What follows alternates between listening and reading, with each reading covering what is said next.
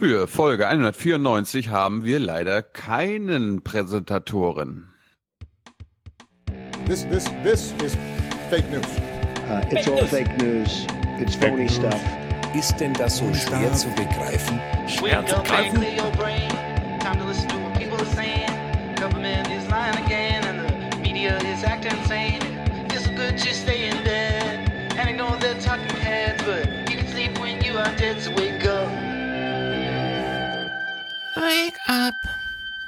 Thilo liest Zeitung? Hm.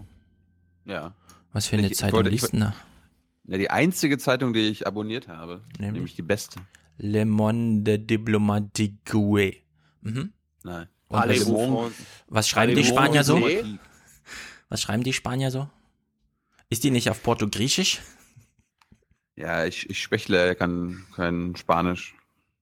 Liebe Hörer, auf Deutsch. wisst ihr, wo Portugiesisch Ausgabe. herkommt?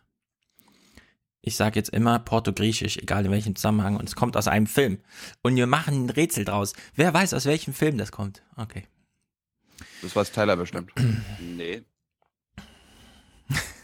Klären wir dann beim nächsten Mal. Mich. Aber, aber Tyler weiß, wie man Danke sagt auf Portugiesisch, oder? Oh, Nee, auch nicht, nee. Civilo Plegidi. Doch, warte. Danke sehr. Ja, das lassen wir mal durchgehen. Das mussten die lernen, jetzt auf, das auf Deutsch zu sagen. Also Thilo liest jetzt französische Zeitung. Warum? Nein, das ist, ich, die das ist so eine deutsche Ausgabe, aber das ist so. äh, meine, Liebl meine Lieblingszeitung, weil in der Regel dort schon Hintergrundberichte über Themen stehen, die erst in zwei Monaten wichtig sind. Ich frage mal so, stehen in der Zeitung Sachen drin, die in diesem monster mega breiten Mainstream, in dem in Deutschland alles möglich ist, nicht vorkommen? Natürlich nicht.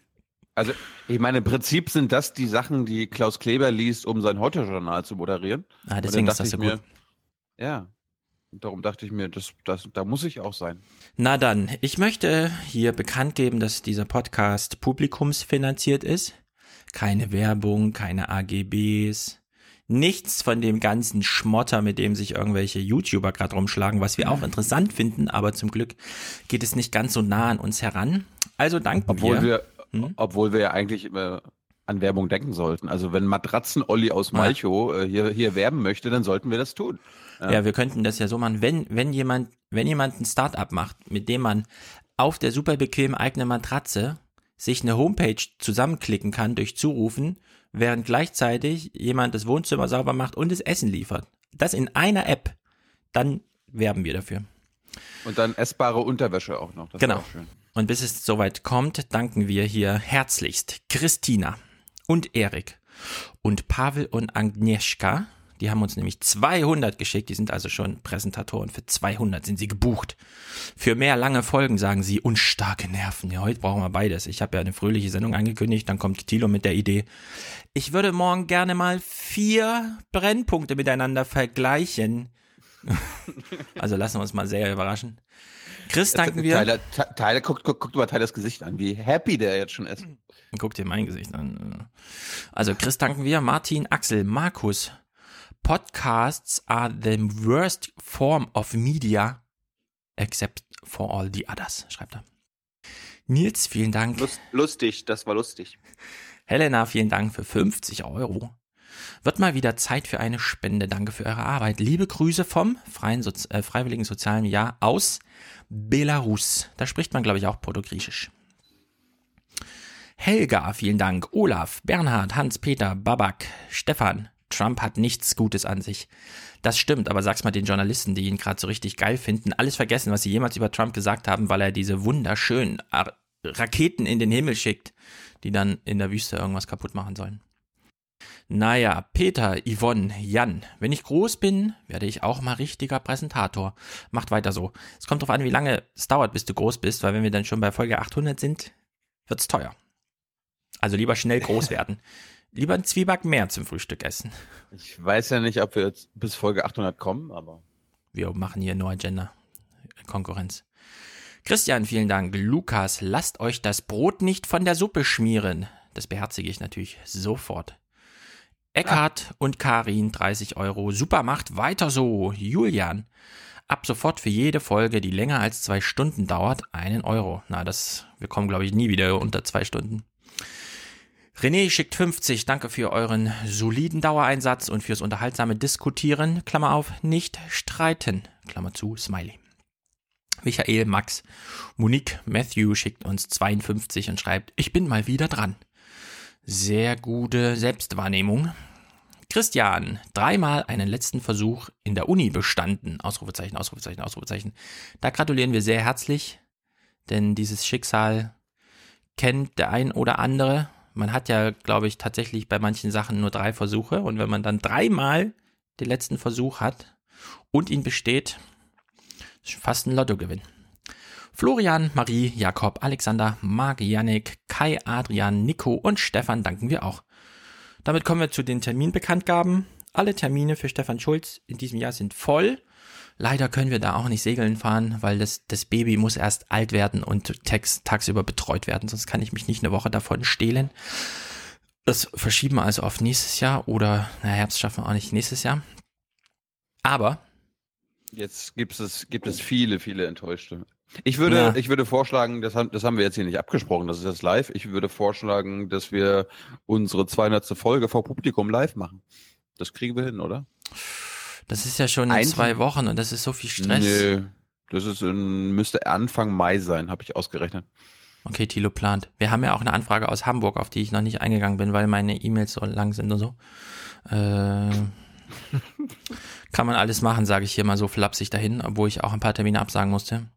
Einen kann ich aber bekannt geben. Am 19.04., das ist nächste Woche, Mittwoch, bin ich abends in Potsdam. Und dann lese ich auch zehn Minuten aus Redaktionsschluss und dann diskutieren wir. Dann diskutiere ich mit einer äh, brandenburgischen Regierungssprecherin und mit einem Journalisten vom RBB über die neuen Wahlkämpfe. Also falls jemand am 19.04. 18 Uhr zur Land Brandenburgischen Landeszentrale für politische Bildung kommen will, herzlich willkommen. Man muss sich nicht anmelden und man muss auch nichts bezahlen. Ist doch gut, Wir oder? sind, wir, wir reisen heute schon nach Potsdam. Mhm. Warum? Warum begebt Alter, ihr euch wo- auf so eine lange Reise? Wen, wen besuchen wir da? Ein Interviewgast. Oh, okay. Das ist geheim anscheinend. Ja, äh, es ist so ein Soziologe, aber der heißt nicht Schulz. Der Ein Soziologe in heißt Harald, Harald, Harald, Harald Welzer? Ja, Echt Harald Welzer? Sehr gut. Mhm.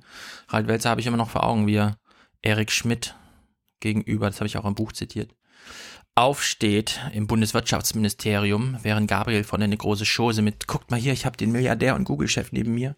Und dann Harald Welzer so am Ende der Diskussion. Ah, Herr Schmidt, können Sie mal eine kluge Antwort geben? also war nicht sehr tapfer, sehr gut. Nun gut, Thilo, dann leg mal los.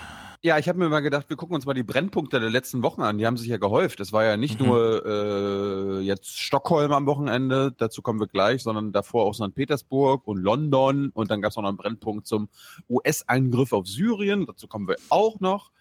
Aber ähm, Ich habe wir nichts davon gesehen. Ich lasse mich jetzt sehr überraschen. ja, hast jetzt nicht so viel verpasst. Kannst das ja denken. dachte ich Äh, mir. Der ARD-Brennpunkt zu London. Wie, wie kann man so einen Brennpunkt beginnen? Ja, Andreas Sichowitz hat ihn moderiert. Das, äh, der war auch schon hier in der Sendung. Ist der NDR-Chefredakteur. Und die Einmal haben zu sich London? gedacht, Wie London? Was war denn in London? ja, da ist doch auch einer. Da haben wir doch sogar eine, äh, einen Audiokommentar von Michael Jung bekommen. Ach so, das war damals. Okay. Ja, das ist schon so zwei Wochen her oder so. Mhm. Und, da, und die haben sich gedacht, naja, die ersten O-Töne, die wir einspielen, wen sollte man da nehmen? Na, natürlich deutsche und Amerika äh, englische Fußballfans. Wir wollen Ihnen in den kommenden zehn Minuten das Wichtigste und Einschätzungen liefern, bevor es zum Länderspiel Deutschland-England geht. Aber dieses Spiel selbst beschäftigt die britischen Fans in Dortmund nur noch am Rande. Das ist ein Schock. Den Anschlag haben alle hier im Hinterkopf. Viele wollen direkt wieder nach Hause fliegen. Ich selbst fliege gleich morgen früh zurück nach London. Ja, das beschäftigt einen. Hoffentlich ist dort alles sicher. Ich muss die ganze Zeit an unsere Leute zu Hause denken. Das ist nicht gut, wenn solche Sachen passieren. Ich kann ja in meinem Buch bei Kindle sehen, was die Leute so markieren. Ne? Sobald es mehr Mhm. als drei Leute gibt, die die gleiche Stelle markieren, wird es ja angezeigt. Nichts wird so häufig markiert wie das Zitat von Harald Schmidt, das ich drin habe, in dem er sagt, das Fernsehen ist nicht darüber, dafür da, dich zu informieren, was passiert ist, sondern es gibt dir vor, wie du da zu fühlen hast. Und dafür mhm. war der Bericht jetzt, ja. Also, die fahren jetzt nach Dortmund zu dem Fußballspiel, um was genau für Informationen zu ermitteln, was in London passiert ist? Stefan, da waren englische Fans, die wollten also, Fußball gucken, die mussten dann befragt werden. Weil das ist ja wirklich das Absurde, ja. Da schaltet Oma Erda den Brennpunkt ein und sagt, na, mal schauen, was in London passiert ist. Und dann spielen sie zuerst die englischen Fußballfans ein. Ja. Ich schätze mal mit der Absicht, dass die Fans, die jetzt am Fu äh, zu Hause Fußball gucken wollten, einschalten und dann so sagen, äh, wo ist denn jetzt Fußball? Mhm. Äh, und dann, ja, ich kenne das noch dass von man früher. Die, dass man sie dann abholt und sagt, ah, hier sind Fußballfans, die sind betroffen, du musst jetzt auch betroffen sein. Ja, ich kenne das noch von früher, als ich so ein kleines Kind war. Sonntags 11.30 Uhr vor Mittagessen lief eigentlich immer die Sendung mit der Maus. Es sei denn, es war ein Tennisspiel. Und so ist das hier ungefähr auch, ja. Das wird, das wird einfach, ja, das ist halt jetzt so, das, da werden große Brücken geschlagen zwischen Programmpunkten und es gehört halt zusammen. Hm. Naja, wir, wir haben ja unseren Lieblingsterrorexperten aus London, unseren Peter Neumann, der ja völlig kostenlos arbeitet. Ja, das stellt er immer wieder klar. Da müsste man ja manchmal wissen, warum er dann immer ins Fernsehen kommt, mhm. wenn er sich dafür nicht be bezahlen lässt. Das ist auf gar keinen Fall Promotion für seine publizistischen Arbeiten. Gar nicht, gar nicht. Mhm. Aber Neumann wusste nicht viel, aber er wusste mal wieder drei Dinge. Also wir wissen drei Dinge. Erstens, wir wissen, die Polizei hat gesagt, es war ein terroristischer Anschlag. Wir wissen zweitens, dass in England die Sicherheitsbehörden seit einiger Zeit sagen, die Bedrohung durch den dschihadistischen Terrorismus ist sehr hoch. Und wir wissen drittens, dass dieser Anschlag genau in das Muster passt, das wir in Nizza gesehen haben, das wir im Prinzip seit Ende 2014 gesehen haben und wozu auch der Islamische Staat aufruft. Also man kann sich natürlich nicht festlegen, aber im Prinzip momentan deutet alles auf diese Richtung hin. Mhm. Und wir wissen viertens, kein Ort der Welt ist so gut gesichert wie dort, wo der Anschlag passiert ist. Äh, alle sicherheitstechnischen Vorkehrungen waren totaler Nonsens. Ja. Aber pst. So. Ähm, Neumann kann ja immer alle Ursachen des Terrors nennen und alle Handschriften aller Terrororganisationen erkennen, aber wenn es darum geht, ja, warum machen die das? Und liegt es vielleicht auch daran, dass wir was in deren Heimat machen? Dann ist er ja meistens immer still. Und Andreas Sichowitz hat es mal probiert. Ja, also die Briten, die bomben ja auch im Irak und in Syrien. Liegt es vielleicht daran? Großbritannien ist ja Teil der Anti-IS-Koalition, fliegt seit 2014 Angriffe im Irak und in Syrien. Ist es damit ein bevorzugtes Ziel für Terroranschläge? alle Staaten, die an dieser Koalition teilnehmen, 68 sind es, glaube ich, sind Ziele des Islamischen Staates. Und noch darüber hinaus hat der Islamische Staat, wenn es denn der Islamische Staat war, auch ganz explizit gesagt, wenn ihr im Westen seid, wenn ihr in Europa seid, dann könnt ihr die sogenannten Ungläubigen angreifen, egal wo ihr sie findet. Also ich glaube nicht, dass das ein ganz besonders wichtiger Faktor war, aber es ist natürlich schon richtig, dass England zum Teil auch als Speerspitze dieser Koalition gesehen wird. Klingt doch total das, logisch. Hat zwar gar nichts mit ja. der Wirklichkeit zu tun, wie wir heute wissen, aber. Hm. Das, das einzige Gute ist, liebe Hörer, Peter Neumann wird in den anderen Brennpunkten nicht zu Wort kommen. Ich habe mich gefragt, warum. Ja? Also, wie habt ihr Peter Neumann vergessen anzurufen? War er busy oder war er gerade bei Maybrit Illner oder was? Da war Leider, ein bisschen. Äh, Leider konnte er äh, bei den restlichen Brennpunkten nicht mehr seine Fachexpertise und die Handschriftenerkennung beitragen. Das war es leider. Ähm, wir springen zum Brennpunkt äh, in Sachen St. Petersburg und weil kein Korrespondent zu Beginn dort war, musste man als irgendwie spontan handeln und anstatt den, dem, dem Zuschauer und Oma Erna zu erklären, was da passiert ist, musste erstmal äh, jemand aus der Zivilbevölkerung irgendwas sagen. Doch genau dort vor Ort möchte ich jetzt mit Christian Altmann sprechen. Er arbeitet vor Ort in St. Petersburg für die deutsch-russische Auslandshandelskammer. Herr Altmann, Sie sind ja ausgerechnet heute an diesem Tag mit Ihrem Büro in die Nähe der betroffenen Metrostation gezogen. Herr Altmann, wenn Sie uns hören können, können Sie uns schildern, wie Sie diesen Tag erlebt ja, wir haben? Sind, äh, gerade Bitte. Das war ja jetzt, wie ich es gerade schon gesagt habe, für St. Petersburg eine ganz neue Situation. Wie haben Sie denn die Reaktion der Bürger in St. Petersburg erlebt? Hm. Ja, auf dem Niveau war das. Also jemand, der gerade nach Petersburg gezogen ist und irgendwie Deutsch war und Deutsche Handelskammer und den muss man dann einblenden, ja. Also bevor der Korrespondent aus Petersburg berichten kann, muss jemand, der keinen Nachrichtenwert hat, der keine wirkliche. Äh, Aber was war denn jetzt von Beruf und so? Einfach nur? Der war von der Handelskammer, von der deutsch-russischen Handelskammer. Oh Gott. Ja. Was ich aber mal ganz gut fand, was ich so gar nicht auf dem Schirm hatte, war die Chronologie der Anschläge. Also wenn man so äh, überlegt, ja, wie viel gab es eigentlich Anschläge in den letzten Jahren in Russland und die haben doch gar keinen islamistischen Terror und dann muss man überlegen, doch, im Vergleich zu uns schon eine ganze Menge. 27. November 2009. Bei einem Anschlag auf den Schnellzug Moskau-St. Petersburg werden 28 Menschen getötet. Mehrere Waggons geraten bei Tempo 200 aus der Spur. Die Gleise sollen absichtlich zerstört worden sein. 29. März 2010. Es sind zwei Frauen, die im morgendlichen Berufsverkehr von Moskau ihre Sprengstoffgürtel zünden, nur wenige Minuten nacheinander. An zwei Moskauer U-Bahn-Haltestellen rassen sie 40 Menschen mit in den Tod. 24. Januar 2011. Viele Menschen kommen aus den verlängerten Weihnachtsferien zurück, als sich in der Ankunftshalle des Moskauer Flughafens Domodjedowo ein Selbstmordattentäter in die Luft sprengt. 37 Menschen sterben. 29. und 30. Dezember 2013. Bei einem Selbstmordanschlag im Hauptbahnhof von Wolgograd sterben 18 Menschen. Bei einem zweiten Anschlag am nächsten Morgen in einem Bus werden 14 weitere Menschen getötet. Für all diese Anschläge werden islamistische Separatisten verantwortlich gemacht aus Tschetschenien bzw. dem Nordkaukasus. Ja, so, und dann hatte man anscheinend wieder Probleme mit seinen Korrespondenten in Petersburg. Und äh, anstatt zu sagen, ja, wir lassen einfach mal die Schalte sein oder wir berichten ihnen halt nur, was, was wir wissen, hat man sich für die schlimmstmögliche Variante entschieden. Man hat halt gedacht, naja, was ist denn, was ist denn da los? Nichts. Ne, ich höre die ganze Zeit Teile ra rascheln und alles. Okay. Alles, was nicht fest ist, Tilo. genau, stimmt. Sehr gut. gut. Auf jeden Fall hat sich die ARD gedacht, naja, unser Experte, der ist doch gerade am Flughafen angekommen, ne? Ja. Ja, äh, hat er seinen Kameramann dabei? Ja. Ja gut, dann müssen wir davon senden. Ja, aber der weiß doch gar nichts. Ja, egal. Der ist, der ist in Petersburg, ja? Ja, der ist in Petersburg aber er weiß nichts. Egal, komm, einfach auf Sendung, komm, einfach rauf. Jetzt gehen wir noch mal aktuell live zu meinem Kollegen Udo Lilischkis vor Ort nach St. Petersburg. Er ist gerade dort am Flughafen gelandet, also an einem solchen Verkehrsknotenpunkt. Ähm, Herr Lilischkis, wie erleben Sie denn jetzt die Situation vor Ort und auf was müssen wir uns möglicherweise jetzt in Russland noch einstellen in Zukunft?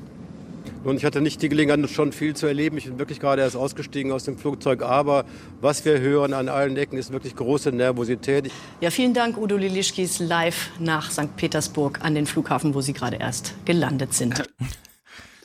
Ja, naja, aber wenn man das Geld schon mal ausgegeben hat, dann muss man das auch irgendwie rechtfertigen und den dann noch ja. kurz vor die Kamera holen. Ne? So wie mit allen Korrespondenten aus diesen Ländern, weil für ja. Hintergrundanalysen werden die ja anscheinend nicht gebraucht, ja? also, sondern genau dafür nur. Ja, ich fand den Brückenschlag auch sehr gut. Also ich meine, ja. der Anschlag ist passiert an einem Verkehrs Verkehrsknotenpunkt und er steht gerade an einem Verkehrsknotenpunkt.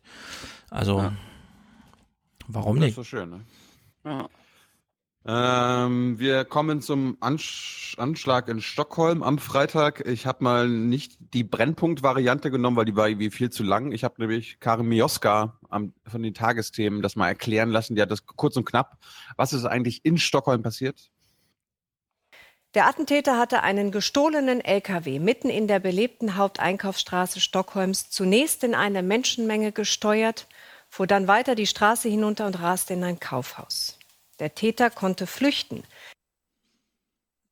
Und war ja, bekannt. So. Mhm. so, Brennpunkt Stockholm, was macht man? Schaltet man zum Korrespondenten? Nein, man muss mal wieder irgendeine Person nehmen, die einfach nichts damit zu tun hat, die keinen Nachrichtenwert hat und einfach nur mal Gefühle vermitteln soll. Nämlich diesmal der Leiter des Goethe-Instituts in, in Stockholm. Wie geht es denn jetzt für Sie und Ihre Mitarbeiter weiter? Können Sie denn nach Hause gehen? Also wir sind momentan noch im Institut und die ersten wollen nach Hause gehen. Wir versuchen äh, herauszubekommen, was sagt die Polizei, was raten uns die, ähm, die Behörden und danach richten wir uns dann auch. Die Lage ist angespannt. Danke nach Stockholm und alles Gute für Ihre Mitarbeiter und Sie. Ich hoffe, Sie können den Tag noch gut verbringen.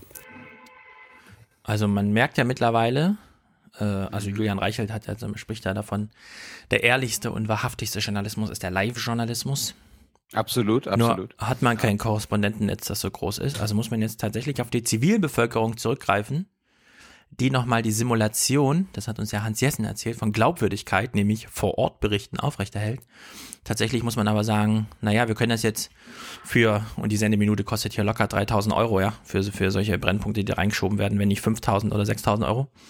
Die könnten ja auch einfach, also der Leiter vom Goethe-Institut, ja, wenn das so interessant ist, was er da gerade sieht und fühlt, er könnte es ja einfach twittern oder selbst irgendwie per Video streamen, ja, und da haben sie jetzt große Angst vor, dass ihnen da der Zug äh, enteilt und sie dann gar keine Chance mehr haben, auch nur irgendwie da mithalten zu können. Ich meine, ich kann ja in irgendeiner Weise verstehen, dass man äh, auch Zivilisten, also Zivilbevölkerung, ich nicht, Deutsche übrigens, Schweden, ich kann das überhaupt nicht ich, verstehen. Ja, gut, angenommen, die wollten, die wollten das unbedingt reinnehmen. Dann, dann macht das doch aber ganz zum Schluss, ja, und ganz kurz, aber nicht zuerst, ja. Weil der Korrespondent, der kam dann doch noch. Und der war. Nee, aber leider ich will es nochmal sagen, besser. es gibt nur Ja. eine Handlungsanweisung, ja, die jetzt wir in diesem kleinen Rahmen hier an alle, die da angesprochen werden, geben können, sich nicht zur Verfügung stellen für sowas. Das ist doch totaler Quatsch. Nur weil man vor Ort ist, ja, einem Fernsehpublikum, das man nicht kennt, einem Journalisten, bei dem man nicht weiß, was will er eigentlich wissen, äh, irgendwelche Fragen beantworten, die sowieso inhaltlich niemandem weiterhelfen. Das ist doch der größte Quatsch der Welt, ja. Also das ist doch absolut absurd. Ah, sind Sie auch traumatisiert? Würden Sie mal Ja. kurz hier ins, in, ins Mikrofon sprechen? Wir sind hier total schockiert, weil wir wissen nicht, was da vor sich geht, aber wir müssen irgendwie darüber informieren. Sind Sie eigentlich auch schockiert? Ja, ja, ich bin auch schockiert. Ist es hier wirklich so schlimm, wie Sie glauben, dass es ist, ja? Das wollen Sie im Grunde Mhm. hören. Und das darf man auf gar keinen Fall bieten, sowas, ja? Apropos, was man auf Aber es ist doch Fall- so schön einfach, Stefan. Es ist so schön einfach. Stimmt, das ist das einzige es ist einfach, Argument. Es Es ist ein schönes schön Muster, einfach, ja. immer wieder das Gleiche. Ja, hab, hab da noch Bilder von irgendjemandem, der heult? Jackpot. Ja. Hab da noch Bilder von irgendwelchen Krankenwagen? Ja. Ah, Jackpot. Ja, das ah, ist vor allem und dann noch hier irgendwie Können wir Leichen. Sie anrufen? Leichen, Leichen Sie diesmal verfügbar? nicht. Scha schade, aber irgendwie kriegen wir das schon Ja. hin. Können, können Sie uns noch ein Profilbild von sich mitschicken, damit wir das einblenden können? Ja, so ungefähr. Ich habe keins. Können Sie kurz ein Handybild von sich machen, damit Sie uns, uns das schicken? Ja, also so ungefähr läuft das ab. Das ist doch absurd. Quatsch. Ja, aber es, es gibt ja trotzdem noch vorbildlichen Journalismus in der ARD. Der ARD-Korrespondent aus Stockholm ähm, hat sich dann gedacht, hey, ich mache jetzt hier mal ganz vorbildlichen Journalismus.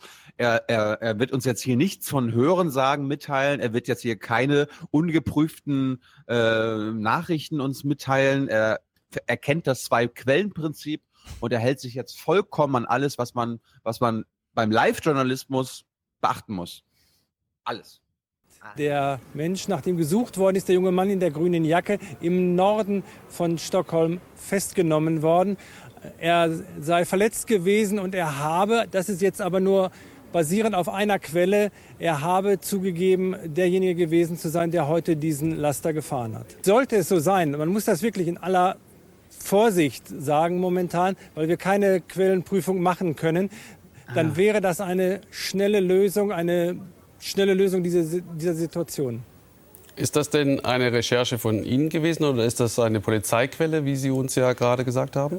dass ähm, eine der großen Zeitungen hier ähm, beruft sich auf ihre Quellen bei der Polizei. Also schön ist das auch immer diese, zu denen sie dann schalten, die machen echt überhaupt null den Eindruck, als wenn sie irgendwie damit okay wären, jetzt schon vor eine Kamera zu gehen und Ja. irgendwas zu sagen. Also vor allen Dingen er hier gerade, der, also auch schon seine Körpersprache hat er danach geschrien, mach die scheiß Kamera aus, ich weiß Ja. nichts, Alter. Weißt du? Na, ich meine, man kann sich ja jetzt mal geistig vorstellen. Wir gehen jetzt mal das Experiment mal durch, ja?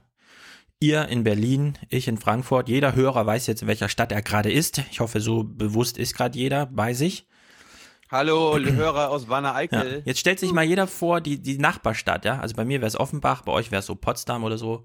Ja. Also jeder hat jetzt so eine Nachbarstadt. Und jetzt stellt man sich mal vor, man soll jetzt schnell dahin fahren. Womit hat man dann am meisten Probleme? Naja, mit der Frage, wie komme ich eigentlich dahin? Man kann sich für nichts mehr interessieren, außer für die Frage, wie komme ich eigentlich dahin? Fährt ein Bus, fährt ein Taxi, was kostet das? Wird das abgerechnet? Ja, muss ich da noch selber was drauflegen und so weiter? Also man hat erstmal nur damit zu, zu tun, ja. Also wenn, wenn ich jetzt nach Offenbach wollte, ich bräuchte eine Stunde, ja, für die 15 Kilometer. Es sei denn, ich würde Fahrrad fahren, aber dann wäre ich so außer Atem, wenn ich angekommen wäre, ja, da kann ich auch kein Interview geben. So, und dann stellt euch vor, ihr kommt da an und es ist sofort Kameralicht und alles an, ja. Und es wird nur noch kurz geguckt, sind da auch gerade blinkende Lichter hinter dir? Sieht das nach Action aus? Ja. Und dann musst du was erzählen, ja. Dann kommt so eine Frage aus dem Studio. Ja, wie sieht's denn aus? Wie ist die Lage? Was fühlen Sie, ja? Und dann sollst du darauf antworten in diesem Moment, ja? Ist doch. Ja. Die, also die Live-Schalten zu Korrespondenten sind Blödsinn. Und dieses Anrufen von irgendwelchen, weil sie die eigene Sprache sprechen und gerade vor Ort sind, aber mit Journalismus nichts zu tun haben. Ja? Also man kann nicht mal von dem Goethe-Institutsleiter in Stockholm davon ausgehen, dass er überhaupt noch gerade in dem gedanklichen Modus ist, jeden Tag eine Zeitung zu lesen oder Fernsehen zu schauen. Also er wird in diesem Moment sehr wahrscheinlich in eine sehr, sehr, sehr fremde Welt reingehoben, ja? vor eine Kamera. Das, also ist völlig Outer Space. Ja. Also wir haben gerade gehört, wie er spekuliert hat, weil er irgendeine Quelle äh, im Live-Ticker äh, in seiner Stockholmer, Stockholmer Nachrichtenzeitung gelesen hat. Ja, und, das Die auch noch online. Das hat er auch nicht dazu gesagt, ja. Die Zeitung wurde ja nicht gerade gedruckt, sondern er hat eine Webseite Naja, gelesen von Journalisten, die sagen, die Polizei hat uns gesagt, und dann kann er sagen, ja gut, die lokale Zeitung und so weiter. So, Und wie erinnern das mit hat er- Polizeiquellen ist, das haben wir in Berlin gesehen, ja. Wie gut das mit diesen Polizeiquellen läuft. Mhm. Und wie, wie mh, seriös diese Nachricht war, die er da live im, um 20.25 Uhr Oma Erna mitgeteilt hat, haben wir dann wenig später im Heute-Journal gehört. Am Abend wurde im Norden der Stadt eine Person festgenommen. Er sei jedoch nicht der Täter, teilte die Polizei vor einer halben Stunde mit. Wir zeigen trotzdem nochmal das Bild. sowas. Ja, wirklich. Ja, damit, sie, damit sie sich erschrecken können, falls in der U-Bahn jemand so ähnlich aussieht. Dieser dunkelhäutige Kapuzenmann ist übrigens nicht der Täter. Aber er sieht aus wie ein Täter. Ja, aber er könnte es sein. Ja. Ja. So, dann ging es im Brennpunkt zu Stockholm weiter. Ähm, der ARD-Brennpunkt hat uns zum Glück nicht irgendwelche ISIS- oder Al-Qaida-Propaganda mitgeteilt. Das haben die einfach nicht gemacht. Das finde ich sehr, sehr gut. Die ultimative Mähmaschine. Mit diesem reißerischen Titel beginnt eine grausame Beschreibung in der Zeitschrift Inspire, herausgegeben von Al-Qaida im Jahr 2010. Die Idee ist, einen Pickup-Truck als Mähmaschine zu nutzen, aber nicht um Gras zu mähen, sondern die Feinde Allahs niederzumähen.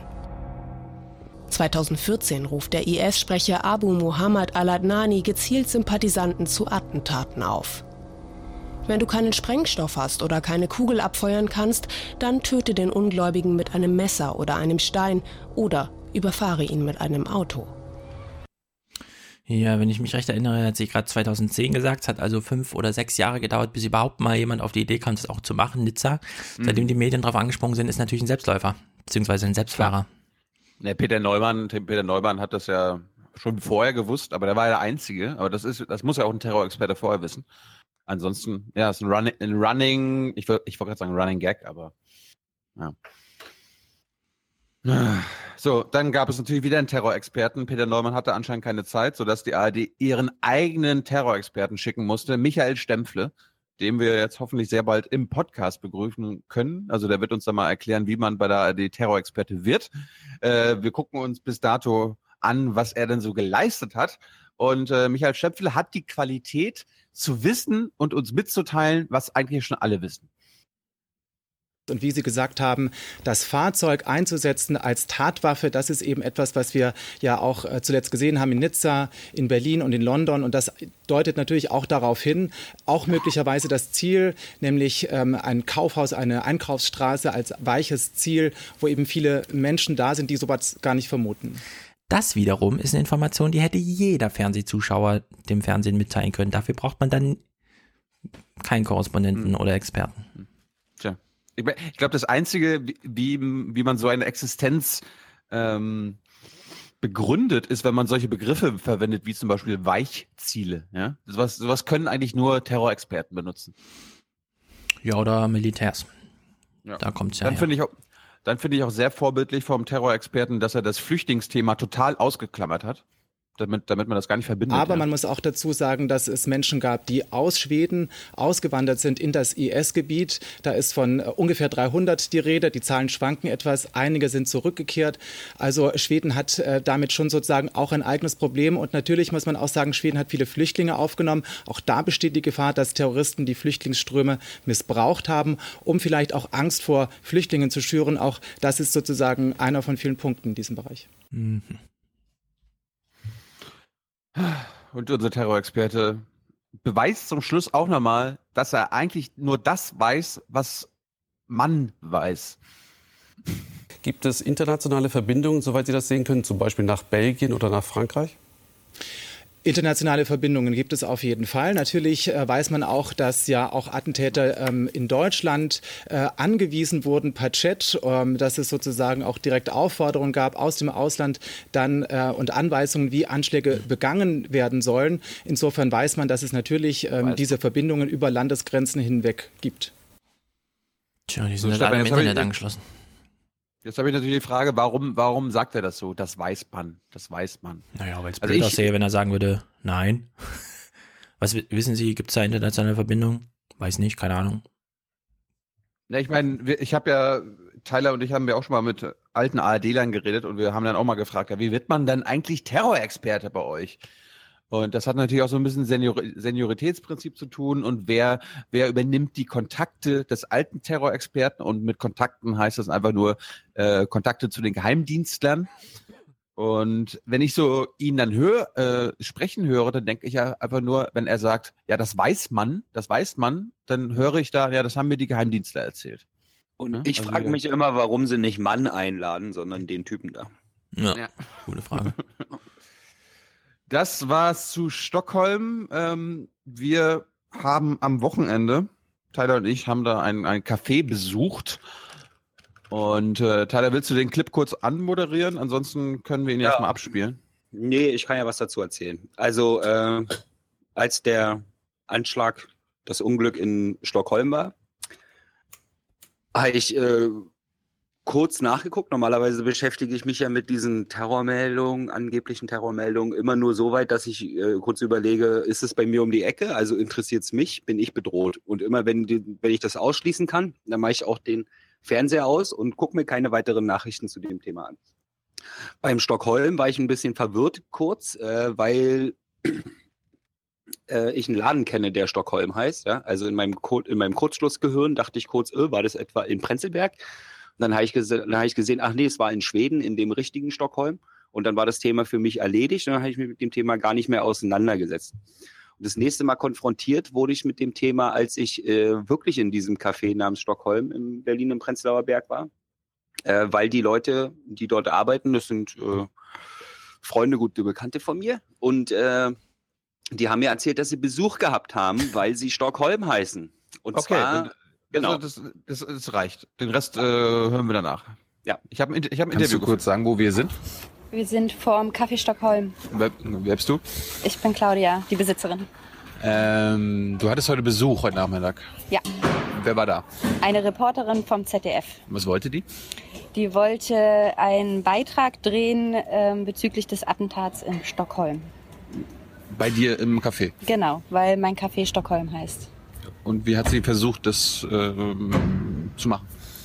Sie hat äh, damit argumentiert, dass ähm, mein Kaffee Stockholm heißt, das Attentat in Stockholm war und sie ein bisschen gehofft hat, schwedische Gäste anzutreffen und ähm, sie fand die Atmosphäre gut. und das, das sollte für einen Beitrag im ZDF sein?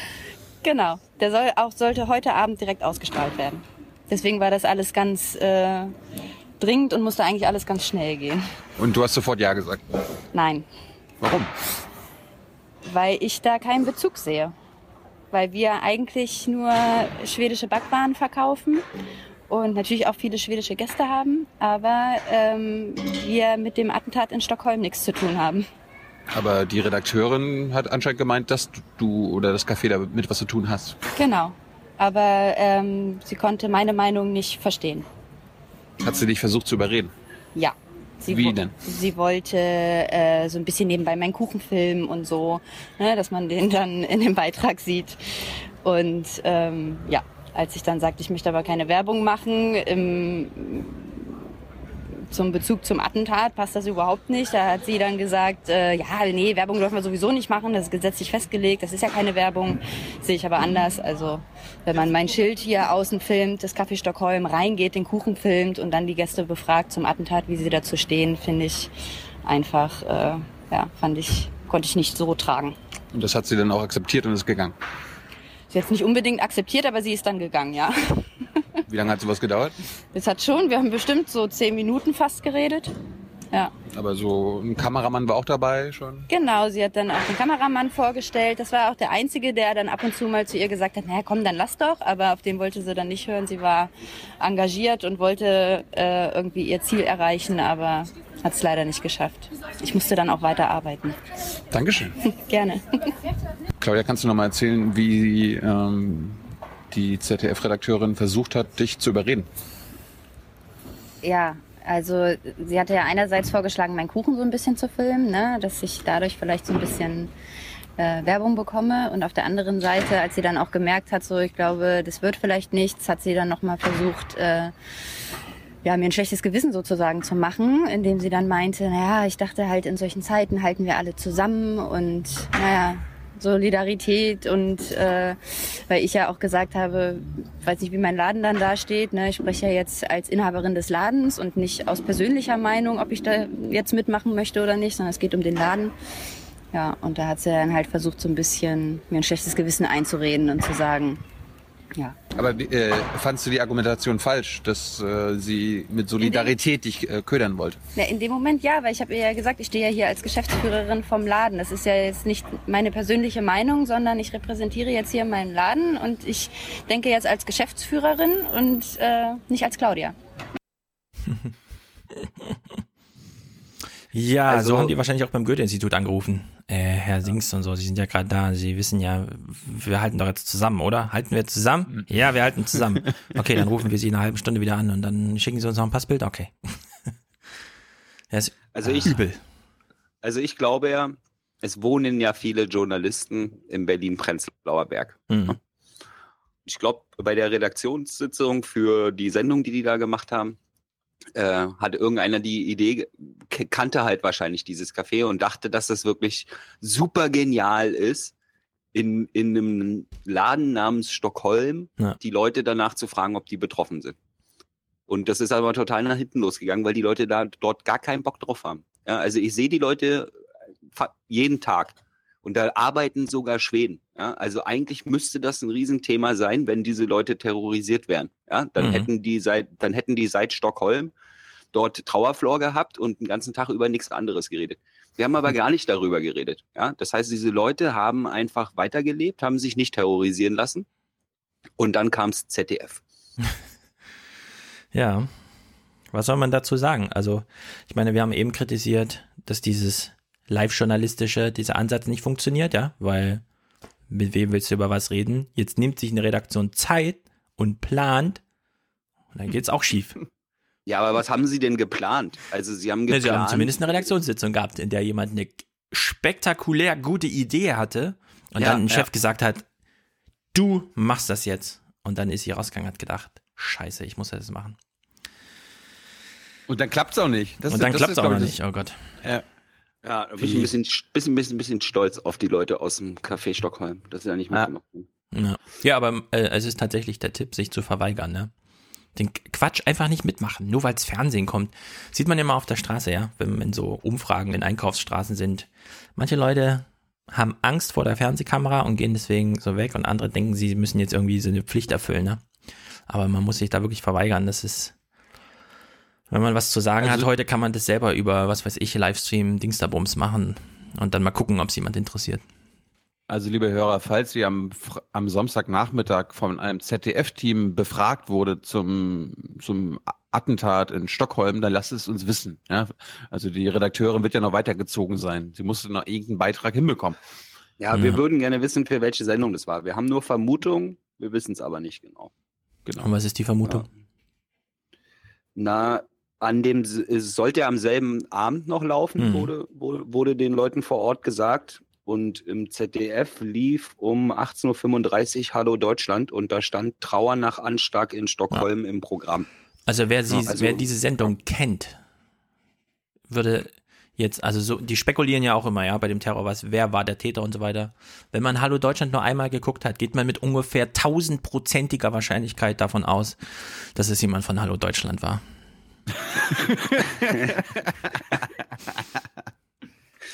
Ansonsten, ja, wenn man sich das ZDF-Programm anguckt, müsste es heute Journal gewesen sein und die, also kann sein, dass sie ein paar Schnittbilder für sowas gebraucht hätten, aber das, das ist typisch Hallo Deutschland. Ja.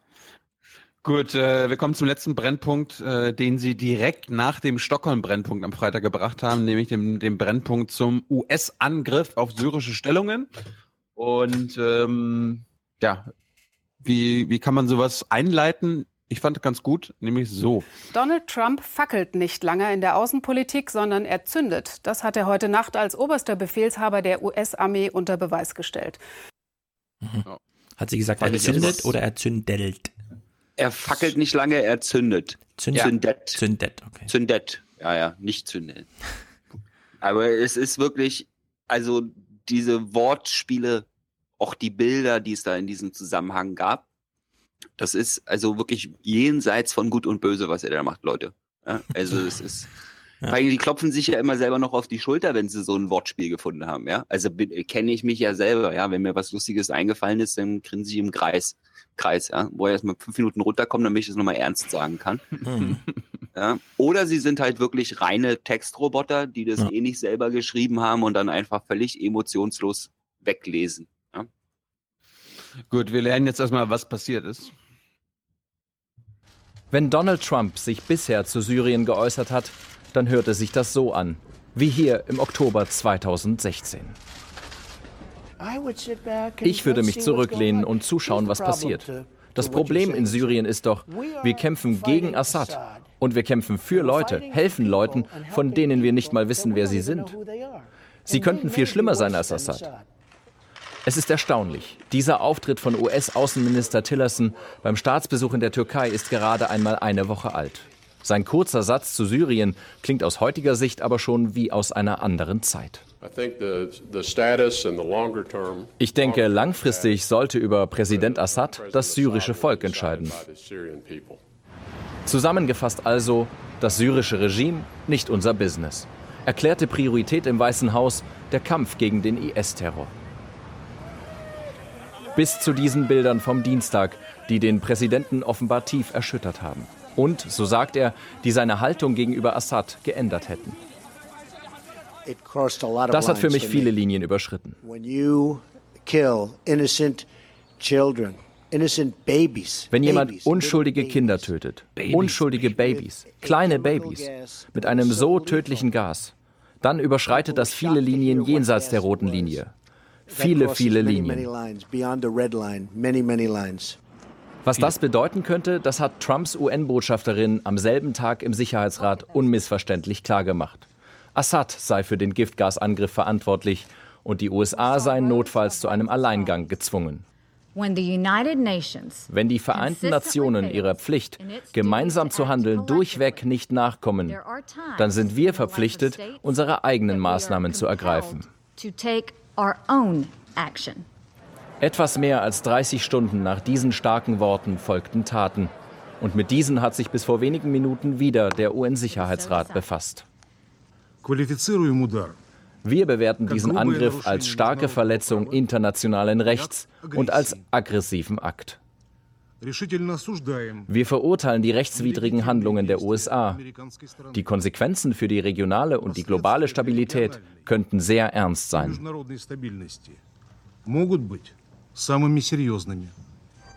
Der plötzliche Sinneswandel der Regierung Trump. Er hat vielleicht mehr als nur eine Basis der syrischen Luftwaffe zerstört. So, jetzt hast du, jetzt hast du gerade ähm, eine Aussage zum Völkerrecht gehört, nämlich von dem russischen stellvertretenden UN-Botschafter Safrankov. Mhm. Und ähm, da dachte ich, naja, also der Brennpunkt geht jetzt eine Viertelstunde, die werden ja bestimmt noch in irgendeiner Weise das Völkerrecht ansprechen. Und ähm, ich mach, ich spoiler jetzt schon mal, ähm, es war kein Thema für die ARD. Wozu Kein- brauchst du auch ein Völkerrecht, wenn du einen Weltpolizisten hast? Ja. Also das einzige, einzige Mal, wo das Völkerrecht Thema wurde, war in einer Übersetzung des O-Tons des UN-Botschafters. Ansonsten kein Interesse daran. Auch später in den Tagesthemen kein Interesse daran. Und ähm, trotzdem hat sich äh, die der Host, wollte ich gerade sagen, die Moderatorin des Brennpunkts äh, gedacht, naja, wir, dann laden wir mal Ursula von der Leyen ein, ja, unsere Verteidigungsministerin. Und ähm, da dachte ich, naja gut, mit der kann man ja speziell über das Völkerrecht reden. Ja, also die Bundeswehr ist ja auch in einigen Kriegseinsätzen dabei, wo das Völkerrecht nicht wirklich eine Rolle spielt, ne? Anti-ISIS-Koalition und so. Und äh, was, was Ursula von der Leyen sagt, ist egal, aber ich habe mal die Fragen der, ähm, der Moderatoren zusammengefasst. In Berlin begrüße ich jetzt Bundesverteidigungsministerin Ursula von der Leyen. Frau Ministerin, die europäische Politik hat Donald Trump ja heute sehr einmütig Beifall gespendet. Warum sind Sie so sicher, dass dieser Angriff richtig war? Die deutsche Bundeswehr, die vor Ort mit Aufklärungstornados ja auch fliegt, war heute nicht involviert. Sollten die USA weitere Schläge gegen Assad planen, können sie dann bei dieser Zurückhaltung bleiben? Vielen Dank, Frau von der Leyen, nach Berlin. Das waren die Fragen. Hm. Naja. Ja. Ich habe so, nichts dann, anderes erwartet. Uschi, Uschi stellt da nochmal klar, ey, das war, das war eine einmalige Sache. Das haben die gesagt, das war einmalig, einmalig. Das passiert nicht nochmal, das passiert nicht nochmal. Das war einmalig, einmalig, einmalig. Und drittens, die Amerikaner haben heute auch sehr deutlich gemacht, dass das eine einmalige Maßnahme ist, die sehr klar machen soll, dass wir das den, den bitteren Verstoß gegen ähm, das, äh, die Ächtung der Chemiewaffen und den Einsatz von Chemiewaffen ähm, ahnden, dass das nicht ohne Konsequenzen ist. Mhm. mhm. Also, das war einmalig. Und die Moderatorin, nachdem Uschi gerade weggeschaltet wurde, sagt dann Folgendes. Das Gespräch haben wir kurz vor der Sendung aufgezeichnet. Dass die USA nun doch tatsächlich mit weiteren Militärschlägen drohen, wurde, wurde offenbar bis dahin auch den Verbündeten nicht mitgeteilt. Äh, das ist dieses, äh, das hat man auch in der Regierungspressekonferenz nach äh, den Luftschlägen oder nicht Luftschläge, sondern Bomben, ja, Cruise-Missile-Schlägen beobachten können. Da ging es den meisten Kollegen eigentlich nur darum, wann wurden wir darüber informiert. Ja, sind ja. wir noch im engeren Kreis? Äh, hat wurde Merkel direkt von Obama, äh, von Trump informiert oder und dann waren alle so ein bisschen enttäuscht, dass ja nur der amerikanische Kriegsminister bei der, der deutschen Verteidigungsministerin angerufen hat. Und äh, da waren alle ein bisschen traurig. Und dann wurde es dann so, und hat sie dann direkt Frau Merkel angerufen. Also Frau Merkel wurde nicht direkt angerufen. Ja. Merkel wird nur also, angerufen, das das wenn im Saarland Wahl ist. Ja. ja, aber das hm. war das Problem der deutschen Presse an dem Tag auf der Regierungspressekonferenz. Sind, also, sind, sind wir direkt eingebunden? Sind wir mit dabei? Das ist ja super. Ja. Endlich geht's los. Endlich, end, endlich bunte Bilder. Ja, wir hatten doch mal diesen gewesen. Ursula von der Leyen Ausschnitt bei Anne Will oder so, wo sie sagte, aber wenn es hart auf hart kommt, dann haben wir nur einen Freund in der Welt und das ist Amerika. Und damit ja. hat sie dann auch gesagt, na, ist auch egal, wer da regiert. Mhm.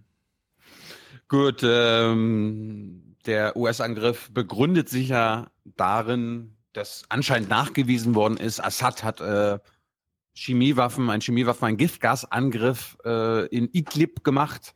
Und äh, ich fand die Chronologie, Chronologie mal ganz gut, weil die AD hat sich da auch wirklich an die Fakten gehalten, nämlich was wurde eigentlich bisher nachgewiesen und was nicht, also auch in den in Jahren zuvor. Eine rote Linie ist für uns, wenn wir sehen, dass chemische Waffen bewegt oder benutzt werden. Fast auf den Tag genau ein Jahr später. Das Gebiet Al-Ruta nordöstlich von Damaskus wird zum Ziel einer massiven Giftgasattacke. Hunderte Menschen sterben qualvoll, darunter viele Kinder.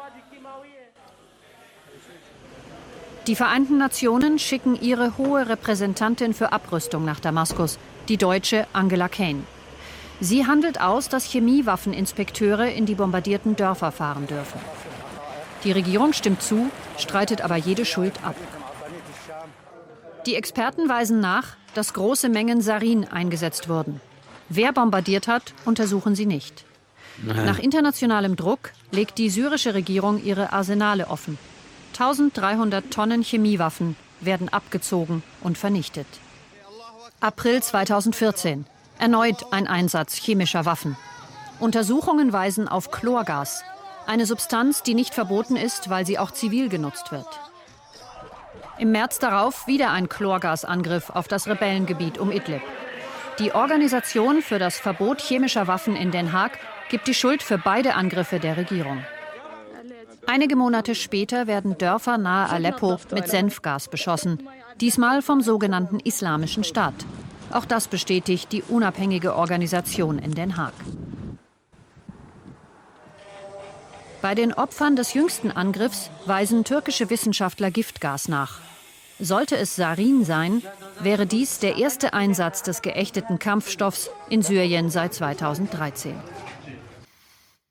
So, jetzt muss ich den Brennpunkt loben, weil sie haben sich äh, drum bemüht, die Expertin, die wir gerade, äh, die eingeführt wurde, Angela Kane, äh, ins Studio zu holen, beziehungsweise zuzuschalten. Und die hat dann auch mal wirklich äh, eine Expertenmeinung abgegeben, weil leider konnte sie nicht das sagen oder das bestätigen, was die Bundesregierung und die US-Regierung anscheinend schon wissen.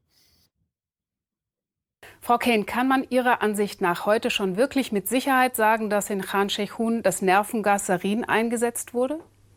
Das kann man nicht mit hundertprozentiger Sicherheit sagen. Was sicherlich der Fall ist, ist, dass ein Organophosphat eingesetzt wurde. Das ist die Familie, zu der auch Sarin gehört. Und äh, es ist sicherlich so, dass die Symptome, zum Beispiel der Schaum vor dem Mund, die Pupillen, die verkleinert sind, ganz deutlich auf ein solches Nervengas hinweisen. Ob es allerdings Sarin ist, das kann man nur durch eine Obduktion, durch einen Befund erweisen, der gemacht wurde. Das wurde bislang in der Türkei ausgeführt in einem Laboratorium, aber die Organisation für das Verbot von Chemiewaffen müsste an und für sich neue Proben ähm, äh, äh, erforschen und dann mit Sicherheit feststellen, welches Nervengas es nun tatsächlich war. Das hieße aber dann, der US-Angriff lässt sich nicht hundertprozentig mit Fakten rechtfertigen bis jetzt. Oh, oh. Die, die, Organisation, äh, die in Den Haag ihren Sitz hat, hat hier eine sogenannte äh, Untersuchungskommission eingerichtet. Die müsste den, sich mit dem Fall beschäftigen, um tatsächlich schlüssige Beweise zu liefern. Momentan das Einzige, was vorhanden ist, ist eine Untersuchung in einem türkischen Labor. Äh, und da weiß man auch nicht, ob dieses türkische Labor überhaupt die äh, Einrichtung besitzt, um ein solches, äh, solche äh, Tests durchzuführen. Das kann man also als hundertprozentigen Beweis nicht nicht erfassen. Okay, ich sehe, Sie trauen der Sache noch nicht ganz. Ich sehe, Sie haben noch nicht genug Fernsehen egal. geguckt. ja. Ja, das war das ein bisschen das Niveau. Also das ist mir aufgefallen. Wir werden nachher nochmal Tagesthemen und heute Journal gucken, nachdem äh, Stefan mit seinen Nachrichten äh, mhm. durch ist. Also mir ist aufgefallen, die meisten Journalisten und auch hier in der Hauptstadt, die waren schon, die fanden das schon sympathisch, dass wir da angegriffen haben, dass wir da was gemacht haben. Ich meine, jetzt nicht so auf Julian Reichelt-Niveau, der ja quasi vor den Bildern masturbiert hat. Dazu können, warte mal, dazu können wir jetzt eigentlich mal gleich kommen. Also dieses, dieser Ausschnitt von Brian Williams von MSNBC, hm. Liebe Leute, das ist jetzt hier nicht Fox News. Das ist nicht Fox News. Go into greater detail. We see these beautiful pictures at night from the decks of these two U.S. Navy vessels in the eastern Mediterranean. I am tempted to quote the great Leonard Cohen I'm guided by the beauty of our weapons. Um, and they are beautiful pictures of, uh, of fearsome armaments making what is for them a brief flight over to this airfield. What did they hit? Also, ja. Leonard Cohen, ja. Sehr mutig, ihn ja mal rauszuholen. Zweitens, diese Raketen, die waren irgendwie 30 Jahre alt oder so, ja, die mussten mal weg. Das muss man auch dazu sagen. Ja. Echt? Ja. ja. Baujahr 88 oder so. Irgendwann muss der Scheiß auch mal weg, ja. Geil. Das andere, mh, hm, Yvonne Hofstetter hat in ihrem Buch Sie wissen alles, äh, einen sehr literarischen Einstieg gewählt, indem sie nochmal zurückblickt auf irgend so einen Einsatz 1987, irgendwas, Golf und so weiter, Krieg. Und da hat ein amerikanisches Kriegsschiff äh, eine Passagiermaschine abgeschossen. Das war mhm. der letzte Fehler, sagten die Militärs damals, den die Soldaten noch machen. Ab jetzt übernehmen hier die Computer das Schlachtfeld. Oh. Man hat jetzt seit 30 Jahren, wenn, wenn auch nur ein Amerikaner irgendwo auf der Welt ist, ja, gibt es eine Komplettüberwachung von allem. Ja, da fliegen, also da fliegt nichts, was kleiner ist als ein äh, Quadratmeter, äh, ja, so flächenmäßig, fliegt irgendwo darum, ohne dass irgend, ohne dass das gesehen wird. Ja. Keine Rakete, die ein Flugzeug verlässt, ist, bleibt ungesehen seit 30 Jahren. Ja, wenn sie wollten, könnten Sie uns sofort Ihre kompletten Informationen zur Verfügung stellen. Afghanistan genau das gleiche, Pakistan, Sie wissen über jeden Menschen auf dem Boden alles, weil sie rund um die Uhr live aus dem Weltraum überwacht werden. Ja, und jetzt können sie uns leider keine Beweise bringen, obwohl sie wissen, ja, das wurde auf, aus dem Flugzeug abgeschmissen. Hm. Aber wir können leider nichts weiter dazu sagen. Ja, das ist, das ist einfach eine ganz, ganz große Lüge. Die Militärs wissen ja. alles über alle Bewegungen in der Luft, die da stattfinden. Das ist wahrscheinlich der Luftraum, für den sich jeder westliche Geheimdienst interessiert Ja. momentan auf der Welt. Das ist plus eine- alle Milit plus alle offiziellen Militärapparate von, von allen großen Ja. Militärmächten. Ja. Kannst du, wie Stefan sagt, da bleibt ist kein Stein umge nicht umgedreht worden. Und das Einzige, was wir hier bekommen, sind so komische Selfies, ja, von nachts von irgendwelchen Kriegsschiffen. Vorne nochmal eine GoPro aufs Deck geschnallt, ja, um zu zeigen, wie da der Feuerball nach oben geht, wenn die Rakete losfliegt. Also das ist wirklich, das ist irgendwie so eine, eine Darstellung von Krieg wie 1930 oder so, ja, während die tatsächliche Kriegsführung natürlich mit einer Komplettüberwachung von allem einhergeht. Aber sie wollen es aus irgendwelchen Gründen, also ich würde nicht mal bestreiten, ja, dass das so ein Assad-Ding war, weil im Guardian war auch zu lesen irgendwie, naja, das ist halt, wenn du deiner Option beraubt bist, machst du halt sowas, um nochmal ein Zeichen zu setzen, dass du ein starker Max bist und so weiter. Also wie auch immer. Aber da gibt's kein Aufklärungsdefizit, ja. Nur für die Öffentlichkeiten. Aber ansonsten, Ja, wir müssen, wir müssen uns dann mit irgendwelchen Fotos, die im UN-Sicherheitsrat hochgehalten Ja. werden, zufrieden geben. da fragt man Das sich erinnert, das auch. erinnert einen, das erinnert einen so krass an den, an Irak, an Libyen, Ja. an alles, ja. Immer, immer dieses, ist, ja- ist ja schon ein Meme, wie der US-Vertreter da irgendwelche Bilder hochhält, wo dann immer drei Jahre später rauskommt, dass sie fake waren. Ja. Oder zumindest, äh, naja, genau, doch fake. Ja, ich meine, da liegen jetzt nur wenige Jahre dazwischen, ja, dass Colin Powell da irgendwie was erzählt und später weiß man ja, das hat irgend so ein britischer Student zusammengeschrieben und Tony Blair hat es halt verkauft an die Amerikaner. Äh, Völlig absurd. Aber es ist, es war gestern, ja, dass Donald Trump der dumme, irre Lügner im Weißen Haus war und so weiter.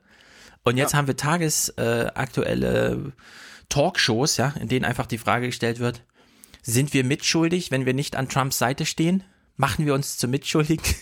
Also wirklich, das ist. Es, es ist wirklich Bom Bombenstimmung Ja. in, der, in, der, in, der, in den Medien. Dafür gibt's gar kein Wort. Geschichtsvergessen könnte man jetzt sagen, naja, Colin Powell, das war lange her, ja.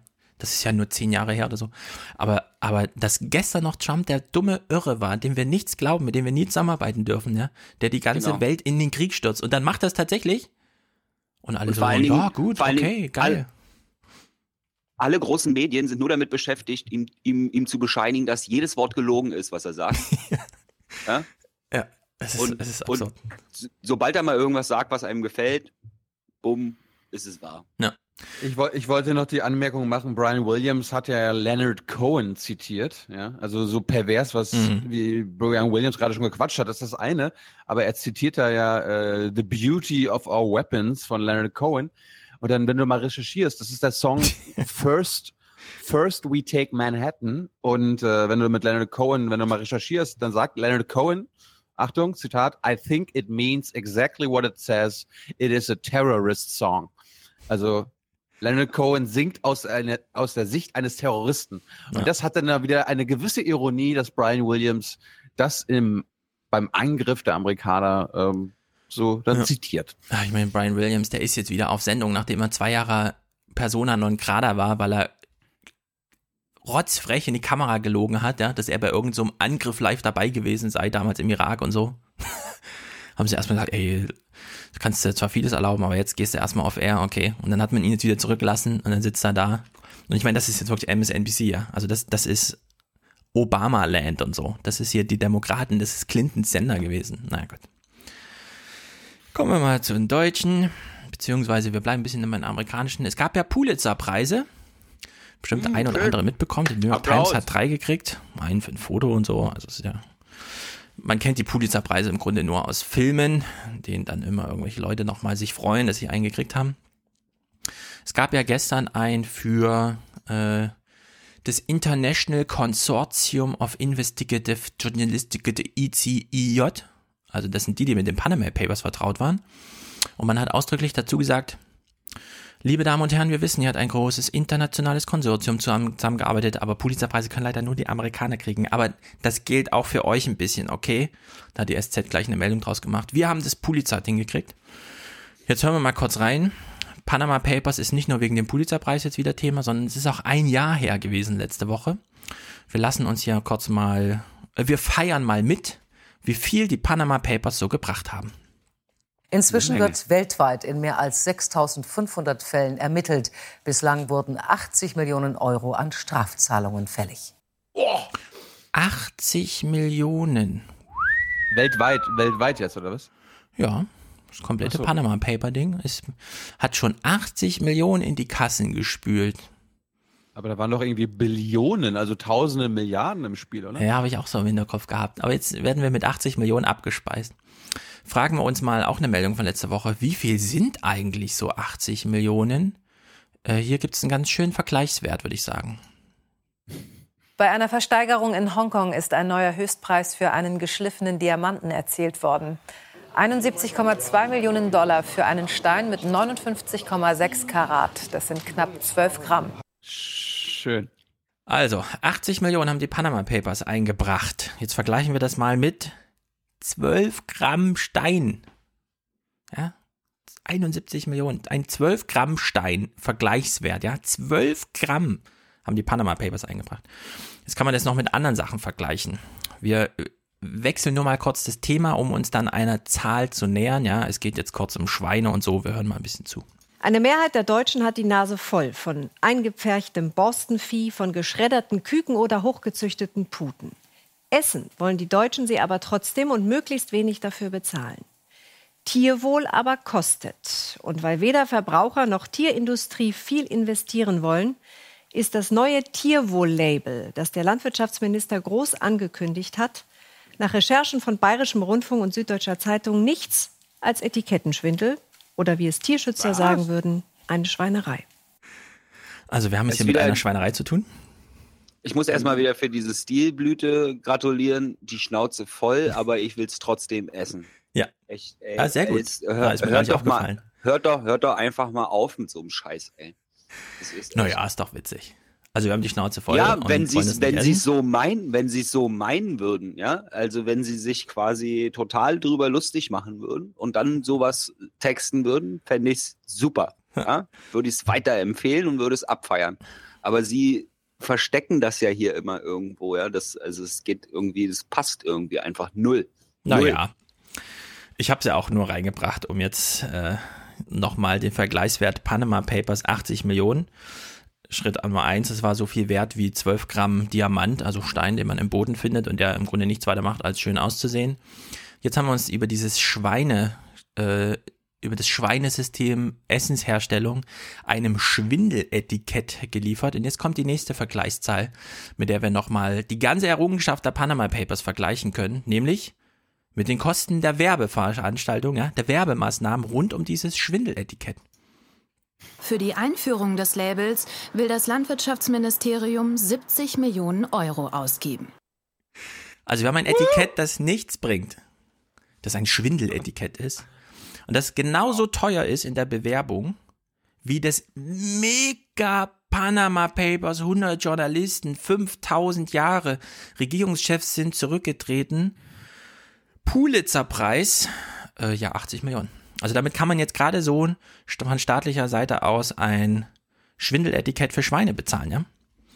Also das ist, äh, es ist wirklich großartig. Wir haben, das war's äh, mir wert. Wir das haben ein, wert. eine unglaubliche Ausbeute an den Möglichkeiten, die Staaten noch haben, ja. Hm. Nun gut. Womit könnte man weitermachen? Fake News oder Wahlkampf?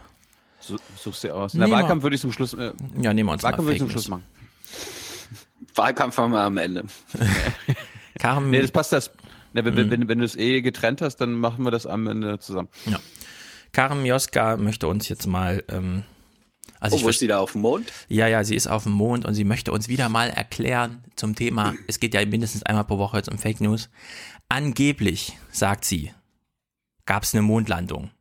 Ja, und mhm. sie versucht schon wieder uns den Käse zu erzählen, dass es eine echte Mondlandung gab. Dieses Bild haben Millionen von Menschen gesehen. Doch einige mochten nicht glauben, was sie dort sahen. Warum flattert die amerikanische Flagge wie im Wind, obwohl Fragen es auf auch. dem Mond gar keine Atmosphäre gibt? Mhm. Warum ist am Himmel kein einziger Stern zu sehen? Und warum sind diese Fotos so gestochen scharf? Dieses Bild muss einfach eine Fälschung sein, mhm. verbreitet von der US-Regierung, um zu zeigen, dass der Kommunismus besiegt war. So war mhm. es aber natürlich nicht. Fake News hat es schon immer gegeben, nur dass sie heute im Internet viel leichter unter die Leute gebracht werden können als damals. Na gut, hm. Karin, Hä? dann waren wir halt auf dem also, Mond. Also was ist das für eine Moderation schon wieder? Also ich nehme etwas, von dem ich weiß, dass die anderen es für Fake News halten, ich aber davon überzeugt bin, dass es keine Fake News mhm. sind. Das ist doch total bescheuert. Also wen mhm. will sie denn hier abholen?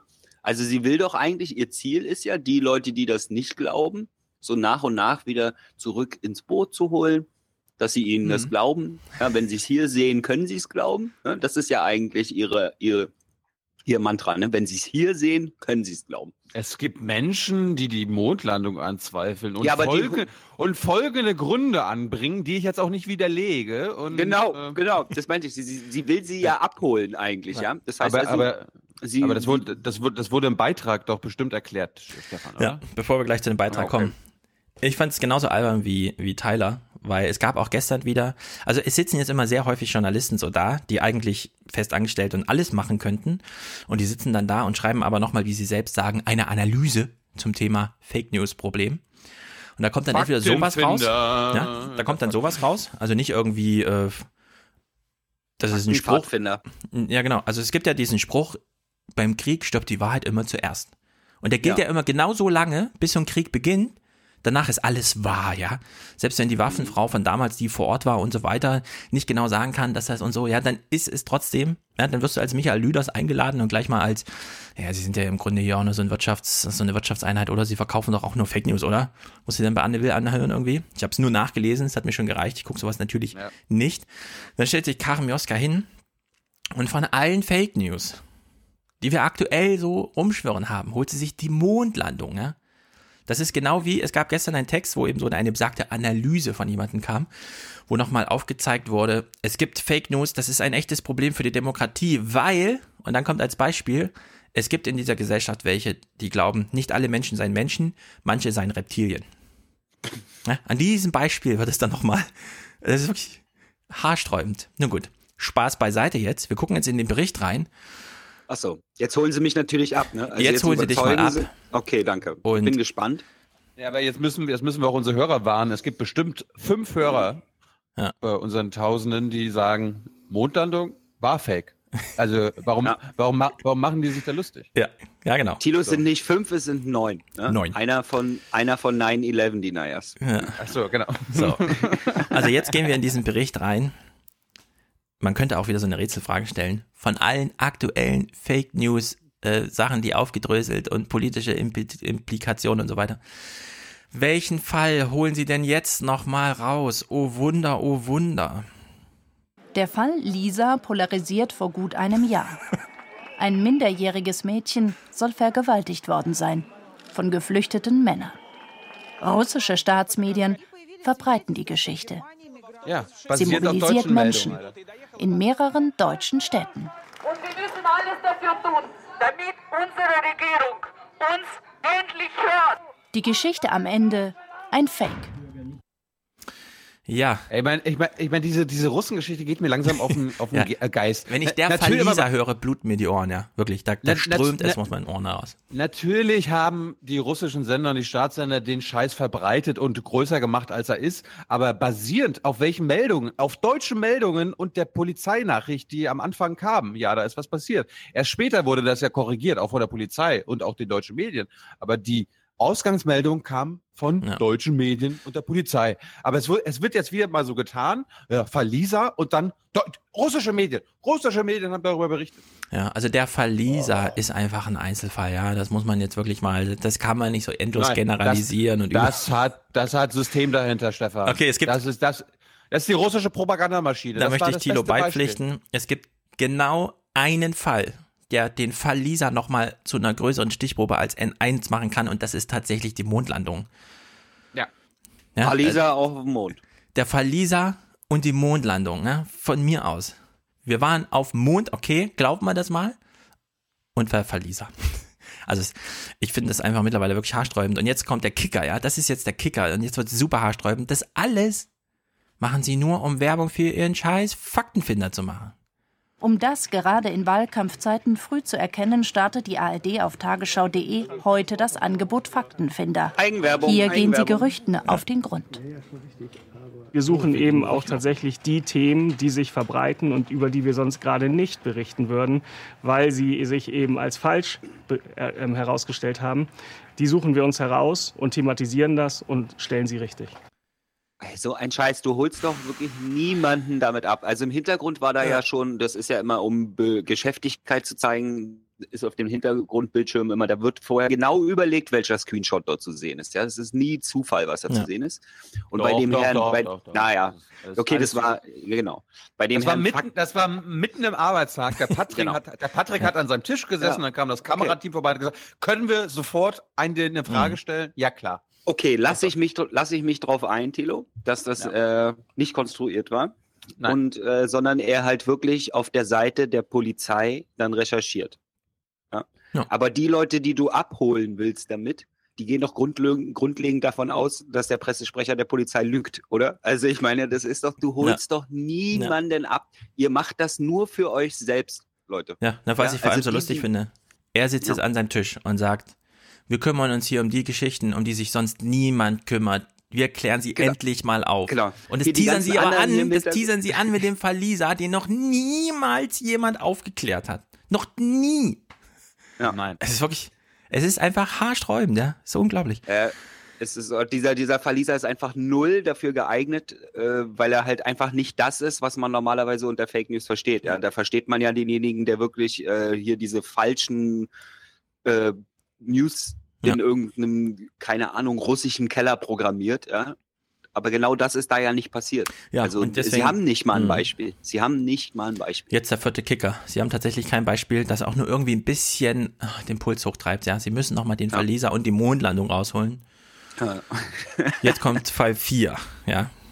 Also. An 9-11 trauen sie sich nicht ran. ja, das ist gleich wieder. Die kennen Zuschauer ganz gespitzt. Also. Genau. Also, wir haben jetzt ja, in drei Etappen Mondlandung, Verlieser und dann plötzlich die Geschichten, die sonst niemanden interessieren, aber nur der Hinweis, dass es die gibt. Ja, wir hören keine davon. Jetzt Schritt vier. Wir haben natürlich nochmal einen Experten. Ja, wenn wir schon keine Empirie haben, haben wir wenigstens einen Experten, der uns was erzählt. Jan-Henrik Schmidt vom Hans-Bredrow-Institut. Und das finde ich einfach nur, also jetzt wird es auch so ein bisschen absurd. Ja? Wir hören mal zu, was er sagt. Ist alles da, da. Ist, das dass oft 100 Jahre unsere Facebook-Freunde solche Nachrichten weiterleiten, ohne das selber zu prüfen. Ähm, da sind wir dann eben darauf angewiesen, dass hier tatsächlich Leute das professionell tun, die eine Möglichkeit haben, auch professionell journalistisch hinterher zu recherchieren. Ja, also das Problem, also was er beschreibt. Hinter, hinterher recherchieren. Ja, also das Problem, was er beschreibt.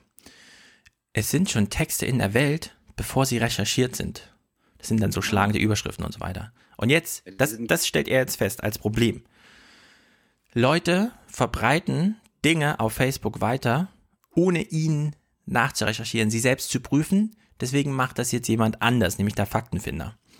Nach allem, was wir als Empirie wissen, steht in meinem Buch, steht in allen Büchern eigentlich drin, jeder Journalist weiß es, wenn jemand eine Fake News auf Facebook weiterverteilt, hat er sie mit 99%iger Wahrscheinlichkeit nicht mal selbst angeklickt. Der hat ihr nicht nur nicht nachgeprüft, der hat nicht nachrecherchiert, der hat sie nicht mal gelesen. Einfach nur die Überschrift Bild, weitergeklickt, ja? Genau, das Bild hat ihm gefallen. Ja, ja, und es sind, das ist jetzt nicht so aus dem Bauch heraus, sondern das ist die ermittelte Zahl. 99 Prozent der Sachen, ja? Da, da wird Facebook nicht verlassen, um irgendeinem Link zu folgen. Es wird einfach, oh, geile Überschrift, hier, teilen weiter, zack, weg, ja? Damit beschäftigt man sich genau 0,3 Sekunden. Plötzlich hat man diesen, ja, und das haben wir dann auch von Karim Joska, äh, von wie heißt die ZDF-Frau, Marietta Slomka gehört, ja, in dem Expertengespräch mit dem, da mit, äh, hier, diese ZDF-Eigenveranstaltung, wo sie zu diesem Wissenschaftler meinte, ach so, dann hat es gar keinen Sinn, dass wir immer im Internet gucken, wie oft Sachen geteilt werden, weil das eh nur alles total Schnulle ist, ja, die Leute haben es eh nicht gelesen, das sind alles Bots, die die Zahlen hochtreiben, ist also eh egal, ja, es ist egal, sie müssen diese Zahlen nicht beachten, das sind einfach nur Zahlen. Und jetzt gründen sie ihren ganzen komischen Apparat, ihren Faktenfinderapparat, ja, darauf, dass irgendeine Facebook-Nachricht hundertmal geteilt wurde und dann recherchieren sie der nach, als ob das dann jemand anklickt, ja. Also ist wirklich haarsträubend. Das ist wirklich eine Zeitverschwendung ohne Ende und das alles unter dem Deckmantel. Auch Journalisten wissen jetzt mal wieder, was sie tagsüber tun können. Sie haben 20 Jahre lang, seitdem das Internet erfunden wurde und Spiegel Online ans Netz ging, suchen sie die Innovation und sie machen hier ein Hackathon und da machen sie irgendwas und da sitzen sie zusammen und da gründen sie was Neues. Und nach 20 Jahren haben sie jetzt endlich was gefunden, was sie machen können. Sie klicken auf Facebook-Links. Als die einzigen, die noch auf Facebook-Links klicken, lesen mal den Text und schreiben drunter, übrigens, das ist Fake News. Ja. Und vor allen Dingen, äh, da kommt dann ja wahrscheinlich auch so eine Ampel dann dahin, ne? so nach dem Motto grün, alle Fakten konnten überprüft werden, gelb, so zwei, drei Fakten sind wir uns nicht sicher und rot, alles ist falsch. Ja, eine richtige Annäherungsampel. Ja, also, genau. Aber die, Be warte mal kurz, Tio, muss ich mal kurz ausführen. Aber die Bevölkerung scheißt doch mittlerweile total auf diese Ampeln, weil die ja eh alle fake sind. Also die Energieampel äh, am Kühlschrank, ne, die, äh, hm. äh, die, die CO2-Ampel am Auto, ja. demnächst auch äh, die Bio-Ampel am Schwein, ja, und dann auch noch die News-Ampel am, äh, an meinem Facebook-Beitrag. Ja, also ich meine, mittlerweile, also Journalisten wissen ja wirklich nicht, was sie tun sollen, ja. Jetzt kleben sie irgendwelche Ampeln an irgendwelche Dinger, die schon in der Welt sind und so weiter. Ja. Es gibt so viele Themen. Es gibt so viele Themen. Heute Morgen, deshalb sage ich es nur, weil es mir kurz in Erinnerung ist, weil ich es gerade eben noch gelesen habe. Sascha Pallenberg, der hat jetzt ein Jahrzehnt oder so in Taipei gelebt. Wir hatten ihn ja hier auch schon im Podcast, hat er erzählt, wie er Mobile Geeks und so weiter aufgebaut hat. Der arbeitet ja mittlerweile bei Mercedes. Das heißt, er lebt jetzt die Hälfte seiner Zeit in Stuttgart. So. Er kommt aus Taipei, wo alles nur über öffentlichen Nahverkehr, ja, wo der Fußgang also der, der Fußgängerweg, der ist nicht neben den Autos, sondern der ist über den Autos, ja, damit man sich da arrangieren kann und schnell die Straßenseite und so weiter wechseln kann. So, dann zieht er nach Stuttgart, wo ein grüner Oberbürgermeister und eine grüne Landesregierung irgendwas machen und sein Text dazu auf Facebook beginnt, also ich habe gedacht, in Los Angeles ist es schwierig, aus der Stadt rauszukommen. Aber ich hatte ja keine Ahnung. Und dann beschreibt er mal, wie das so in Stuttgart ist, ja. Also die haben da nicht nur Feinstaubprobleme, sondern die stehen da einfach jeden Tag 16 Kilometer lang bei 10 km/h Durchschnittsgeschwindigkeit im Stau.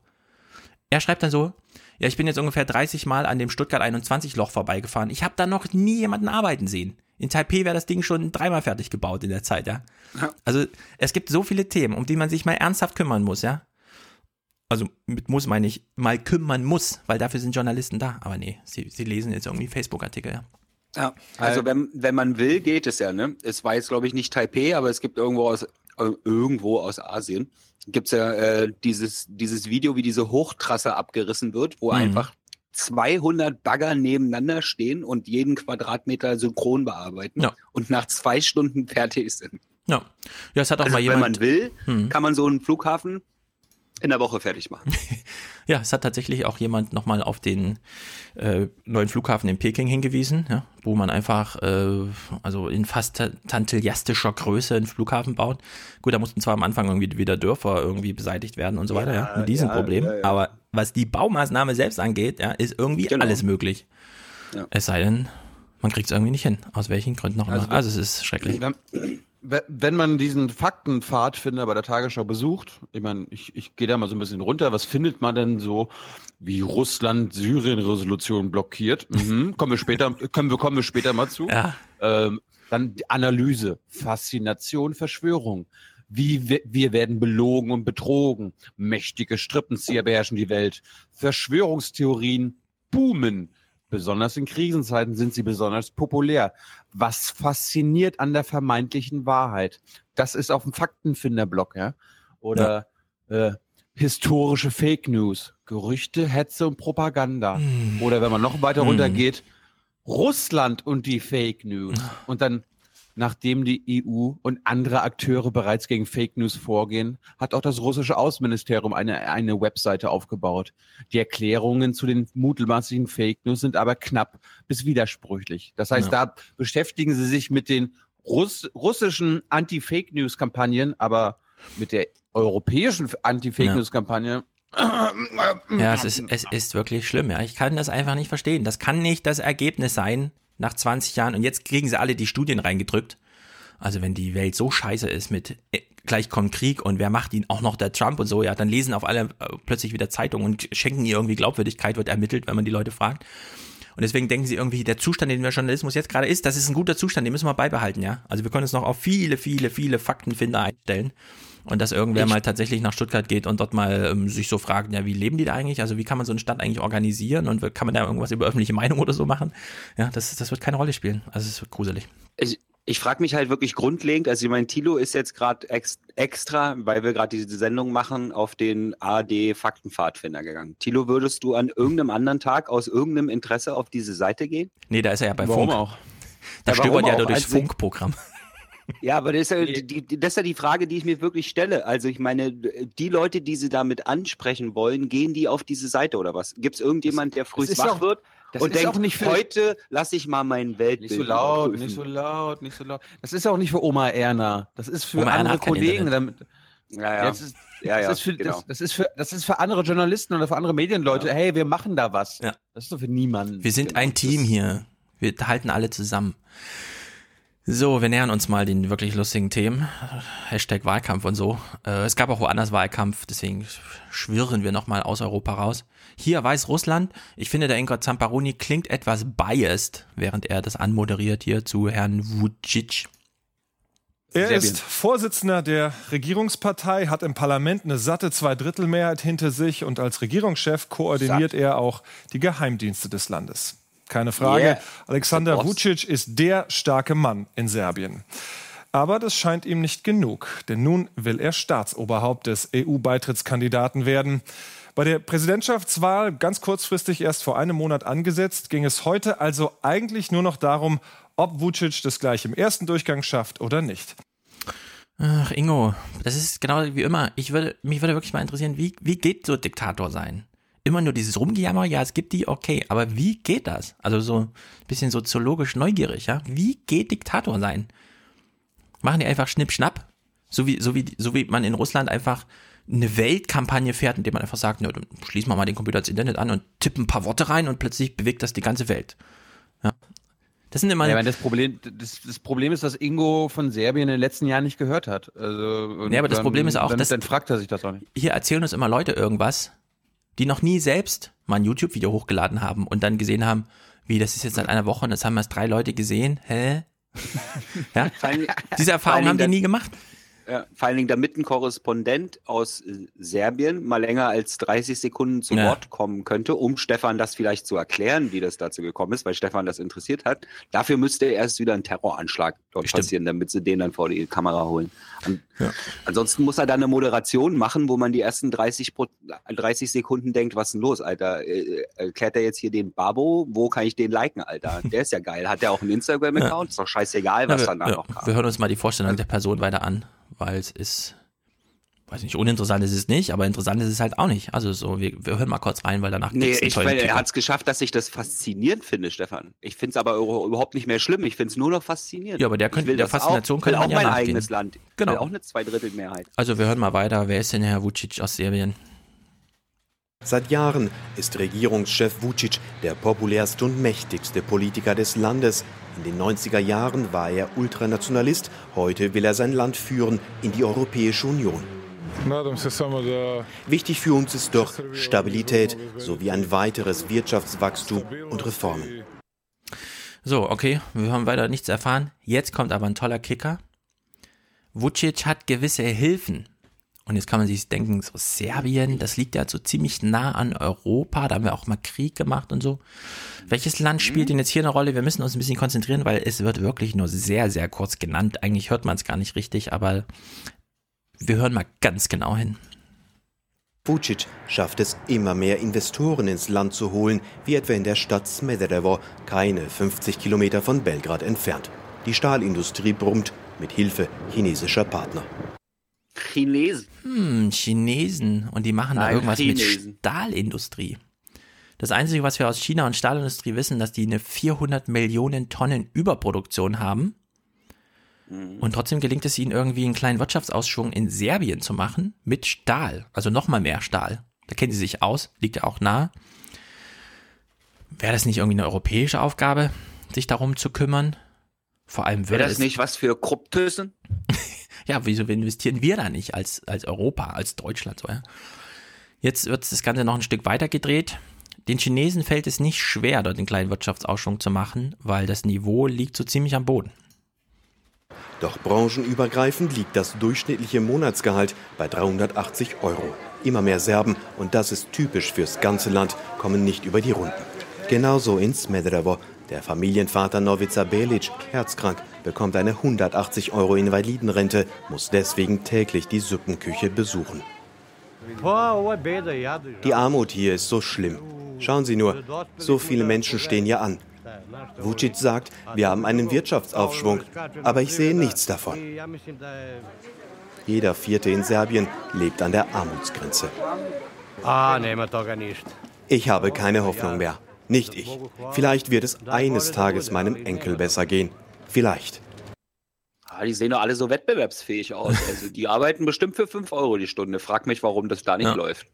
Ja, vor allem, wenn das jetzt, wenn es jetzt wieder die Russen gewesen wären, die da Investitionen machen und so, ne, dann wäre das wieder, mischen die sich etwa in den Wahlkampf ein, wollen die da jemanden installieren? Wenn es die Chinesen sind, geht das so unter ferner Liefen, ja. Da wird das so kurz genannt. Naja, da gibt's halt eine Zusammenarbeit und im Grunde kannst du da ruhig ähm, super Ministerpräsident mit Ansinnen auch noch Präsident sein. Das kannst du ruhig machen. Du brauchst halt nur gute Freunde. Wenn es die Chinesen sind, wird das einfach weggemeldet als ist halt so. Wenn es die Russen sind, hast du ja gleich wieder Probleme an der Backe, ja. Bist du gleich das nächste Land, in dem wieder irgendwelche Fassbomben geworfen werden und dann äh, Reaktionen folgen von dem ersten Menschen auf der Welt. Die Hauptsache, er schmeißt dann auch mal Bomben und das ist gut. Terror in Russland, ich will es auch mal drin haben. Thilo hat zwar auch viel zu Terror gemacht, aber ich fand dieses Heute-Journal, äh, äh, die, die Tagesthemen waren doch irgendwie durch Zeitmangel und was man sonst so hat an solchen Abenden sehr skurril. Also wir lassen uns hier mal, wir lassen uns hier mal beschreiben von Karen Mioska, die sich wahrscheinlich gedacht hat für die erste Moderation, ist das jetzt ein gewöhnlicher Terroranschlag oder ein ungewöhnlicher? Hm, ich werde Oma Erna mal informieren. Russland ist immer wieder Ziel von Terroristen gewesen. Dass es heute aber St. Petersburg getroffen hat, die liberale Metropole, die Stadt der Künste, fernab der großen Politik des Kreml, das ist ungewöhnlich. Ja, was ist das ich für habe, eine ich Info? habe jetzt, nur- bitte? ich, ich habe jetzt Das nur darauf gewartet. Ich habe jetzt nur darauf gewartet, dass sie sagt, Putins Heimatstadt. Irgendwie sowas noch. Ja, oder wo er halt gerade hingereist ist. Aber das ist halt ungewöhnlicher. Also Terror in Russland ist ja normal, weil alle hassen Putin, wir ja auch. Also das ist allerdings ungewöhnlich, dass es da passiert. Jetzt die nächste Verwunderung. Dieser Anschlag wurde irgendwie detailliert geplant. Oh Wunder. Und vieles weist darauf hin, dass dies heute ein detailliert geplanter Anschlag war, bei dem mindestens elf Menschen ums Leben kamen. Sind die anderen nicht detailliert geplant? Ja. Wissen die vorher nicht, in welche Menschenmenge sie reinrasen? Ja. Wissen die vorher nicht, an welcher Kreuzung sie abbiegen, wo sie den Knopf drücken, wann sie sich in die Luft jagen? So ein Schwachsinn. Ja, auch die Sicherheitsbehörden wissen sowas im Grunde vorher. Aber das war ein ungewöhnlicher Anschlag und er wurde auch noch detailliert geplant. Also es muss wirklich Outer Space gewesen sein. Jetzt, jetzt hören wir mal kurz, bevor sie hier uns, äh, also da wird es dann auch wieder witzig, wenn sie eigene witzige Kniffe anwenden. Was ist eigentlich passiert? Mitten im Herzen der Stadt, in der Nähe der weltberühmten Ermitage, hat es heute Nachmittag in einer fahrenden U-Bahn eine Explosion gegeben. Die Detonation ereignete sich zwischen zwei Metrostationen und auch ein weiterer Sprengsatz wurde entdeckt in einer Station unter dem größten Bahnhof der Stadt. Doch der zündete glücklicherweise nicht und konnte von der Polizei entschärft werden. Also ein Wie sie ungewöhnlicher. auch so, hm. hm, wie sie so zwanghaft versuchen, irgendwelche Bilder reinzubringen, die man kennt. Ja, also vorhin in Serbien, da war, wurde so ein Ort genannt, wo alle so hä machten und dann so ganz in der Nähe von Belgrad. Ach so, von Belgrad. Ja. Und hier diese, diese, diese zwei U-Bahn-Stationen, die kannte ja keiner. Also hat man mal die über, über, übernächste Ja. U-Bahn-Station gezeigt offen, weil äh, hier, da steht ein Museum, was sie, wenn sie gebildet sind, bestimmt schon mal gehört haben. Und das war da ganz in der Nähe. Aber wenn wir hier in der Karte raussuchen, weiter weg war, als es dran war. Ja. Naja, Hauptsache, wir haben wieder irgendein Bild genannt, was sie kennen. Also erbärmlich, ja. Ja, wenn was in Paris passiert, dann muss nochmal darauf hingewiesen werden, das ist übrigens die Stadt mit dem Eiffelturm. Das ist nicht die mit dem silbernen Museum.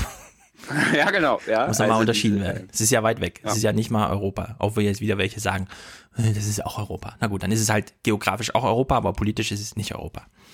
So, Ich hab- jetzt. Ich, ich, Hm? ich habe eine Frage an euch beiden. Was Mhm. haben die Fernsehredaktionen eigentlich damals gemacht, als es noch kein Google Earth gab? Ja, das ist Und auch sie eine sehr gute Frage. Und sie nicht immer reinzoomen konnten und äh, Das ist- ja. einzelne Straßen zeigen konnten. Sie haben sich noch mehr den Kopf zerbrochen, welche Schnittbilder sie jetzt nehmen. Nee, so Ka- Karten gab es ja auch von früher, Tilo. Ja, aber die da konnte sahen man halt so dann nicht so abfilmen. cool aus. Ja. Ja, die, die haben, das weiß ich, äh, die vor 20 Jahren, die Tagesschau vor 20 Jahren und so weiter, da hatten sie einfach eine zweifarbige Landkarte hinter sich, in der ein gelber genau. Punkt mit der Stadt drauf war. Und das war im Genau. Grunde alles, was es zu wissen galt. Ja, genau. Die gute alte Zeit, als man noch nicht das Glaubwürdigkeitstheater, was uns Hans Jessen hier so glaubwürdig dargelegt hat, wie man es spielt, äh, dargelegt hat. Also Karin Als ich mich noch über die Hm. Nachrichten und nicht über die Moderatoren aufgeregt habe. Ja. Ihr müsst jetzt beide mal genau zuhören. Karin Mioska macht jetzt eine Ankündigung, die mich erschrecken ließ. Und dann wich das aber ganz schnell eine Entspannung. Hört mal genau zu. Golene Atay über das, was man bisher weiß über die Tat und die Spuren der möglichen Täter. Schock und Trauer in St. Petersburg. Na, habt ihr das mitgekriegt? Äh, der Bericht kam von Olaf Bock und äh, sie hat angekündigt, dass es von Gulene Atay kommt. Genau. Goline Atay. Es gibt, es gibt, das ist auch wirklich interessant, das haben wir auch zum Konstantin Schreiber nochmal sagen. Es gibt Journalisten, die fahren in andere Länder, leben dort jahrelang, kommen zurück und sagen, zum Glück habe ich die Hölle hinter mir gelassen. Das betrifft zum Beispiel Philipp Banse und Russland. Das betrifft Konstantin Schreiber und äh, die Syrien und den arabischen Raum. Genauso wie Michael Hahnfeld zum Beispiel auch, ja. Das sind Menschen, die kommen zurück und das Wichtigste, was sie noch vorhaben, ist zu verhindern, dass die hierher kommen mit ihrer komischen Kultur und so weiter. Ja? Also es gibt das so als, man kann unendliche, also sehr, sehr viele Namen auflisten, immer die Länder, die dazugehören, wo man sagt, die kommen mit einer Ablehnung zurück, die werden hier nie wieder ein gutes Wort darüber verlieren, wo sie herkommen. Goline Atay lehnt Russland einfach komplett ab. Ja? Die lebt da, aber die findet das im Grunde alles scheiße, außer das Mütterchen nebenan, das nochmal unter Putin leidet oder so. Deswegen habe ich erst gedacht, oh nee, jetzt macht jetzt echt Golini Atay äh, so einen Bericht, ja, den initialen Bericht vom Terror, dem es dann wieder Putin und so weiter. Und dann war es aber leider ein Fehler, wahrscheinlich war sie nicht verfügbar, obwohl sie eingeplant war. Und Olaf Bock macht den Bericht. Deswegen können wir kurz reinholen, äh, reinhören. Olaf Bock geht das jetzt mal richtig schön durch, ja, wie es im Handbuch steht. Zuerst die Betroffenen zeigen, weil du musst ja wissen, wie du fühlst. Dann das Geschehen kurz schildern, soweit man das kann. Danach noch kurz was zum Täter und eventuell was zu möglichen Komplizen sagen. Also hier ein Bilderbuchbericht. Die Menschen können es nicht fassen, dass nun auch ihre Metropole ins Zentrum des Terrors gerückt ist. Ah, ich bin zur Arbeit gefahren und buchstäblich eine halbe Stunde diesem Anschlag entgangen. Schrecklich, einfach schrecklich. Alle waren in Panik. Es war eine gewaltige Explosion am Nachmittag in der St. Petersburger Metro. Durch die Detonation im Bereich von zwei zentral gelegenen U-Bahn-Stationen sind bisher elf Menschen gestorben und viele weitere schwer verletzt worden. Die Druckwelle zerfetzte Teile dieses Waggons. Überwachungsbilder aus dem russischen Fernsehen sollen den möglichen Attentäter zeigen. Der Mann bestreitet die Tat. Die Bombe vermutlich versteckt in einer Aktentasche. Es gab noch einen weiteren Sprengsatz, womöglich platziert von einem zweiten Attentäter. Dieser Sprengsatz detonierte jedoch nicht und konnte entschärft werden. Ja, wenn man den Brennpunkt einfach weggelassen hätte, ja, nochmal, ach hier der Täter und so weiter, vermummt, bla bla, ja, dann wäre das gleich gut gewesen, ja. Man muss nur zwei Stunden länger warten, dann kommt das, die Tagesthemen, da sitzt eine Redaktion, die macht das jeden Tag und so weiter. Keiner wird eilig abrufen vom Whirlpool, ja, Ja, aber und dann klappt das. Aber, aber da, da muss man sagen, da, die waren beim Brennpunkt halt unter Zugzwang. Ja? Wenn sie bei äh, in Ja, sie haben sich Berlin, selber unter Paris Zugzwang gesetzt, ne? und London Brennpunkte machen, dann mussten sie einfach auch bei Petersburg einen Brennpunkt Ja. machen. Wir lassen jetzt weg, was wir schon eben, also zwei Stunden vorher im Brennpunkt gesehen haben, nämlich die Terrorgeschichte Russlands seit 2010, also gehen echt sieben Jahre zurück, ja, um Terror zu zeigen, sondern jetzt kommt auch der Korrespondent. Er ist jetzt nicht direkt aus dem Flugzeug gestiegen, sondern er hat es schon zwei Stunden später geschafft, an den Anschlagsort zu kommen und Schön. kann zumindest da einen 0815-Bericht abliefern. Präsident Putin äußerte sich beim Besuch seines weißrussischen Amtskollegen. Achso, jetzt kommt erstmal Putin. Den sehen wir nur über Bande, das ist auch interessant. Er sitzt bei seinem weißrussischen Amtskollegen, Name habe ich vergessen. Lukaschenko. Luka, äh, stimmt genau, Lukaschenko. Anstatt mit der Presse zu reden, redet er mit ihm, während die Presse dabei ist. Also man, man erfährt über Bande, während man dazuhört. Das ist sozusagen, eigentlich ist es nur ein Foto-Op, ja, dass die beiden auf Sesseln sitzen, so wie immer. Nur diesmal redet Putin gerade über den Anschlag, der gerade passiert ist. In St. Kommen die überhaupt miteinander klar? Weil die schütteln sich ja gerade nicht die Hand. Also bei solchen Bildern, Stimmt. ich bin da immer durcheinander, wenn die sich nicht durchgehend die Hand schütteln. Ja, dafür hat ja Bildern. keiner Zeit für diese Gedanken, weil es wird ja gerade über Terror geredet. Also wir erfahren, wir erfahren über Bande von Putin aus dem Gespräch, während die Presse daneben sitzt, was passiert ist. Danach hören wir den Korrespondenten. Jetzt werden natürlich alle möglichen Ursachen von den Ermittlungsbehörden geprüft. Auch, dass es Terror gewesen sein könnte. Die Experten untersuchen und es wird Antworten geben auf das, was dort heute geschah bei dieser Tragödie. Ja, äh, Putin kann gar nicht anders als diesen Moment zu Schauspielern. Und er sagt genau das Gleiche, was Thomas de Maizière dann auch sagt.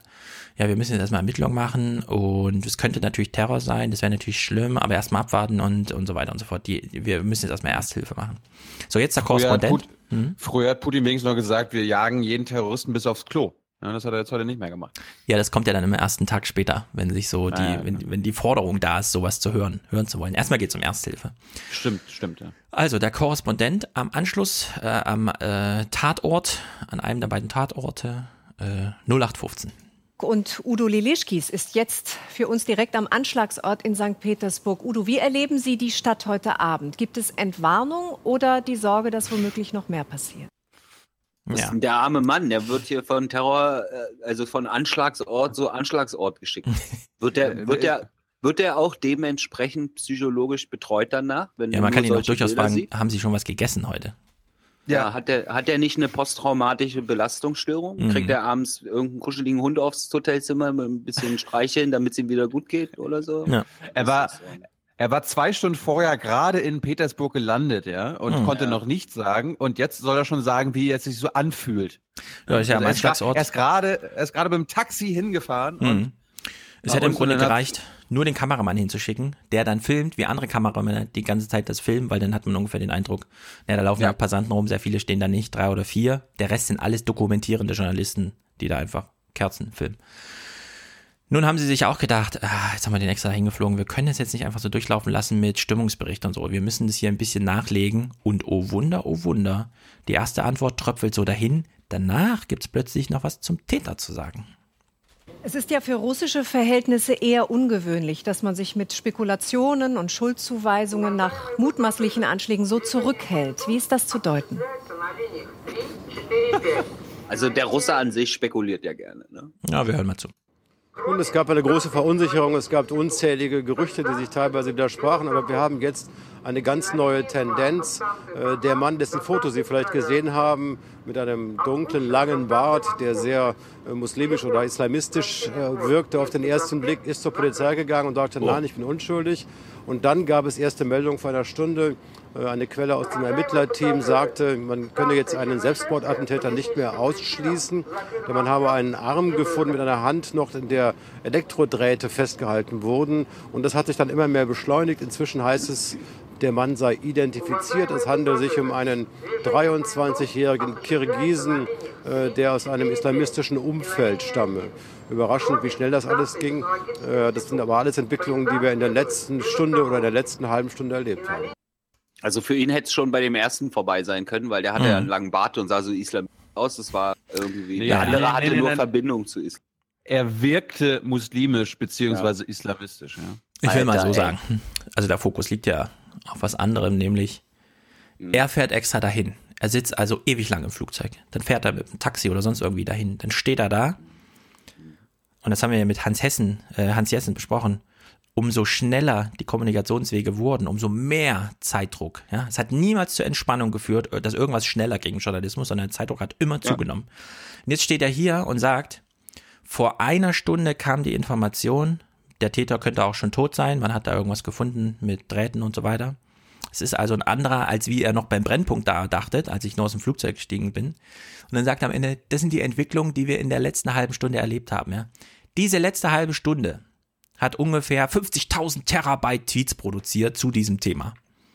Ja, indem der Fernsehmann dann nochmal für Oma Erna zusammenfasst, was in 1000 Tweets schon retweetet und so weiter wurde, nämlich, dass der Attentäter wahrscheinlich tot ist.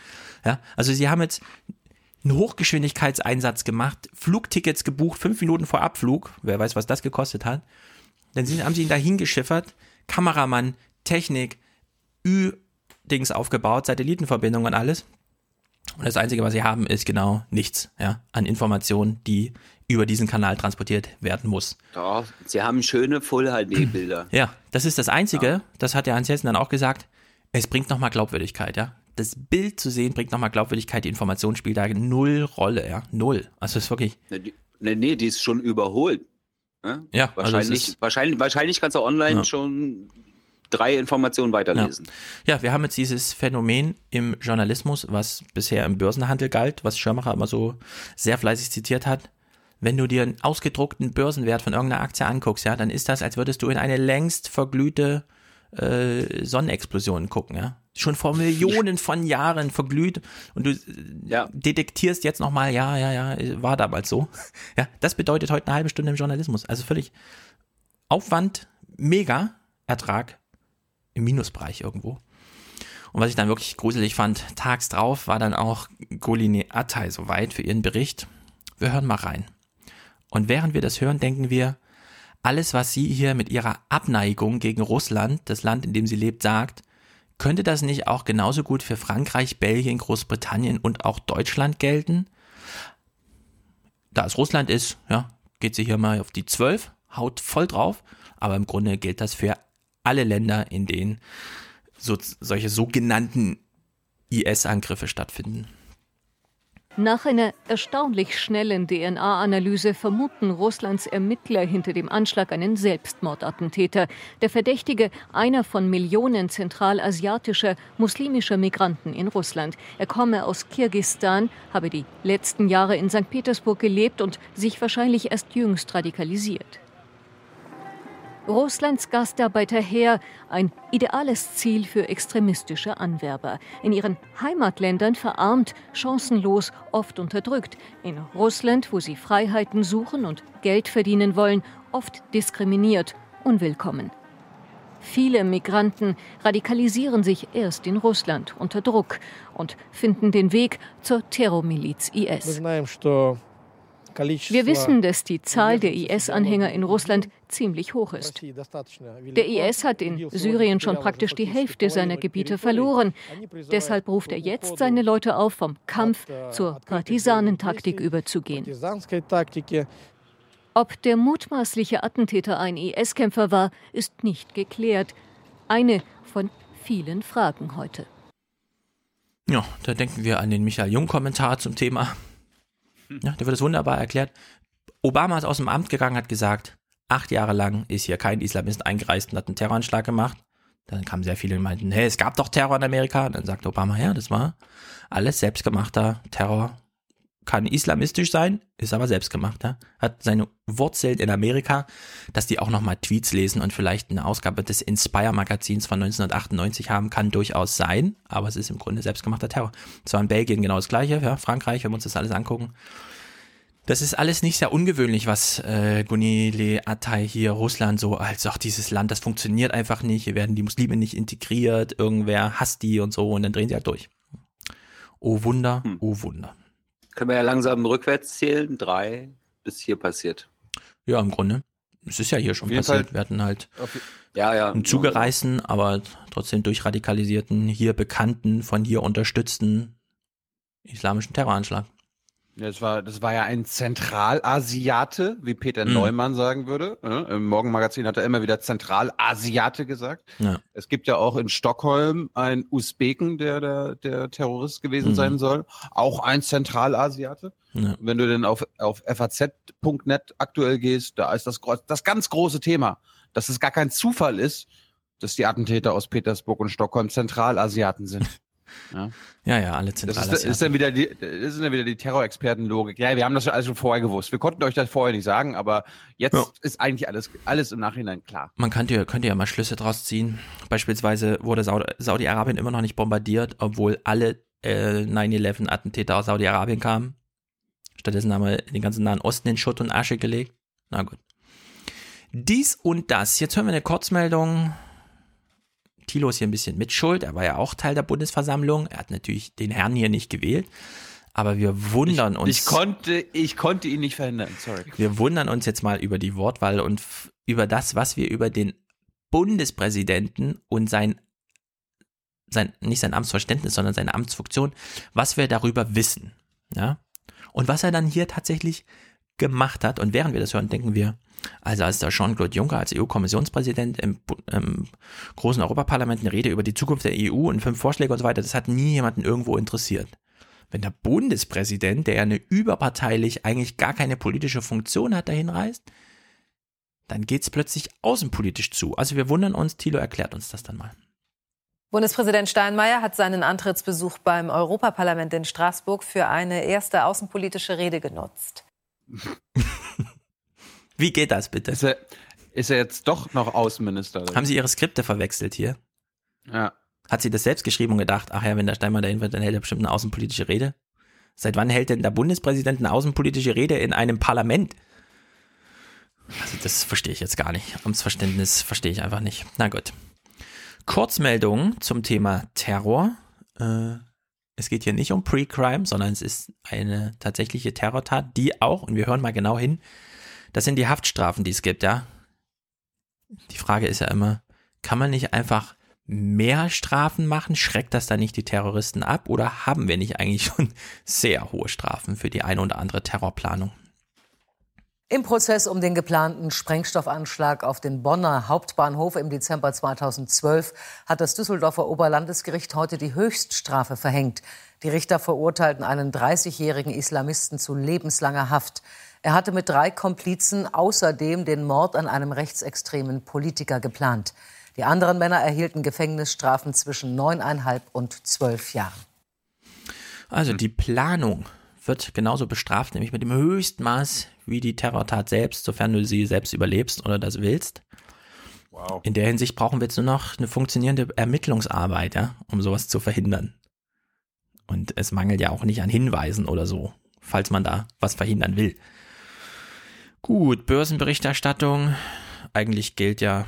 Den Blick auf den DAX, den können wir uns heute sparen. Aber da es manchmal interessant zugeht ja. zum Thema Autoindustrie. Sag mal. Junge, du hast nichts kapiert. oh. Ja, hören wir trotzdem mal rein. Also, es geht um BMW, Mercedes und Toyota, also zwei unserer liebsten Babys und einen komischen japanischen Konkurrenten, den wir hier nochmal kurz abstrafen können. Wir müssen dazu die Zahlen zwar so ein bisschen hinbiegen und so weiter, aber wir machen das einfach mal, fällt ja nicht weiter auf. Die Nachfrage nach Luxus bescherte BMW und Daimler nicht nur Rekorde bei Umsatz- und Verkaufszahlen. Die beiden Konkurrenten aus Deutschlands Süden waren im vergangenen Jahr auch die profitabelsten Hersteller weltweit. Zehn Prozent des eingenommenen Geldes blieben im vergangenen Jahr bei BMW als Gewinn hängen. Daimler konnte von 100 Euro 8,80 Euro in der Kasse behalten. Damit rentierten sich die Geschäfte für beide mehr als für Toyota. Der jahrzehntelange Rentabilitätschampion blieb bei der Gewinnmarge unter 8 Prozent. Hast hier Dividendentitel kaufen, kaufen, ja, kaufen. Ja. Zinsen gibt's nicht mehr. Kauf Dividendentitel. Ich will es mal kurz relativieren. Also man kann das natürlich musst du immer mal erklären, sagen. Thailand. Thailand, das musst du gleich mal erklären.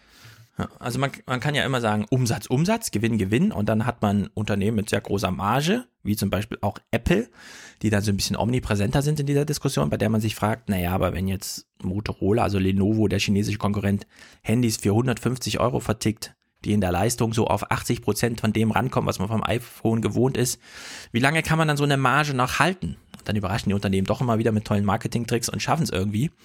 Und so haben wir die Situation auch hier, also BMW und Daimler. BMW 10% Gewinnmarge ja, auf die Umsätze, die man da so hat. Daimler 8,8, Toyota nur 7,8. Jetzt kann man das aber mal vergleichen, ja. BMW 94 Milliarden Euro Umsatz, 124.000 Mitarbeiter. Mercedes 153 Milliarden Euro Umsatz, 282.000 Mitarbeiter. Toyota 231 Milliarden Umsatz, 338.000 Mitarbeiter. Also wenn man mal die Mitarbeiterzahl reinnimmt und wir haben äh, äh, das Gespräch mit Frau Wagen Knecht noch nicht gehört. Ich habe auch nur Ausschnitte dazu gelesen, aber sie kommt ja auch mit dem Argument, naja, der Mehrwert kommt eben vom Menschen her und nicht vom Computer und so weiter. Ja, da muss man mal drüber nachdenken. Also da gehen wir noch drauf ein. Menschen in Unternehmen. Toyota ist so umsatzstark wie BMW und Mercedes zusammen, aber mit 20 Prozent weniger Mitarbeitern und sie haben schon ein Hybrid-Auto auf dem Markt und zwar schon seit ungefähr zehn Jahren oder so. Ja, das dann tatsächlich die drei Liter Grenzen auch mal einhält, statt irgendwie nur über Protz und äh, Beinfreiheit hinten, wenn man als Mitfahrer drin sitzt, zu gehen. Ja, also in der Hinsicht. Ja, aber da aber dafür ist der Profit halt nicht so hoch. Ja, ne? kommt also, davon. Genau, da kommt man dann wieder mit dem Margenargument, ja, und es sieht ja auch schön aus, auch 10% Marge. Toyota bettelt sich ja immer mit äh, VW darum, wer verkauft eigentlich am meisten Autos. Beide kommen so auf 10 Millionen Autos im Jahr. Das war jedenfalls die Zahl 2015. Da hat äh, VW Toyota überholt. VW über 600.000 Mitarbeiter und Toyota 338.000, fast die Hälfte von VW, ja, bei dem gleichen Output an Auto. Also da ist Automatisierung schon sehr weit weiter fortgeschritten. Man hat vor allem Modelle, die sich sehr viel besser für die zukünftigen Märkte eignen, wenn ich nämlich einfach nicht meinen tollen Mercedes vor der Haustür habe, sondern mir einfach mal kurz ein selbstfahrendes Ding vorbeischicken lasse, in dem dass ich einsteige und das mir danach schnurzegal ist, ja, wenn ich wieder ausgestiegen bin, es soll mich nur sicher irgendwo hinbringen. Also ich würde mich da nicht zu viel freuen, hier Börse, aber gut, so sind sie. Andere Sache, letzte Kurzmeldung. Die Deutschen pendeln gar nicht so weit, aber es wird, wieder mal nicht, es wird mal wieder verheimlicht, wie lange diese Pendelei dauert. Immer mehr Menschen pendeln zwischen ihrem Zuhause und dem Arbeitsplatz in einem anderen Ort. Mehr dazu in den Nachrichten mit Jan Hofer. Der Anteil der Pendler ist im Jahr 2015 auf 60 Prozent aller Arbeitnehmer gestiegen, ein Rekordwert. Das geht aus einer Studie des Bundesinstituts uh. für Bau, Stadt- und Raumforschung hervor. Pendelweltmeister. Die meisten Pendler gibt es demnach im Raum München, gefolgt von Frankfurt am Main und Hamburg. Auch der Arbeitsweg ist länger geworden. Er liegt bei im Schnitt 16,8 Kilometern. Ja, 60,8 Kilometer pendeln. Ich würde wetten, das sind im Durchschnitt auch eine Stunde oder so. Ja, logisch. Also das ist, aber die Zahl wird immer wieder nicht genannt. Äh, es wird auch nicht genannt, dass nichts so unglücklich macht wie Pendeln. Und wenn wir hier, und wir haben ein bisschen Glück in Frankfurt, weil wir haben nicht nur die Innenstadt, sondern wir haben einen Flughafen und zwar den neun großen, größten der Welt und wir haben eine zehnspurige Stadtauswärtsautobahn. Und wenn du sie 17 Uhr befährst, stehst du im Stau, ja. Du stehst im Stau auf der zehnspurigen Autobahn. Und das ist einfach zu krass, finde ich, ja. Also irgendwann muss man auch mal umdenken. Ich finde es gut, dass sich gerade alle um Syrien kümmern und jeder nochmal recht gehabt werden will. Und dass, dass Plasberg und Anne will fast zeitgleich so eine Sendung zum Thema machen. Aber ich finde, man könnte auch mal übers Pendeln äh, reden, wenn wirklich jeder Deutsche pendelt und zwar eine Stunde am Tag und dabei kommt er gerade mal 16 Kilometer vor sich und so. Ja, der soll. Wäre mal ein Thema. ja, auf jeden Fall. Vor allen Dingen, äh, da Pendler ja auch Podcast-Hörer sind. Ne? Also ich meine, du kannst ja keine Videos gucken. Im, nachher in, Im Radio, wenn du so lange Stimmt. pendelst, äh, hat sich jede, hörst du quasi jede Sendung dreimal. Ja? Stimmt. In, in der Pendelzeit. Deswegen Pendler sind Podcast-Hörer, glaube ich. Das stimmt, man könnte sie gezielt umwerben, aber ich, ja. ich, ich, bin noch mehr dafür, dass man einfach ein besseres Leben führt, anstatt dieser genau. alten Ideologie von, wenn du da oben auf der Wiese dir ein Haus baust, dass du nur 30 Jahre abzahlen musst und in Deutschland gibt es keine Verkaufskultur, also bleib mal bitte da wohnen, dann wirst du ein glücklicher Mensch, weil du gehst nämlich abends, wenn du 21 Uhr vom Pendel nach Hause kommst, in einer grünen Oase ins Bett, die du leider nicht mehr siehst, weil die Sonne ist schon untergegangen. Ja, aber du lebst in der Idylle im Grünen. Aber am Wochenende ist richtig schön. am Wochenende ist richtig schön. Du musst nur pro Woche leider, leider zehn Stunden im Auto verbringen, um hin und her zu fahren. Und das, wie wir also, von Pallenberg aus Stuttgart, äh, das ist dann nicht wirklich fahren, sondern da darfst du auch heute schon einen Film streamen, wie Herr Dobrindt sagt, weil du stehst ja im Straßenverkehr. Meine Mama muss jeden Tag 40 Kilometer hin und 40 Kilometer zurück pendeln. Und macht dir das Spaß? Ja. Ah, warte mal, hier klingelt es die ganze Zeit. Bei, bei, meiner Mutter ist es noch viel schlimmer. Ich glaube, die gilt nicht mal als Pendlerin, weil es äh, nicht so viele Kilometer sind, aber sie muss von Nordberlin nach Südberlin, also durch Berlin. Das heißt, da ist er auch eine Stunde unterwegs dann. Ja, ich meine, da fährst du da auch mindestens 10 Kilometer, oder? Also über ja, weiß gar nicht. Nee, von den Kilometern ist das dann immer gar nicht so viel in Berlin, aber du brauchst ja an bestimmten Verkehrssituationen, brauchst du halt einfach so tierisch lange. Ja? Also die Verkehrslage die Verkehrsknotenpunkte sind ja das, was äh, Pendeln so kompliziert macht oder so zeitaufwendig. Wenn du da die ganze Zeit oder wenn die Autos automatisiert fahren würden, also so, dass du nicht an jeder Ausfahrt bremsen, äh, äh, ne, dann mhm. wird es vielleicht schneller gehen. Aber nur vielleicht. Nee, definitiv. Hm. Würden auch weniger sterben. Ja. So. Der Computer, ja. Habt ihr ein Pendelgespräch geführt? Ja, wir mhm. haben es kurz überbrückt. ich bin mal kurz zur Tür gependelt. Es war nicht mal Post für mich dabei. Ja. Aber er war hartnäckig, na gut. Stand, ich verstehe das im Stau? Ja. Standst im Stau währenddessen? Nee, also ich, ich bin ja sehr nee. dafür, die Dann war es aber kein typisches Pendeln. Dann war es aber keine Pen Pendler-typische Erfahrung. Ich habe ja. keinen Film gestreamt, als ich in den Flur gegangen bin. so, jetzt gucken wir mal Wahlkampf in Deutschland. Nee, nee, nee, das, äh, den machst du, wenn ich mit meinem, äh, wenn wir kurz vorm Regierungsbericht sind. Das passt. Okay, dann gucken wir jetzt Krieg. Trust me. es findet wieder Krieg statt. Wir hören nur mal kurz. Mit dem Stand bin ich ins Wochenende gegangen. Es gab einen Giftgasanschlag und das sind die zwei Aussagen, die Mittwoch feststanden. Hören wir 30 Sekunden. Seitdem hat sich ja nichts weiter geändert eigentlich. Nee. Im Sicherheitsrat macht US-Botschafterin Haley Assad verantwortlich, fordert eindringlich eine Untersuchung und Sanktionen. Eine Resolution westlicher Länder aber lehnt Syriens Schutzmacht Russland als unausgegoren ab und präsentiert eine eigene Theorie. Syriens Luftwaffe habe in Wahrheit ein Chemiewaffenlager der Rebellen getroffen. Bullshit. Die Fronten scheinen einmal mehr verhärtet. So, sind wir jetzt in, sind wir jetzt in Kriegsstimmung? Wir sagen nichts weiter zu Syrien. Wir sind jetzt in Kriegsstimmung, also hören wir mal, was die Bundeswehr so aufzubieten hat. Warte, warte, warte. Bomb them. Bomb them. Keep bombing them. Bomb them again and again. Jetzt bin ich in Kriegsstimmung. Tilo, wer war das? Okay. Judge Judge. Janine. Ja. Wir hören jetzt die Bundeswehr. Sie hat was Neues im Repertoire. Wir haben sogar einen Jingle dafür. Cyber, Cyber, Cyber, Cyber, Cyberangriff, Cyber, Cyber, Cyber, Cyber, Cybersicherheit. Und Karin Mioska, Oh. da wird sich Tyler Oh, jetzt da- freuen, hat eine besonders literarische Anmoderation gefunden. Oh, ich schreibe mit. Verteidigungsministerin von der Leyen hat heute ein neues Kommando vorgestellt, das vor Cyberangriffen schützen soll. Und genau solche Leute werden jetzt gesucht, doch die sind gar nicht so leicht zu finden. Denn Hacker sind nicht gerade dafür bekannt, die Hacken zusammenzuschlagen.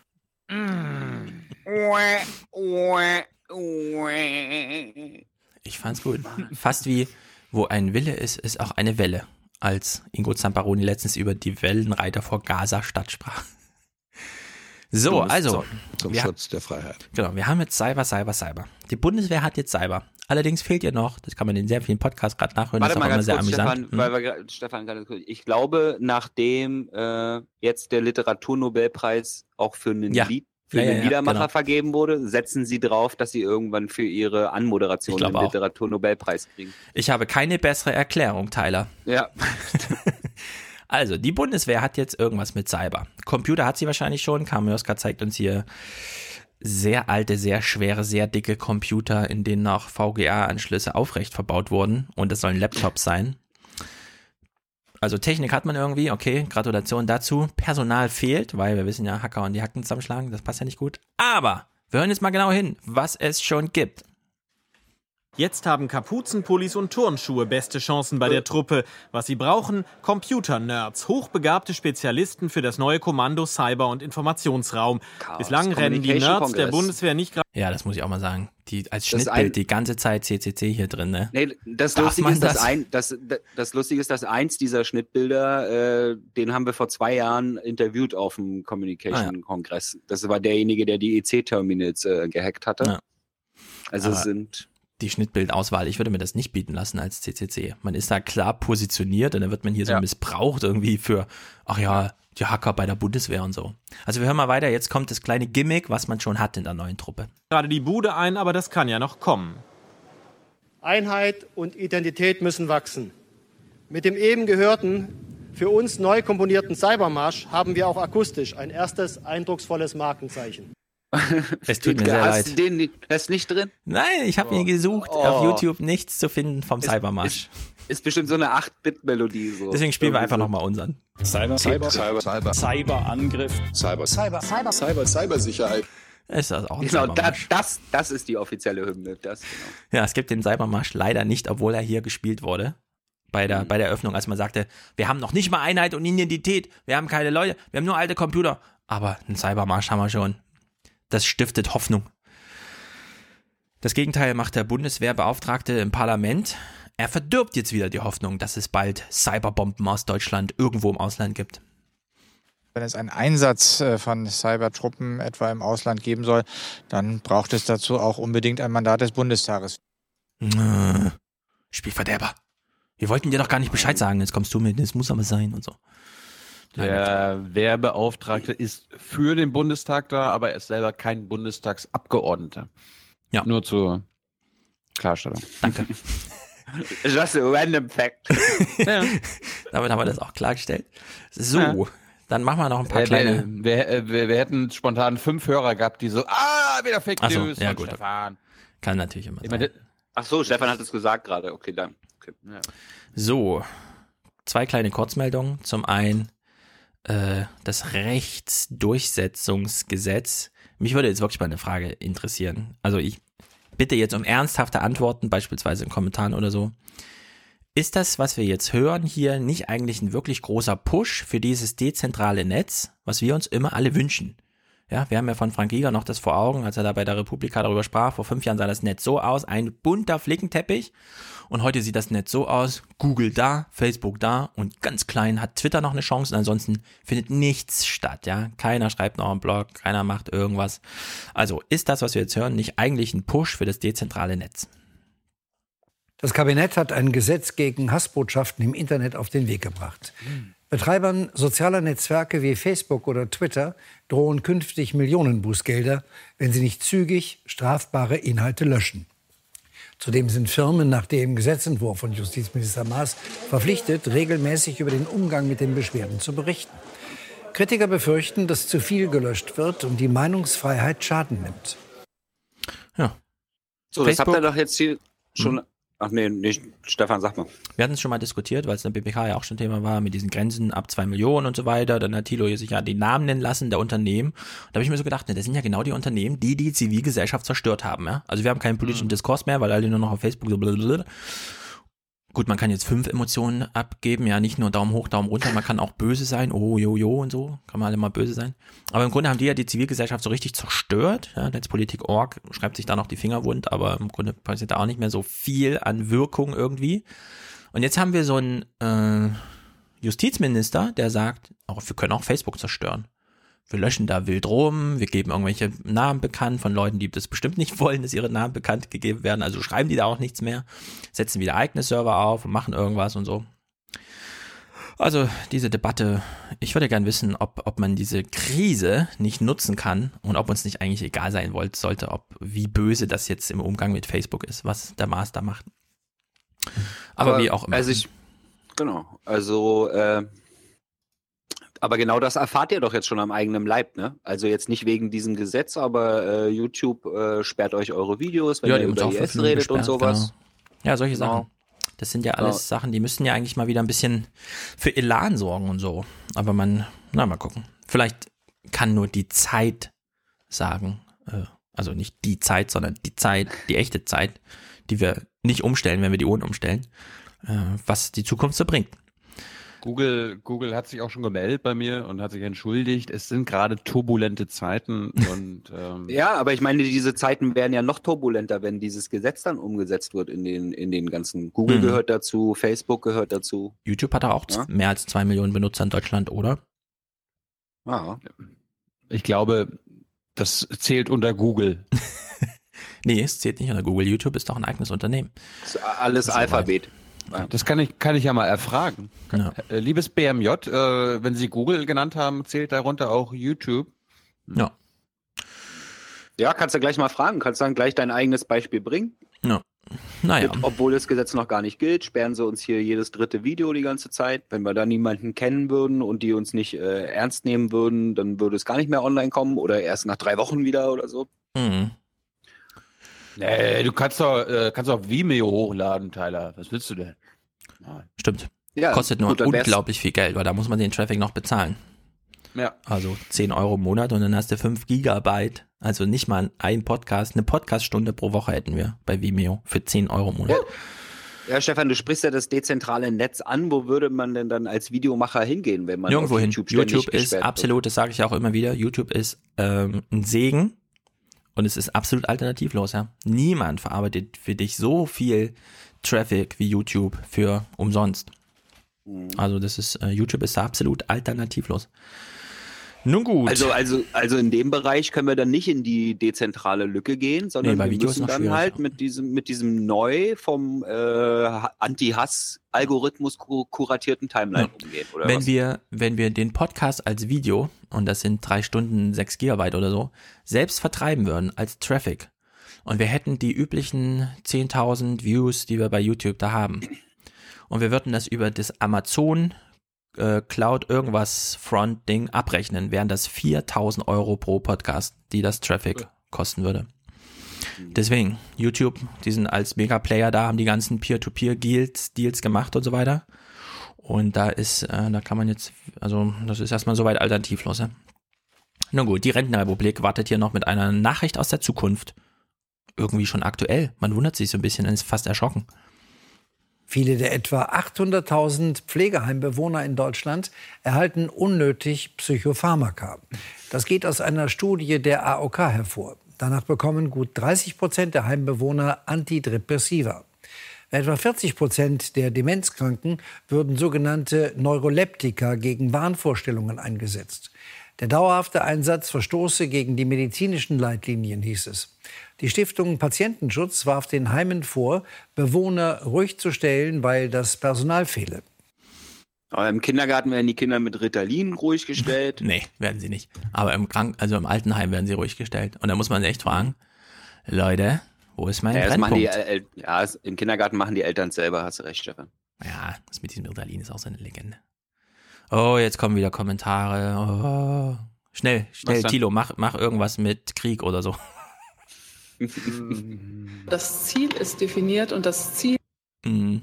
Nein, aber was ich damit meinte, jetzt egal, äh, wie viele Kinder jetzt wirklich berechtigt oder unberechtigt Ritalin kriegen, aber dass es halt in der Gesellschaft völlig akzeptiert ist. Ne? Also, wenn es ein ja. Problem gibt, gibt es dann Medikamente dagegen. Ne? ADHS ist aber auch Hast eine echte Krankheit. Hier nimmst du den, kannst du trotzdem arbeiten gehen. Ja, ja, das natürlich. stimmt wieder. Also ich diese ja nicht, Beta-Blockerei und so, das ja ist ja wieder was anderes. Ja. Ich sage ja nicht, dass es niemanden gibt, den, äh, dessen Leben nicht besser wurde, weil er Ritalin genommen hat. Ich sage nur, dass es viele Leute gibt, die sowas kriegen, obwohl sie es nicht brauchen. Hm. Genauso wie hier die, genauso wie hier die Rentner ruhig gestellt werden, weil kein Personal da ist, um sich mit ihnen zu beschäftigen. Ja. Zunehmendes Problem, weil Kinder nehmen ab in der Zahl, aber die Alten, oi, oi, oi, oi. Ich meine, ich meinte ja, nur bei den Kindern ist es so ähnlich, ja. Also wenn, wenn deine Kinder verhaltensauffällig sind, so wie ich früher, habe ich einen Betragen eine 5 gekriegt und die Lehrer hatten wirklich Ärger mit mir. Aber äh, heute kriegst du dann ein Gespräch, ob es nicht vielleicht sinnvoll wäre. Haben sie schon mal darüber nachgedacht, ihr Kind zu medikamentieren? Ansonsten müssten sie dann die Schule wechseln. Er ist so verhaltensauffällig. Gefühlte Wahrheit, aber gute weiter. Ja. Das ADHS-Thema fangen wir jetzt nicht an, ja? ob das Nee. wirklich eine Krankheit ist und so. Nein, ich meinte damit, ich will nicht über ADHS und äh, Ritalin sprechen. Ich meinte nur, dass es in der Gesellschaft zu akzeptiert ist, äh, Dauer, dauermedikamentiert durch die Gegend zu rennen. Also äh, auch im Berufsleben gibt es bestimmt genug Leute, die jeden Tag eine Tablette nehmen müssen, nur damit sie äh, funktionieren und dann abends, wenn sie nach Hause kommen, müssen sie die, müssen sie die, äh, das Gegenteil davon nehmen, damit sie wieder schlafen gehen können. Du, du, du musst doch auch jeden Morgen Aspirin einschmeißen, gib's doch zu. Hm? So, wir müssen uns jetzt beeilen. Zwei Stunden, zwölf Minuten, das ist schon viel zu lang. Ich will noch über Wahlkampf reden. Ich bin, ich bin, ich bin gespannt. Äh, Ich, bin- ich bin überrascht, wie weit wir schon gekommen sind, weil wir sind jetzt schon bei meinen Nachrichten. Gut. Ich habe mir nämlich gedacht, am Freitag war ja dieses Stockholm-Attentat und der US-Angriff auf Syrien und dachte ich, na gucken wir mal, was die Tagesthemen oder die, das Heute-Journal dazu gemacht haben. Und äh, wir fangen mal mit Karin Mioska an, die das eigentlich pointiert uns einführt. Pointiert. Zur großen Weltpolitik, die der amerikanische Präsident nun doch entscheidend mitbestimmen will. Das wollte er eigentlich nicht. Greifen Sie nicht Syrien an, bringen Sie besser die USA in Ordnung, hatte er seinen Vorgänger Obama immer wieder per Twitter ermahnt. Doch nun hat er es selbst getan. Fand ich gut. Naja, aber Ja, selten Ja, aber ist ja wohl so ein Präsident so sehr von öffentlicher Meinung dazu getrieben worden. Ja, Hashtag Julian Reichelt und so weiter. Naja, das ich glaube, mitzumachen. also ich, ich glaube, diese öffentliche Meinung wäre egal gewesen, wenn Trump äh, andere Umfragewerte hätte und äh, Ja, genau, keine aber da diese eben so sind, wie sie Probleme sind, ist es hätte. nicht egal. Genau. Gut, äh, die Tagesthemen waren vergleichsweise bescheuert äh, bei ihrer Berichterstattung in Sachen US-Angriff, weil da war das Thema äh, Völkerrecht und so weiter, wurde wie im Brennpunkt völlig ausgeklammert. Dieses Heute-Journal hat dagegen gute Berichterstattung gemacht und wir fangen erstmal damit an, ähm, dass sie uns berichten, was dann in New York abgegangen ist beim UN-Sicherheitsrat. Also äh, ich habe das mal zusammengefasst, was da passiert ist. Es war ein Spiel, das seit vielen Jahren hier im Sicherheitsrat der Vereinten Nationen gespielt wird. Was ist Wahrheit? Was ist Lüge? Syrien und Russland hatten die Dringlichkeitssitzung des Sicherheitsrates beantragt. Der US-Angriff auf den Luftwaffenstützpunkt der syrischen Armee sei ein klarer Verstoß gegen das internationale Recht. Ein Alleingang der USA basierend auf falschen Anschuldigungen. Syrien hat immer klar gemacht, dass die syrische Armee über keine Chemiewaffen verfügt und dass sie solche Waffen auch niemals gegen bewaffnete terroristische Gruppen einsetzen würde. Niemals. Syriens Verbündeter Russland erinnerte daran, dass die USA schon den Irakkrieg mit gefälschten Beweisen begründet hätten und einmal mehr zeigen würden, dass sie auch diesmal an Aufklärung der Fakten nicht interessiert seien. Sie haben Angst vor einer echten unabhängigen Untersuchung. Denn was wäre denn, wenn dabei etwas herauskommen würde, was ihrer Anti-Assad-Regime-Position widerspricht? Amerikas neue UN-Botschafterin Nikki Haley ihrerseits beschuldigte das Assad-Regime, den Giftgasangriff durchgeführt zu haben, machte Russland mitverantwortlich und rechtfertigte die US-Luftschläge. Die USA werden nicht dabei zusehen, wenn chemische Waffen eingesetzt werden. Es liegt in unserem nationalen Sicherheitsinteresse, dass solche Waffen nicht weiter verbreitet und eingesetzt werden. In der Nacht hatten amerikanische Zerstörer im Mittelmeer um die 60 Tomahawk-Raketen auf die syrische Luftwaffenbasis Al-Shairot abgefeuert. Den Angriff hatte Präsident Trump persönlich angeordnet. Und die USA wollten heute nicht ausschließen, dass es der letzte Angriff war. Die Vereinigten Staaten haben vergangene Nacht sehr angemessen gehandelt, aber wir sind vorbereitet, mehr zu tun. Wir hoffen, dass das nicht nötig sein wird. Hm. Im UN-Sicherheitsrat hat heute keine Seite Beweise vorgelegt. Was ist Wahrheit, was ist Lüge, wurde mal wieder nicht geklärt. Keine Beweise. Hm. hm. Ja, aber das, das finde ich einen guten Bericht, dass das so auch betont wird und jetzt nicht so, ah ja, ja, die Russen tun halt so, als ob es noch keine Beweise gibt. Ja, das war ein guter Bericht. Dann schauen wir mal, wir, wir schauen nach Washington und nach Moskau. Erstmal, was sagen denn die Menschen in Washington und was sagt eigentlich die Opposition von Trump? Hm? Was sagen die wohl dazu? There can be no dispute that Syria used banned chemical weapons. Beweise für diese Aussage aber legt Donald Trump nicht vor. In seinem Club in Florida hatte er die Entscheidung getroffen, kurz vor dem Staatsdiner mit dem chinesischen Präsidenten. Donald Trump setzt ein Zeichen ohne internationales Mandat und er bekommt dafür Applaus, auch von der Opposition. Sicherzustellen, dass Assad weiß, dass er für solche abscheulichen Gräueltaten einen Preis zahlen muss, ist eine richtige Entscheidung. Es ist aber jetzt wichtig, dass die Regierung eine schlüssige Strategie findet und diese vor der Umsetzung mit dem Parlament abstimmt. Also, wenn, wenn, mhm. wenn, in Deutsch, wenn in Deutschland die Bundesregierung sagt, ja, das sind nachvollziehbare Angriffe, dann protestiert die Opposition hier in Deutschland, die Grünen, die Linken weisen darauf hin, ah, ist völkerrechtlich problematisch und auch keine gute Idee. Und in Amerika sagt die Opposition, na endlich, ja, gut so, schön. Mhm. Tyler? Ja, nee, nee. Ja. Dann gucken wir mal, was in Moskau, wie, wie da reagiert wird. Hm. Das ist alles fingiert und erinnert uns an die Situation 2003, als die USA in den Irak einfielen, ohne die Zustimmung des UN-Sicherheitsrates. Das war eine Verletzung internationalen Rechts, aber wenigstens haben sie damals versucht, so etwas wie Beweise zu präsentieren. Morgens gab es ja sehr schnell eine These der Russen, die hieß, äh, Syriens Bomber haben ein Lager getroffen, dort hatten die Rebellen Kampfstoffe gelagert und so kam alles zustande. Das wurde dann aber sehr, sehr schnell von sehr vielen Experten weltweit als chemisch und logistisch äh, ziemlich unglaubwürdig dargestellt. Das war kaum zu halten. Und dann hatten wir hier den ganzen Tag über ein merkwürdiges Vakuum. Niemand sprach in den Fernsehnachrichten hier über das, was passierte. Selbst die Sprecherin des Außenministeriums kein Wort in langen Interviews. Bis dann heute Abend auf einmal eine Welle von Experten auftauchte, die Folgendes sagen. Äh, dieser Angriff der Amerikaner war gar nicht so schnell zu machen. Der war von langer Hand geplant. Und das war also eine gezielte Provokation. Ein dummer äh, Sprecher sagt hier, dieser Chemieangriff war eine klare, gezielte Provokation des Westens, um in Syrien militärisch eingreifen zu können. Das klingt dann schon nicht mehr so zahm, äh, denn es heißt oft äh, im Klartext natürlich, der Westen hat diesen Chemieangriff selbst mit initiiert. Mhm. Hat er gesagt, der dumme Sprecher oder der Duma-Sprecher? Ja, ja, ja. Beides. Aber erklärt mir das nochmal. Also, Amerika wirft aus der Luft jeden Tag da irgendwie 100 Raketen und Zeug ab. Und das gilt so als, naja gut, äh, fandet halt statt.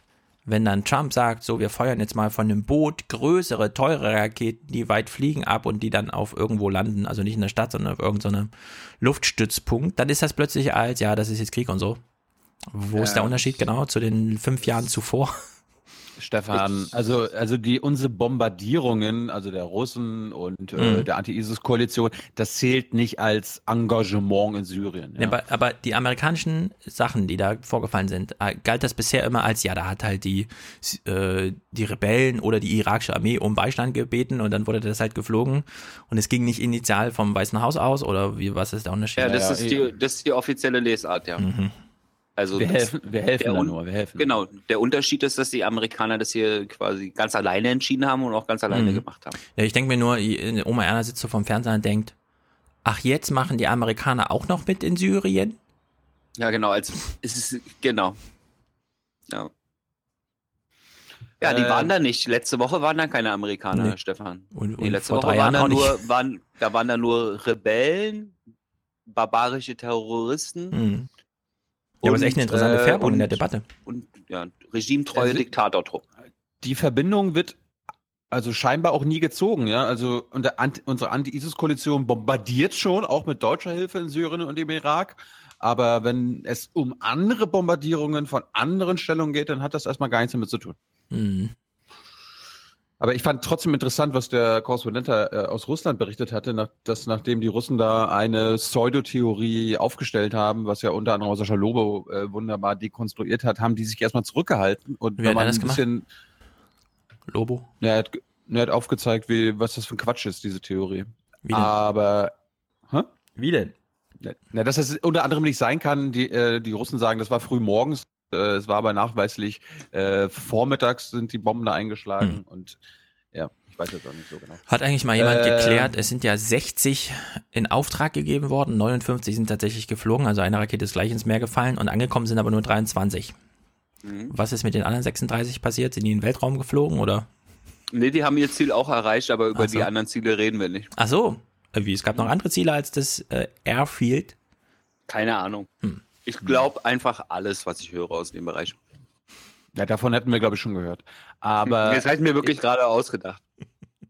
Okay. Was der Korrespondent, was der Korrespondent gerade gesagt hat, das war das Interessante. Die Russen haben halt die Theorie ins Spiel gebracht, haben dann von der Weltöffentlichkeit sofort das um die Ohren äh, geschlagen bekommen und haben dann erstmal äh, nichts gesagt. Und in Russland läuft es dann so, die großen Medien, die Staatsmedien berichten dann auch nicht, wenn der Kreml keine Linie vorgegeben hat, sodass erst abends, nachdem die, der Kreml eine Linie hatte, haben dann auch wieder die Nachrichten darüber berichtet.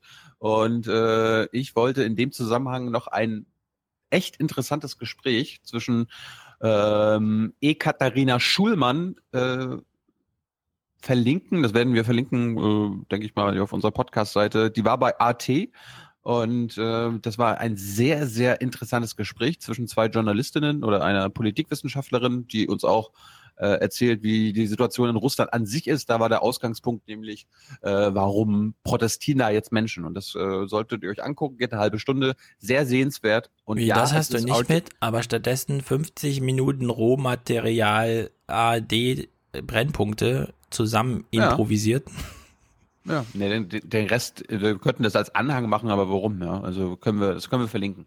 Gut.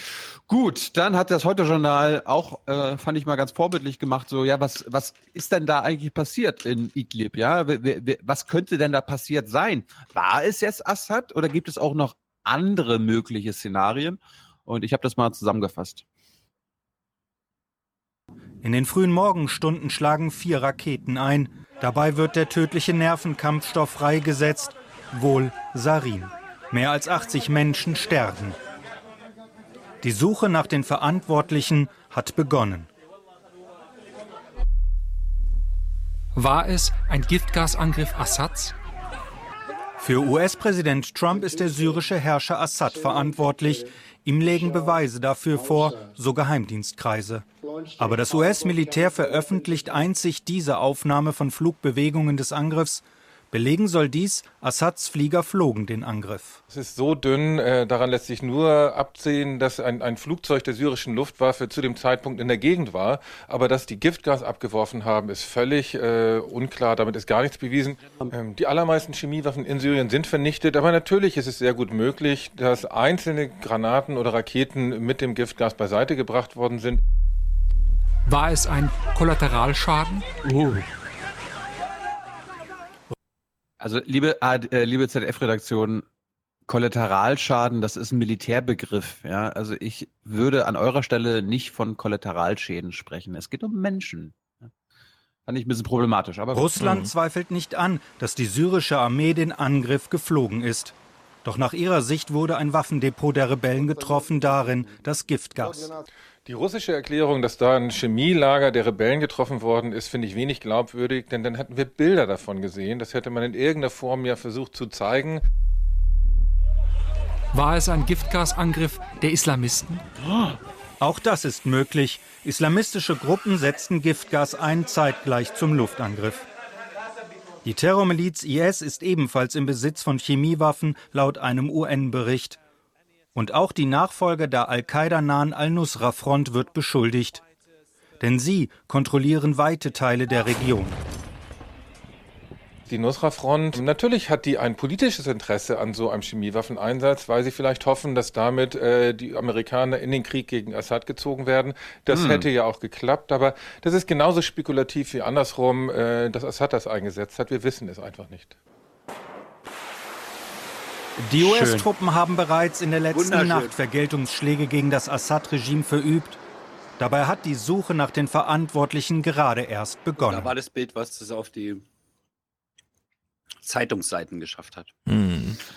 Ja, also keiner weiß, was irgendwie los ist, muss erst untersucht werden. Dann gab es sogar noch einen Korrespondenten der ARD, äh, der in Kairo war und auch nochmal klarstellt, also die Kanzlerin hält es für sicher, dass Assad für den Giftgasangriff in Idlib verantwortlich war. Volker Schwenk in Kairo, wie plausibel ist das denn, dass er es wirklich war? Eines muss man schon immer wieder betonen, es gibt Indizien, aber es gibt eben die unabhängigen, unabweisbaren Beweise, die gibt es nicht.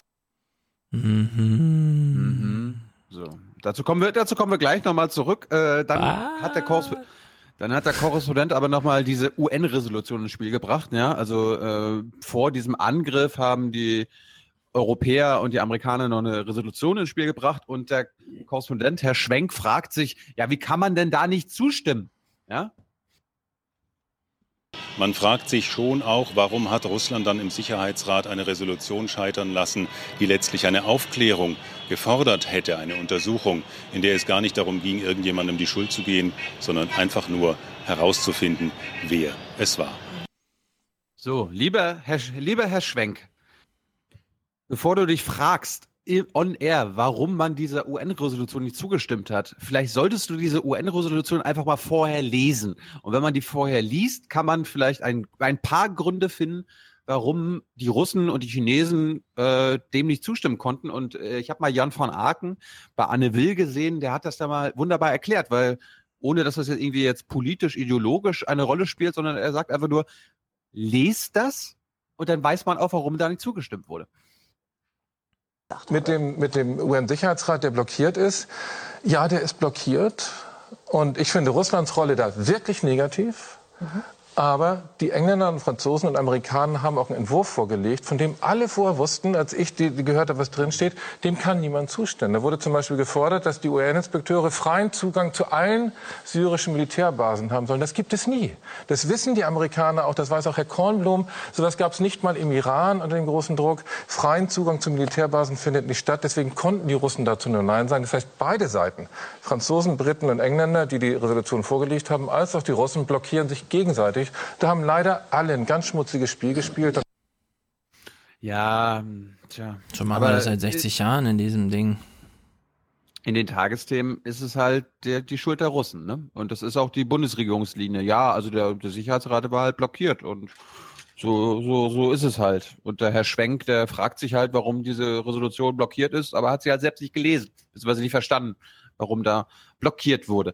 Gut, also, wir haben es gehört, keiner weiß, was los ist, keiner kann sagen, überhaupt seriös sagen, wer daran schuld ist. Trump ist sich sicher, dass es war. Zum Glück haben wir eine verantwortungsbewusste Bundesregierung, weil die haben am Freitag ganz besonnen und zurückhaltend reagiert. Nach dem Chemiewaffenmassaker an der Zivilbevölkerung von Shan Sheichun und den US-Luftschlägen heute Nacht sind sich die Bundeskanzlerin und der französische Präsident darüber einig, dass Präsident Assad die alleinige Verantwortung für diese Entwicklung trägt.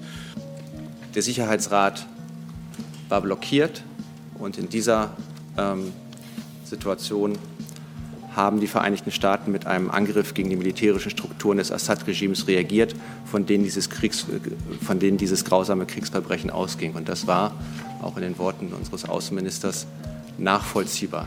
Dieser Angriff der Vereinigten Staaten von Amerika ist angesichts der Dimension der Kriegsverbrechen, angesichts des Leids der unschuldigen Menschen und angesichts der Blockade im UN-Sicherheitsrat nachvollziehbar. Nachvollziehbar. Nachvollziehbar. Nachvollziehbar. Ich mache jetzt auch mal einen auf Regierungssprecher, ne?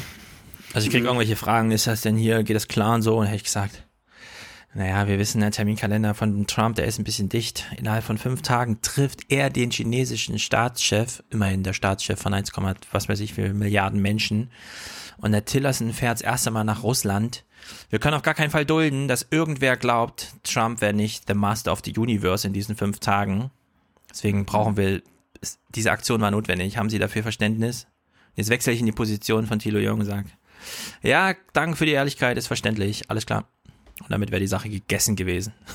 Naja, für, für uns war die Situation äh, doppelt schlimm, weil mal davon abgesehen, dass hier wieder äh, einfach voll bei einem Krieg mitgemacht wird. Ja.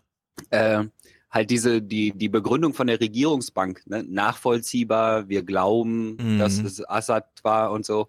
Wenn du normalerweise anders kommst, ja. ja also zum Beispiel bei, keine Ahnung, äh, Luftschlägen der Allianz sind Zivilisten ums Leben gekommen. Ja. ja?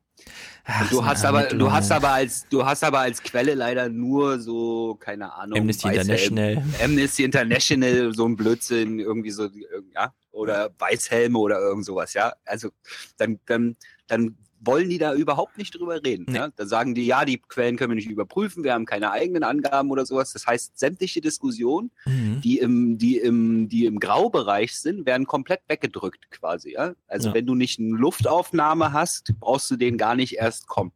Und jetzt kommen die uns, aber ohne Luftaufnahme. Ja. Im Grunde ist es immer so, jede Woche wird einmal die Rolle getauscht. Ja, müssen Sie nicht erstmal die Ermittlung abwarten? Nein, das ist voll nachvollziehbar. Ja, ja ist das nicht voll nachvollziehbar? Nein, wir müssen erstmal die Ermittlung abwarten. Ja. oder wenn, genau, oder wenn du normalerweise in der Pressekonferenz eine Frage formulierst mit Glauben Sie nicht oder sowas, ne? Oder dann kommt immer sofort die rhetorische Antwort, ja, mit Glauben hat das hier gar nichts. Ja. Das um, heißt also auf um, den In, genau. Und dann 19, aber, ja, 19, Tilo, 90, 90, Sekunden später dann, ja, wir glauben das. Ja, genau. Aber wir, aber wir glauben, dass, äh, hm. genau. Wir glauben den Amerikanern. Ja, Sonja Mikic hat schon recht. Wer will, dass ich was glaube und warum? Das ist die richtige Frage. Die gibt auch keiner eine Antwort. Also in den Tagesthemen haben wir immer nur gehört, dass irgendwas mit dem Völkerrecht nicht stimmt, äh, wenn die Russen das gesagt haben. Selber haben sie das nicht thematisiert. Ähm, außer halt irgendwie, das war als, haben wir vorhin gehört, als Trump ähm, das im Mar-a-Lago beschlossen hat und dann kurz so im Nebensatz, im Nebensatz wurde dann so erwähnt, ja, aber ohne internationales Mandat. Blablabla, egal. Mhm. Man muss aber jetzt, ich werde aber jetzt das heute Journal loben, nämlich Marietta Slomka, weil die hat Peter Altmaier zu Gast gehabt und die hat ihn, äh, finde ich, aus meiner Sicht gut befragt. Wir, wir hören mal rein. Die Bundesregierung, auch die Bundeskanzlerin hat sich ja sehr deutlich positioniert, gesagt, Assad trägt die Verantwortung. Was macht Sie so absolut sicher, dass es tatsächlich die syrische Armee war, die diese Chemiekampfstoffe ausgesetzt hat am Dienstag? Nun, es gibt, es gibt eine Reihe von Indizien, äh, die nicht nur von den Amerikanern, sondern auch von unabhängigen Beobachtern stammen, die alle darauf hindeuten, dass äh, diese ähm, Giftgasattacken von, äh, zwei, von Flugzeugen begangen worden sind, die zur Assad-Regierung gehören. Es gibt darüber hinaus Augenzeugenberichte und im Übrigen hat es in der Vergangenheit immer wieder äh, auch äh, Giftgaseinsätze gegeben, die von der syrischen Armee zu verantworten waren. In der Region Idlib sind nun auch diverse Ableger von Al-Qaida sehr aktiv. Denen sind auch eigentlich so ziemlich jede Art von Groll zuzutrauen, oder? Oh. Ist egal. Haben Sie einmal einen guten Gesprächspartner? Haben Sie einen scheiß Kameramann, der hier so dramatisches Licht von der Seite auf ihn wirft, wo er gleich wieder so gruselig aussieht? Auf der anderen Seite möchte ich gerne anmerken, Peter Altmaier glaube ich gar nichts. Der ist jetzt Wahlkampfmanager der CDU. Ja. Also wie glaubwürdig ist das denn bitte, ja, wenn der uns jetzt irgendwas erzählt? Das stimmt, der Kanzleramtsminister wird der Wahl, ist der Wahlkampfleiter. Das ist offiziell der Wahlkampfleiter der CDU, ja. Das ist ein Parteiamt. Hat er, Hat er seinen Job Ja. hingesch hingeschmissen? Nein. Ist er zurückgetreten? Tyler, äh, Kanzleramtschef ist halt kein Fulltime-Job. Ach ja, Nee, stimmt. und Außerdem kann er das auch nicht. Außerdem kann er das im Gegensatz zu uns differenzieren, deswegen macht er das Korrekt. auch und nicht wir. Christopher Lauer hat das heute Morgen auf Twitter gut geschrieben. Naja, wenn ich die Wahl habe zwischen mein Wahlkampf soll vom Geheimdienstkoordinator oder von Peter Tauber gemacht werden, dann nehme ich natürlich einen Geheimdienstkoordinator. So, äh, ich muss weiter Marietta Slomka loben, weil sie hat das Völkerrecht wirklich mal thematisiert. Und äh, Peter Altmaier hat dann sogar noch absurderweise darauf geantwortet. Auf dieser Grundlage hat ja nun auch die USA eine Art Strafaktion gestartet, allerdings ohne dass es nun schon einen abschließenden Bericht gibt und auch ohne ein UN-Mandat, also ein völkerrechtliches Mandat. Stört Sie das gar nicht, dieser Alleingang? Wir würden es selbstverständlich lieber sehen, wenn es gar keine Gewalt geben würde. Äh, Das, was die USA gemacht haben, ist angesichts der Schwere dieses Angriffs äh, nachvollziehbar. Äh, Und die Hoffnung besteht darin, dass vielleicht die Beteiligten und die Verantwortung so zur, und die Verantwortlichen zur Besinnung kommen und dass auf diese Art und Weise weitere Leben gerettet werden können. Ob das eintritt, äh, wissen wir jetzt noch nicht. Wir werden es in einigen Tagen oder Wochen wissen. Aber es muss deutlich gemacht werden, äh, dass auch Syrien, dass auch Russland eine Verantwortung dafür haben, dass Gewalt gegen unschuldige Menschen beendet wird und Ja. dass das Problem Syrien dort gelöst werden muss, wo es hingehört, nämlich im Rahmen der UNO äh, und der internationalen äh, Zusammenarbeit. Das, Das Problem Syrien muss gelöst werden. Wo es hingehört. Ich würde, ich, also wenn, Mer wenn Marietta Slomka wirklich tough gewesen wäre, hätte sie ihn gefragt. Ja, Herr Altmaier, Sie haben gerade gesagt, die Reaktion war angemessen, die Bombardierung und so weiter. Äh, was genau haben denn die Amerikaner gemacht? Die haben Hangar bombardiert. Ich meine, die haben jetzt fünf Jahre lang Städte und so weiter, da tobte der Krieg und jetzt haben sie einen Hangar angegriffen mit Raketen, die acht, 30 Jahre alt sind und eine Million pro Stück kosten. Und das ist jetzt plötzlich, äh, also wa- was ist das eigentlich? Das hätte er mal erklären Das müssen. ist, was, das ist einfach Nachvollziehbar. Ah, nachvollziehbar. Nachvollziehbar. Nachvollziehbar. Ja. Ja, also ich fand auch schön, er ist gegen Gewalt, ja, am liebsten keine Gewalt, aber Ja, das wäre natürlich am besten, wenn man das jetzt einfach mal ohne Gewalt machen könnte, ne? wa- warum, warum machen wir da Aufklärungsflüge und töten da Zivilisten mit? Tja. Hm, Ja, damit bei den Luftschlägen nicht so viele zivile Opfer stattfinden. Ach so. Wir, wir sind doch die, die dann immer sagen, da dürft ihr aber nicht, hier da Kindergartengruppe. Auf all Ach so, die Fragen, okay. die wir uns heute stellen, gibt es nur eine Antwort. Genau. Also wenn ich die Frage beantworten könnte, das weiß man eben nicht. Tja. Apropos Völkerrecht, Jan von Aken hat auch nochmal bei Anne Will das kurz und knapp zusammengefasst. Es ist völkerrechtswidrig, was die Amerikaner gemacht haben. Ich muss sagen, ich bin schockiert über das, was Frau von der Leyen gerade gesagt hat. Hier zu sagen, es ist richtig, einen Warnschuss zu geben. Frau von der Leyen, es gibt ein Völkerrecht. Und es gibt keine einzige UN-Sicherheitsratsresolution, die diesen Angriff von Trump äh, auf irgendeine Stellung in Syrien rechtfertigen würde. Es gibt kein Kapitel 7 Mandat, das er hätte, das zu machen. Es ist ein Völkerrechtsbruch, das wissen Sie genauso gut wie ich. Und jetzt zu sagen, das ist jetzt mal ein Warnschuss und der war richtig, damit verlassen wir das Völkerrecht. Wenn die Bundesregierung jetzt sagt, okay, man kann im Zweifelsfall auch mal, wenn jemand seine eigene Bevölkerung derart unterdrückt, wenn jemand so ein brutaler Diktator ist wie Assad, da sind wir uns hier alle einig, dann darf man auch mal bombardieren. Aber Sie wissen, wie der Sicherheitsrat blockiert ist, Herr van Aken. Auf den Sicherheitsrat kommen wir gleich. Aber dann könnten Sie mit der gleichen Argumentation, könnten Sie... dieses auch genau drin schreibt, nämlich dass, wenn er das wieder macht, nach Kapitel 7, das sind die robusten Maßnahmen, eingegriffen werden. Das kann. ist falsch, Frau von der Leyen, weil in Dann der lesen gleichen Resolution steht auch 21, drin, 18, lesen Sie sie nach erneuter Befassung des UN-Sicherheitsrates. Das wissen Sie und deswegen ist das wirklich eine Irreleitung der deutschen Öffentlichkeit, wenn Sie sagen, es gibt da eine völkerrechtliche also da Grundlage. Nein, da sind wir nicht unterschiedlicher Meinung. Sie wissen ganz genau, dass in dieser Resolution drin steht, nach Wiederbefassung des Sicherheitsrates. Das wissen, das wissen Sie, aber das wissen auch alle hier am Tisch und deswegen ist es wirklich völkerrechtswidrig und das ist eine deutsche Verteidigungsministerin. Einfach sagt, dann gibt man mal einen Warnschuss, um den politischen Prozess in Bewegung zu bringen. Ja, wir so funktioniert erstmal Völkerrecht. und danach können wir dann da Demokratie. Ja, aber ich finde es auch nicht gut, dass man Jan von Aken jetzt immer so Nachhilfe geben muss. Jan von Aken, das Argument ist doch nicht Völkerrecht oder so ein Scheiß. Das haben wir doch jetzt seit fünf Jahren oder so in der BWK leben wir das Völkerrecht, Völkerrecht, Völkerrecht und am Ende ist nichts bei rumgekommen. Was man jetzt sagen muss, ja, wenn ich da gesessen hätte, hätte ich gesagt, Frau von der Leyen, der Typ, der den Angriff geflogen hat, ist Donald Trump. Der ist weder zum Kongress gegangen, der ist auch nicht zur UN gegangen. Der hat das einfach so gemacht. Das Ja, ist das, wovor das wir ist- jetzt immer Angst hatten. Und sie wollen, dass, Nee. dass, dass der das weiter so macht. Nee, da haben wir, haben wir keine, das, das, da haben wir doch keine Angst vor. Das ist einfach nur nachvollziehbar. Ja, oder sie hätte noch mal fragen, hätte noch mal fragen sollen, Frau von der Leyen.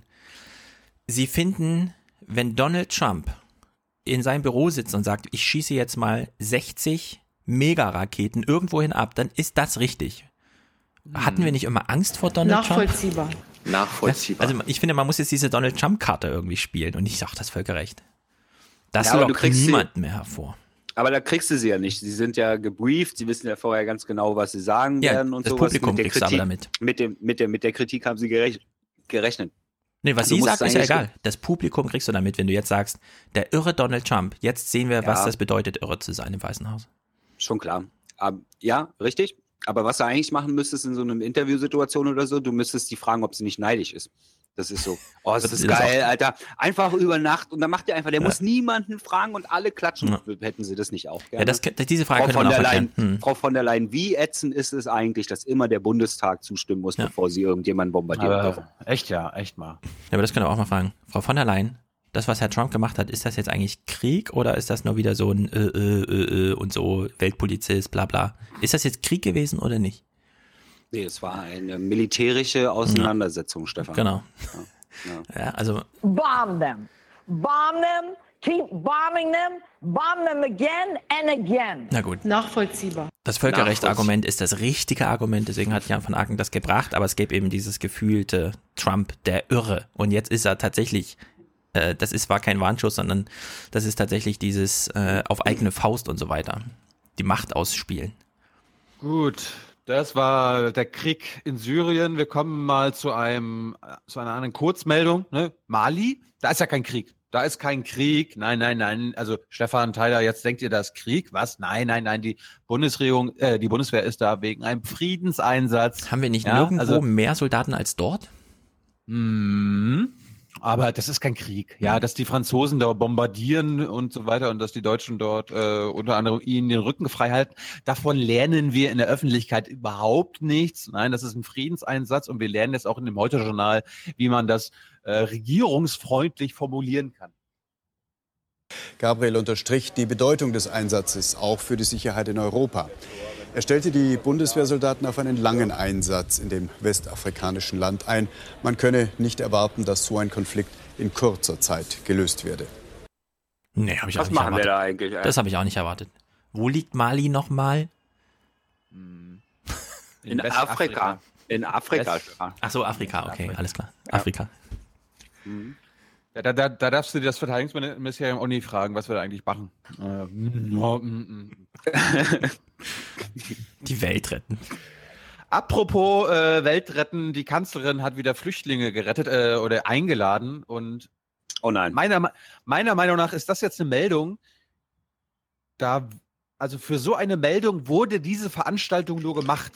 Und äh, bevor wir da uns vielleicht darauf einsteigen, Stefan, du kannst einfach mal zuhören, ob du das auch so empfindest, aber ich habe dir das Gefühl gehabt, die machen nur diese Veranstaltung, damit sie diese Bilder produzieren können und dann, damit Merkel einen Satz sagen kann, wo, wofür die Heute-Journal-Redaktion dann wieder sagen kann, ah, daraus machen wir eine Meldung. Das ist so eine sch schöne Meldung.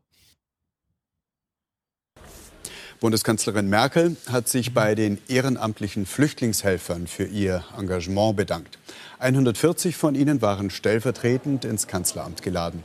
Merkel sagte, sie hätten vieles auf die Beine gestellt, was der Staat alleine nicht geschafft hätte. Macht die schon wieder Selfies im Flüchtlingszusammenhang? Hat Das sie sind denn ja die- gar nichts gelernt? Das sind ja die, die während der Verwaltungskrise Ja. Das war die eigentliche Ähm, Staatsverwaltung, die da gerade mal vorstellig genau. wurde.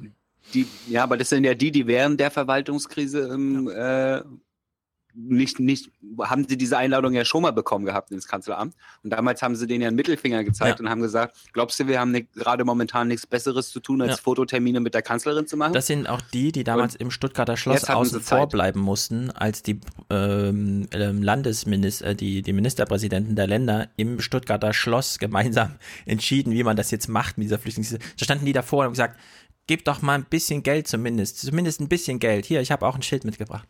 Da stand ja, ja, jetzt wurden sie mal eingeladen. Wahrscheinlich hat man genau die 140 gefunden, die auch mit rein wollten ins Kanzleramt. Nee, ja, weil das, das Ding ist ja, dass wirklich als ich will immer die Wörter nicht benutzen, ja, Flüchtlingskrise, Flüchtlingswelle und Die sowas. Flüchtlingsflut. Aber, genau, als die Flut kam, ja, oder Tsunami, als, die war, als der Tsunami, Flüchtlings-Tsunami. genau, als der, genau, als wir mittendrin waren im Auge des Orkans quasi. Mhm. Seit, seitdem wollten die diesen Termin haben, der jetzt stattgefunden hat. Aber Und es ist- hatte halt niemand Zeit dafür, weil alle halt wirklich was zu tun Ist hatten. doch zumindest noch ein schöner Fototermin geworden jetzt, Ja. wo wir nur noch 14.000 Flüchtlinge im Monat haben. Ja, Ich ich Max, mag's. das ist ja weit unter den 200.000, die da. Liebe, liebe ehrenamtliche Mithelfer, danke, dass ihr die letzten zwei Jahre so reingehauen habt. Leider werden wir euch nicht belohnen, aber hier ist ein feuchter Händedruck. Dankeschön. Und einen Ja. Blumenstrauß haben wir auch für, für die Damen natürlich. Mhm. Ja. Und liebe, liebe, liebe Flüchtlingshelfer, wir konnten euch nicht zahlen, wir wollen euch das, äh, wir wollen euch auch nicht zahlen. Ihr wisst ja, wir haben große Probleme mit diesen Flüchtlingen, darum solltet ihr unsere Entscheidung auch Nachvollziehbar. Nachvollziehbar. finden. Dankeschön. Mhm. Danke, danke, danke. Gut, wir kommen zur nächsten kurzen Meldung. Durchbruch in der Griechenland-Krise, Männer. Griechenland ist gerettet für immer und ewig und äh, Tyler muss uns das jetzt hier nach mal erklären. Wie sieht der Kompromiss aus und wie steht es inzwischen überhaupt mit den griechischen Finanzen? Ja, nicht wirklich gut. Wen wundert's aber? Der heutige Wen Durchbruch wundert's? ist ein starkes politisches Signal. Denn ohne die jüngsten Reformzusagen hätte Griechenland bereits im Juli nicht nur erneut am Rande der Staatspleite gestanden. Jeder Monat im Schwebezustand hemmt das Wirtschaftswachstum. Heute vereinbart zusätzliche Sparmaßnahmen in Höhe von zwei Prozent des Bruttoinlandsprodukts. Die Hälfte davon aus Einschnitten im Rentensystem, die andere Hälfte soll die Senkung von Steuerfallbeträgen bringen. Damit scheinen weitere Zahlungen aus dem dritten Hilfspaket gesichert. Bei aller Erleichterung jedoch bleibt die Erkenntnis, wieder einmal ist es die Bevölkerung, die das Sparpaket schultert. Experten vermissen jedoch echte Wirtschaftsreformen in Griechenland. Dazu zählen etwa der Abbau von Bürokratie und Überregulierung. Das alles bleibt die Regierung Tsipras nach wie vor schuldig. Mhm. Ja, Bevölkerung das schultert sind- das, ist ja gut. Das sind ganz klassische Fake News gewesen gerade. Ne? erzähl mal, erzähl mal. Naja, äh, also die haben sich darauf gar nichts geeinigt. Ja? Was, das war ein Durchbruch. Ja, das Einzige, was da durchgebrochen wurde, war wahrscheinlich der letzte Wille, den irgendein Grieche noch hatte, dort irgendwie äh, gegenzureden. Also ich glaube, das Einzige, worauf die sich geeinigt haben, ist, dass die, dass die äh, Geldgeber quasi sich darauf geeinigt haben, weil da gab es ja große Diskussionen äh, zwischen dem IWF und den anderen Beteiligten, weil der IWF dauerhaft gesagt hat, dass die Sch- Schuldentragfähigkeit von Griechenland nicht gegeben ist. Also der IWF sagt, man, man braucht eine Schuldenerleichterung. Hm. Und äh, dann wurde sich wahrscheinlich mit dem IWF drauf geeinigt, dass der das jetzt einfach mal drei Wochen lang nicht, nicht laut sagt oder sowas. Keine Ahnung. Also ich meine, ich weiß wirklich nicht, worauf die sich dort geeinigt haben, außer, außer dass äh, das alles weitergehen soll, dass es noch, dass noch mehr gekürzt werden soll. Aber dem haben die Griechen auch nicht zugestimmt. Ja, also der, die Griechen haben gesagt, äh, ja, wir setzen das um, was ihr hier neu von uns fordert, aber vorher müssen wir noch mal über Schuldenerleichterung sprechen. Was Und haben sie jetzt gekriegt? Na gar nichts. Also einfach alle nur ein hübsches Foto haben alle nur bekommen von diesem Deal. Das ja ist wirklich, also wenn man, also es ist ja schwer da rauszufinden, was da wirklich passiert, ja, in diesen Eurogruppengesprächen, äh, mit diesen Institutionen, mit den Griechen und so, da ist es ja nicht besonders transparent. Deswegen muss man sich dann immer auf verschiedene Medien und verschiedene Blogger verlassen, dass man da so irgendwie so ein bisschen was mitbekommt. Ja, aber kann, Und, Tyler, äh, Tyler, Tyler, kann es nicht sein, dass quasi, das hatten wir ja letztes Mal mit Schiritz auch schon besprochen, dass die deutsche Seite, die Finanzseite, den deutschen Journalisten gesagt hat, wir hatten hier einen Durchbruch Ja. und die, die griechische Seite zum Beispiel ihren griechischen Kollegen gesagt haben, hier war gar nichts, wir haben verloren. Und Ja. Die, Deutschen halt wieder sagen, ja, also Schäuble sagt, war ein Durchbruch, alles klar, Durchbruch, Durchbruch. Ja, ja, genau. Also es wurde einfach nur gesagt, das ist ein Durchbruch, weil man sich halt, äh, also was wir, was Deutschland gefordert hat, ist halt, ist egal. Wollen jetzt nicht in die Details reingehen. Es wurde, ich glaube, es ist wirklich so, wie Thilo gerade gesagt hat, einfach nur, es wurde der Presse verkauft, dass man sich geeinigt hat. Man hat das einen Durchbruch genannt. Der Durchbruch war, dass, keine Ahnung, niemand aus dem Fenster gesprungen ist während des Gespräches. äh, äh, also ich weiß wirklich nicht, wo der, wo der Durchbruch da ist. Ich empfehle zu dem Thema äh, auch gerne Lost in EU. Ja, das ist ein äh, Der letzte Erik Blogger, Bonse. den's noch- Genau, das ist der Erik Bonse, ein unabhängiger Blogger, der in Griechenland, äh, der in Brüssel rumrennt und da so den Flurfunk aufschreibt. Ich glaube, da kriegt man noch am meisten mit, was dort wirklich abgelaufen ist. Und äh, Na, es Erik geht war ja, nicht. ähm, Erik war, ja, ansonsten- Erik war ja auch schon im Podcast. Vielleicht sollten wir ihn nochmal wieder einladen. Ja, sollten wir auf jeden Fall mal. Ansonsten, wen, wen das wirklich das Thema interessiert, was da wirklich passiert ist, äh, Spiegel hat einen ganz guten Artikel dazu gemacht. Äh, Der Spiegel? Schmerzhaft, ja, der schmerzhafte Deal mit der Eurozone. Da haben sie zumindest, also zumindest haben sie es nicht Durchbruch in die Überschrift geschrieben. Ja, alle anderen Hm. haben ja Durchbruch in die Überschrift geschrieben. Da steht dann nur drin, dass es als Durchbruch bezeichnet wurde. Und ganz am Ende, hier für die, für die Idioten, die keine Lust haben, den ganzen Text zu lesen, gibt es ja jetzt bei Spiegel dann immer eine Zusammenfassung am Ende. Ich lese die mal vor. Zusammengefasst, die Einigung zwischen Griechenland und der Eurogruppe auf Malta ist kein Durchbruch.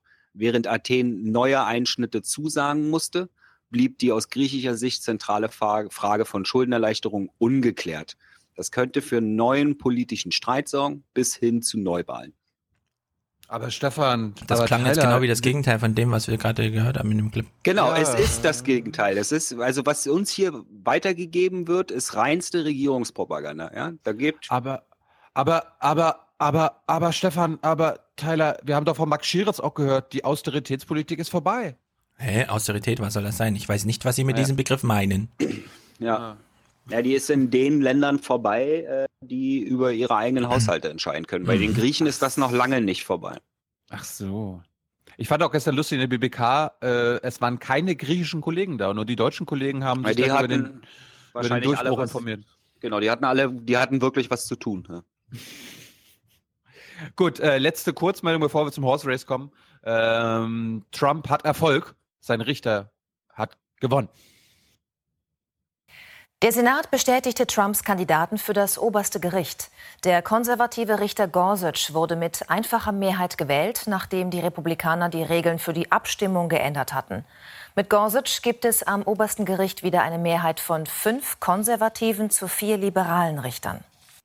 Das finde ich auch immer Fake News, wenn die so dieses konservative und liberale, so als hättest du wie beim Football, so, ein, so eine Defense und eine Offense und die tauscht sich dann immer komplett aus und es wären es wirklich zwei Klassen von Richtern, die es so gäbe. Ja. Nee, der kann nicht verteidigen, das ist eher so ein Stürmer. Ach so, hm, okay, einen Stürmer braucht man nicht, dann weg damit. Ich meine, wir haben ja wahrscheinlich ein paar äh, Juraspezialisten bei uns oder äh, Gerichtsspezialisten. Wie ist denn das in Deutschland? Ja, also ich weiß ja, dass der Bundestag, dass SPD und CDU sich auch immer seit Jahrzehnten abstimmen, wer der, wer Bundesrichter am Verfassungsgericht und an der Bundesgerichtshof wird. Haben wir auch so solche Lager? Ich weiß nur, dass zum Beispiel Peter Müller, der war ja damals Ministerpräsident vom Saarland von der CDU. Mhm. Den haben sie, den haben sie auch nach Karlsruhe gehievt. Der ist jetzt auch Bundesrichter. Ja. Wirst halt, Ein halt CD gewählt werden. Ein CDU-Ministerpräsident, ja? Warum nicht? Bundesrichter. Ich Ja, habe damit keine. Probleme. Ich finde auch mit dem Gorsuch haben wir auch keine Probleme. Es haben ja auch Demokraten für ihn gestimmt. Aber sie mussten halt die, also üblicherweise, wenn du da keine Mehrheit hast, um eine Aussprache zu beenden, dann geht die Aussprache halt unendlich. Früher hieß das Filibuster, man musste sich tatsächlich hinstellen und so lange reden. Heute gab es einfach den Verwaltungsakt. Wollen wir diese Aussprache schließen? Nein. Wollen wir diese Ausschla- Aussprache schließen? Nein. Bis dann irgendwann die Seite aufgibt und sagt, na gut, hör mal halt auf, gibt's halt keine Abstimmung, ja. Also der Tagesordnungspunkt nach der Aussprache, Abstimmung wird dann nie aufgerufen, sondern das Ah. verläuft sich dann im Lande, im Sande. Und jetzt hat man halt tatsächlich diese Nuclear Option, die ja Obama damals schon, dass man eben auch mit einer kleinen Mehrheit, und es ist ja trotzdem eine qualifizierte Mehrheit, aber es ist eben nicht diese 60 zu 40 Mehrheit, dass man trotzdem eine Aussprache beenden kann und dann zur Abstimmung übergeht. Und jetzt haben sie ihn halt so durchgedrückt, was, ähm, was die Demokraten ja auch nicht vergessen werden. Ne? Also ich meine Wette war ja, das wird ewig dauern und Gorsuch wird nie Richter. Jetzt haben sie es durch diesen kleinen Trick gemacht. Aber das vergessen die Demokraten nicht sowas, ja. Also Trump soll mal mit seinem ersten Budget, mit seiner ersten Budgetforderung äh, äh, im Senat vorstellig werden, ja. Und dann sehen wir mal weiter, wie toll so eine Präsidentschaft ist vom mächtigsten Mann der Welt. So, bevor wir zu den Wahlkampf-News von Stefan kommen, weil lustigerweise in den Regierungsberichten gab es keinen Horse Race. Äh, dafür aber im Heute-Journal am Freitag. Und äh, wir hören uns mal den Zwischenstand an und danach präsentiert uns Stefan die Wahlkampf-Nachrichten. Hausland, Hausland! Dass sich der Hype um Martin Schulz gelegt hat, zeigt sich vor allem im direkten Vergleich mit Kanzlerin Merkel. 100 Prozent. Mitte Januar, vor seiner Nominierung zum Kanzlerkandidaten, hätten nur 37 Prozent lieber Schulz als Kanzler gehabt. Im Februar hat er Angela Merkel überholt mit 11 Prozentpunkten Vorsprung. Doch schon vor der Saarlandwahl drehte sich das Blatt Mitte März Gleichstand. Jetzt liegt die Kanzlerin mit 48 Prozent wieder klar vor ihrem Herausforderer. Das sind Pferde, Freunde, Freiheit und Spaß. Hier fühlen wir uns zu Haus. Auf dem Rücken der Pferde, den Wind im Gesicht, reiten wir gemeinsam aus. Wir beginnen wie immer mit dem letzten Platz. Auf der Skala von plus 5 bis minus 5 kommt Horst Seehofer unverändert auf 0,5. Gregor Gysi wieder dabei, 0,6. Auch Cem Özdemir wieder in der Top 10 mit 0,8. Comeback. Ursula von der Leyen legt zu, 0,9. Sigmar Gabriel mit leichten Einbußen, 0,9. Thomas de Maizière verbessert sich auf 1,2. Martin Schulz rutscht ab auf Platz 4, nur noch 1,3. Und auf den vorderen drei Plätzen alle mit fast dem gleichen Wert. Wolfgang Schäuble mit deutlichem Plus bei 1,9. Angela Merkel gewinnt leicht, ebenfalls 1,9. Und auf Platz 1 weiterhin Winfried Kretschmann, auch er bei 1,9. Kein plus 1,9. Also plus 1,9 zu was? Wenn am kommenden Sonntag Bundestagswahl wäre, käme die Union auf 35 Prozent plus 1. Die SPD unverändert auf 32 Prozent. Die Linke 8 Prozent, die Grünen 7 Prozent. Die FDP bei 5 Prozent wäre damit knapp im Bundestag und die AfD 9 Prozent. Eine Koalition aus Union und SPD fänden 31 Prozent schlecht und 49 Prozent gut. Nee, Eine Ampel perfekt. aus SPD, Grünen und FDP sehen 52 Prozent skeptisch. Ein Jamaika-Bündnis, also die schwarze Ampel, lehnen 53 Prozent ab. Am deutlichsten die Ablehnung gegenüber Rot-Rot-Grün. 62 Prozent fänden das schlecht. Perfekt. Das war äh, eine perfekte Zusammenfassung von allem, was wir wissen müssen. Man muss es nicht weiter kommentieren. Ich Mhm. leide ja immer sehr darunter, wenn ich ähm, ins Wochenende aufbreche, in den Zug steige, nochmal kurz aufs Handy gucke, weil ich weiß ja danach vier Stunden kein Handy und so, kein Internet. Ah, Stockholm, Assad, Giftgas, äh, Angriff, weil Giftgas. Und dann weiß ich, okay, scheiße, heute ist Freitag, das heißt vier Tage bis Podcast, das heißt, Thilo bringt 50 Rohminuten Zeug mit. Und in der Hinsicht hat er das Horse Race Zeug sehr gut zusammengefasst, Thilo, das war perfekt. Allerdings ist der Podcast jetzt trotzdem schon drei Stunden alt äh, und mir, also direkt vor mir hier steht ein Döner. ich kann auf gar keinen Fall heute noch über Wahlkampf sprechen. Das müssen wir leider auf Freitag verschieben. Was? Aber es ist völlig zeitloses. Äh, Die Tagesthemen haben es ganz toll gemacht. In der Hinsicht, weil Thilo jetzt nochmal nach 17 Minuten Nachrichten und vorher schon Dings noch einen Cyberbericht aus Berlin hier offen hat, müssen wir den jetzt abfrühstücken. Gut, ähm, lustigerweise ging es in den Regierungsberichten nicht um Horse Race, sondern sie haben sich gedacht, na, wir, also da, dazu kommen wir gleich, aber wir fangen mal an mit dem Regierungsbericht. Äh, die haben sich um die deutsch-türkische Beziehung gekümmert und dass viele Türken jetzt auch Asyl suchen in Deutschland. Und da haben sie einen türkischen Diplomaten aufgetrieben, der äh, ihnen Informationen liefert und sie haben es aber versucht zu anonymisieren. Und Tyler, du hast jetzt die Aufgabe, zu, zu aufzupassen, wo das gedreht wurde, wo sie das jetzt hier äh, gemacht haben. Okay. Guck, guck mal genau hin. Ja, ich gucke.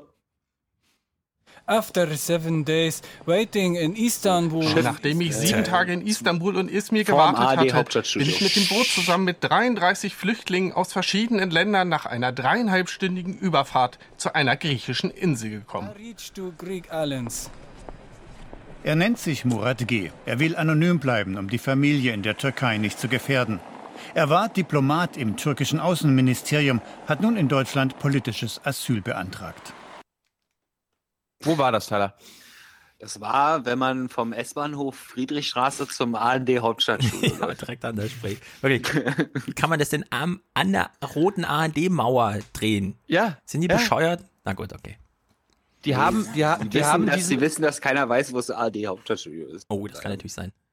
Die haben den türkischen Diplomaten zu sich ins Büro gebeten und haben dann noch gesagt, okay, wir müssen jetzt noch mal ein bisschen Ja. Büro gestellt und haben Anonymisierungsmaßnahmen eingeleitet. Anonymisierungsmaßnahmen eingeleitet, finde ich gut. Mach mal hier Ja, den ja. Effekt Dings da Bums, Shutter Speed und so und dann. Ja, auch so dieses verwischt, verwackelt, alles drin. Dass es so dubios, so gefährlich wie möglich aussieht.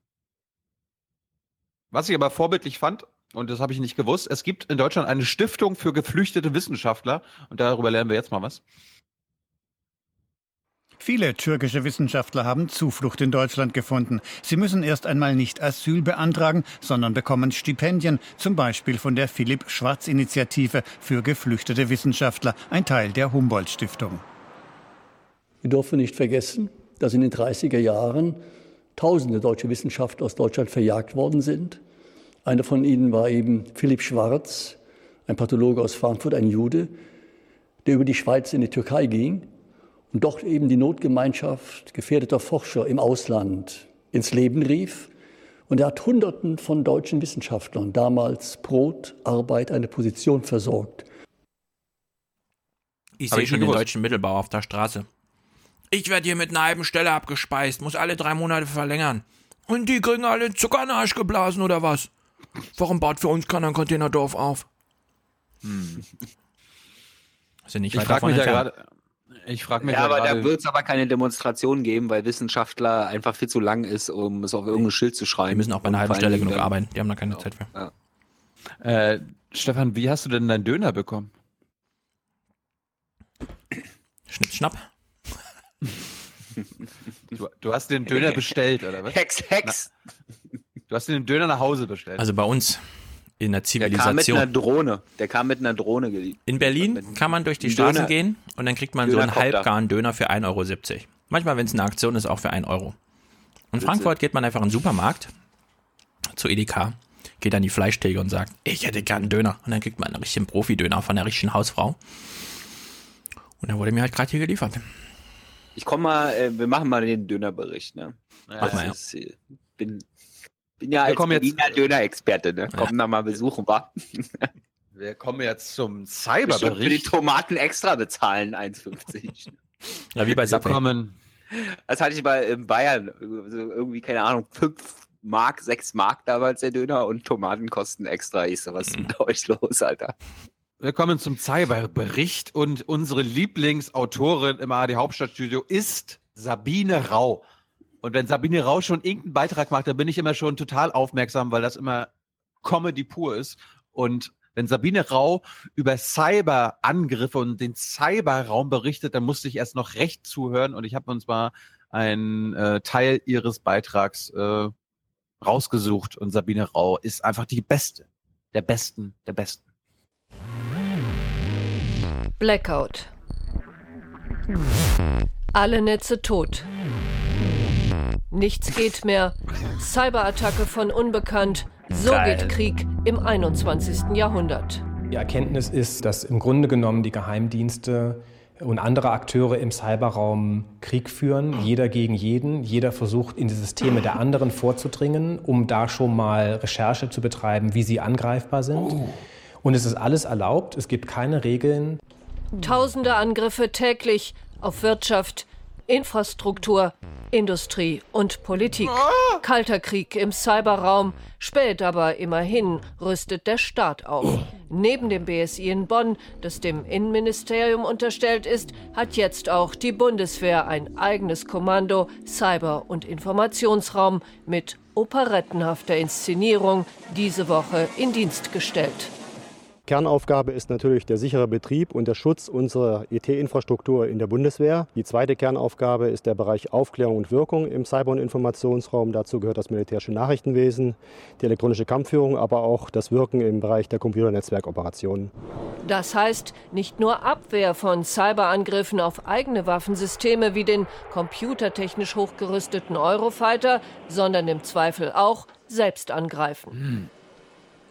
13.500 Soldaten aus diversen Dienststellen werden dem neuen Kommando unterstellt. Doch was die Bundeswehr dringend braucht, sind junge Spezialisten. Die Frage ist nur, wie attraktiv ist die Armee und das militärische System von Befehl und Gehorsam für Nerds und Hacker, Oh, IT-Studenten ey. wie hier an der Fachhochschule Paderborn. So, jetzt hat sie, jetzt hat, jetzt hat sie einen IT-Studenten gefunden und ich wette mit dir, sie hat wahrscheinlich der ganzen Uni gesucht und gesucht Mhm. und weil wir jetzt hören, was er sagt, war Sabine Rau wahrscheinlich sehr, sehr unerfolgreich, weil sonst würde sie sowas nicht hier senden, ja. Ich persönlich denke nicht, dass ich bei der Bundeswehr tätig äh, werden möchte, ähm, weil das doch aus meiner Sicht immer noch eine Art von Streitkräften sind und ich auch die Militarisierung des Cyberraums allgemein eben sehr kritisch sehe, weil eigentlich Technik eher ähm, ja, zum Näherkommen dienen sollte und eben nicht, äh, dass es da kriegerische Auseinandersetzungen eben geben sollte. Nee, sie hat genau Also- das bekommen, was sie wollte, weil sie konzentrieren sich hier auf das Problem der Nachwuchsförderung, was äh, Mhm. Nachwuchsgewinnung und machen sich damit eigentlich wieder komplett zum Agenten der Bundeswehr. Ja. An, anstatt darüber zu reden, wie schwachsinnig diese ganze Truppe aufgebaut ist, warum wir der ein, das einzige Land auf der Welt sind, was ein extra Truppenteil Cyber hat. Ja, also Ja, vor allem, wie Das gut sie das alles findet. Ja, endlich Ja. rüsten wir hier nach. Das Ja, hat lange spät. gefehlt. Spät, aber immerhin, ne? Ja, da ist sie ganz, ganz auf Linie. Und dann hier bei, Ja. bei dem Typ, da hat sie natürlich Pech gehabt, weil so wie alle seine Kollegen hören die natürlich Logbuch Netzpolitik und gucken nicht Tagesthemen. Sind also, Also gar ich guck- nicht auf Linie. ich gucke da gar nichts. Ich warte, bis der Olli mir von der Stimmt. Bundeswehr da Ach, so ein Olli. Video macht Wir sollten mal wieder bei Olli weiß ich, was reingucken, da ne? abgeht. Genau. Gibt es schon ein Cyber-Olli-Video? Mal gucken. Jetzt, wo Cyber großes Ansonsten- Thema ist, muss er ja bestimmt auch was Redaktionelles dazu machen als Journalist. Bei Thomas, bei Thomas Baumann im Regierungsbericht war Thomas de Maizière zu Gast und ich habe ihn einfach komplett weggelassen. Äh, Thomas de Maizière hat mal wieder seinen üblichen Blabla gesagt. Applaus dafür, Tilo. Extra Applaus dafür. Sehr, sehr Habe ich gut. einfach mal, hab, hab ich einfach mal weggelassen. Er hat ja auch über irgendwie drei Minuten über Cybermaßnahmen geredet, aber das war alles so wirr, dass ich dachte, nö, dann ist er einfach ganz weg. Wir können das eh alles zusammenfassen. Cyber, Cyber, Cyber, Cyber, Cyberangriff, Cyber, Cyber, Cyber, Cyber, Cybersicherheit. Vier Sekunden, was will Ja. man mehr? Wir springen zu Berlin indirekt und äh, da ging der erste Beitrag so los und darum habe ich dann auch gleich abgeschaltet, weil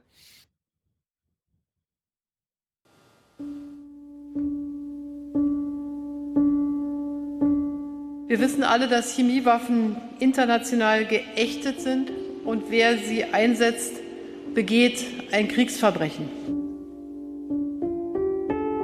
ja, also das so geht ging gar das nicht. los. Wirklich. Was soll denn das sein? Ja. Soll das jetzt Das war, Journalismus sein? das war ein Bericht von Mathis Feldhoff, einem, unserem BBK-Vorstand, der ähm, ja, dem ging das ans Herz. Und Ja, das musste dann noch aber so. hat er auch einen Beruf oder hat er einfach nur ein Herz die ganze Zeit? Ist er so ein impulskontrollgestörter Typ, der das irgendwie nicht richtig hinkriegt? Oder muss man ihm nochmal ein Handbuch Journalismus schenken? Ja. Unglaublich. Äh, das Ende seines Beitrags war aber dann trotzdem ganz interessant, weil die haben mal einen Protestzug, ist nicht der Schulzzug, ne? nicht der Schulzzug, sondern einen anderen Protestzug, äh, der sich auch nach Aleppo bewegt, äh, gefunden und ich fand das eigentlich passend, wie er das beschreibt. Auf einem Weg tief im serbischen Hinterland demonstrieren die, die sich nicht mit der Politik abfinden wollen. Seit Weihnachten marschiert eine Handvoll Friedensaktivisten Richtung Aleppo. Ein ziemlich überschaubarer Protest. Ich weiß nicht, warum die Leute, warum es sie nicht betrifft. So, aber wir wollten halt genau deswegen ein Zeichen setzen und zu sagen, wir gehen, wir tun was, ähm, auch wenn ihr nichts tut. So, das heißt nicht, dass wir nichts tun müssen. Ein Marsch voller Hilflosigkeit, der vielleicht genauso wenig Wirkung hat wie die Bemühungen der Weltgemeinschaft. Die sucht seit sieben Jahren nach einem Frieden für Syrien. Oh Gott. Emotion, Emotion, Emotion. Der Bundesaußenminister war dann zu Gast und es war ist mal wieder völlig egal, was er sagt. Ne? Wir wissen ja, die Linie der Bundesregierung ist aktuell US-Angriff, Syrien ist alles. Nachvollziehbar. Nachvollziehbar. Aber wir hören mal rein, ob Bettina Schausten sich für das unter anderem das Völkerrecht interessiert. Ihr dürft dreimal raten. Nein, nein, nein.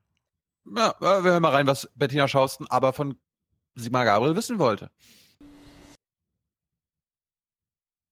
Herr Gabriel, auch Sie sagen, die Welt hat zu lange zugeschaut. Sehen Sie denn jetzt nach dem Eingreifen der Amerikaner wirklich Hinweise, dass sich tatsächlich neue Chancen für eine Friedenslösung öffnen? Die Zeichen stehen ja jedenfalls rhetorisch weit Auch war dieser Luftangriff dann dennoch ähm, nicht nur nachvollziehbar, wie Sie sagen, sondern auch richtig, vielleicht auch notwendig, um überhaupt eine neue Dynamik auszulösen?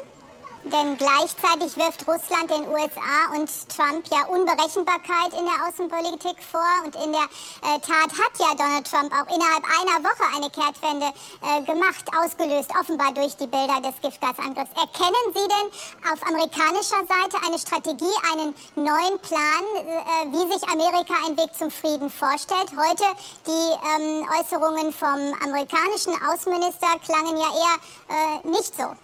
Ich weiß nicht, ob Sie mich noch hören können. Ich höre Sie jedenfalls nicht mehr, aber ich vermute, Sie haben gefragt, ob es eine Strategie gibt der Vereinigten Staaten, nun steht auch eine Reise der Bundeskanzlerin, ich versuche es nochmal in der Hoffnung, dass Sie mich hören können, Herr Gabriel, eine Reise der Bundeskanzlerin Anfang Mai jedenfalls ist geplant nach Moskau.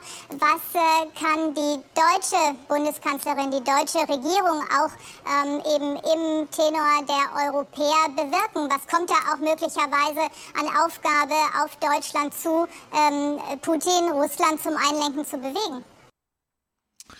Ich will es mal runterbrechen.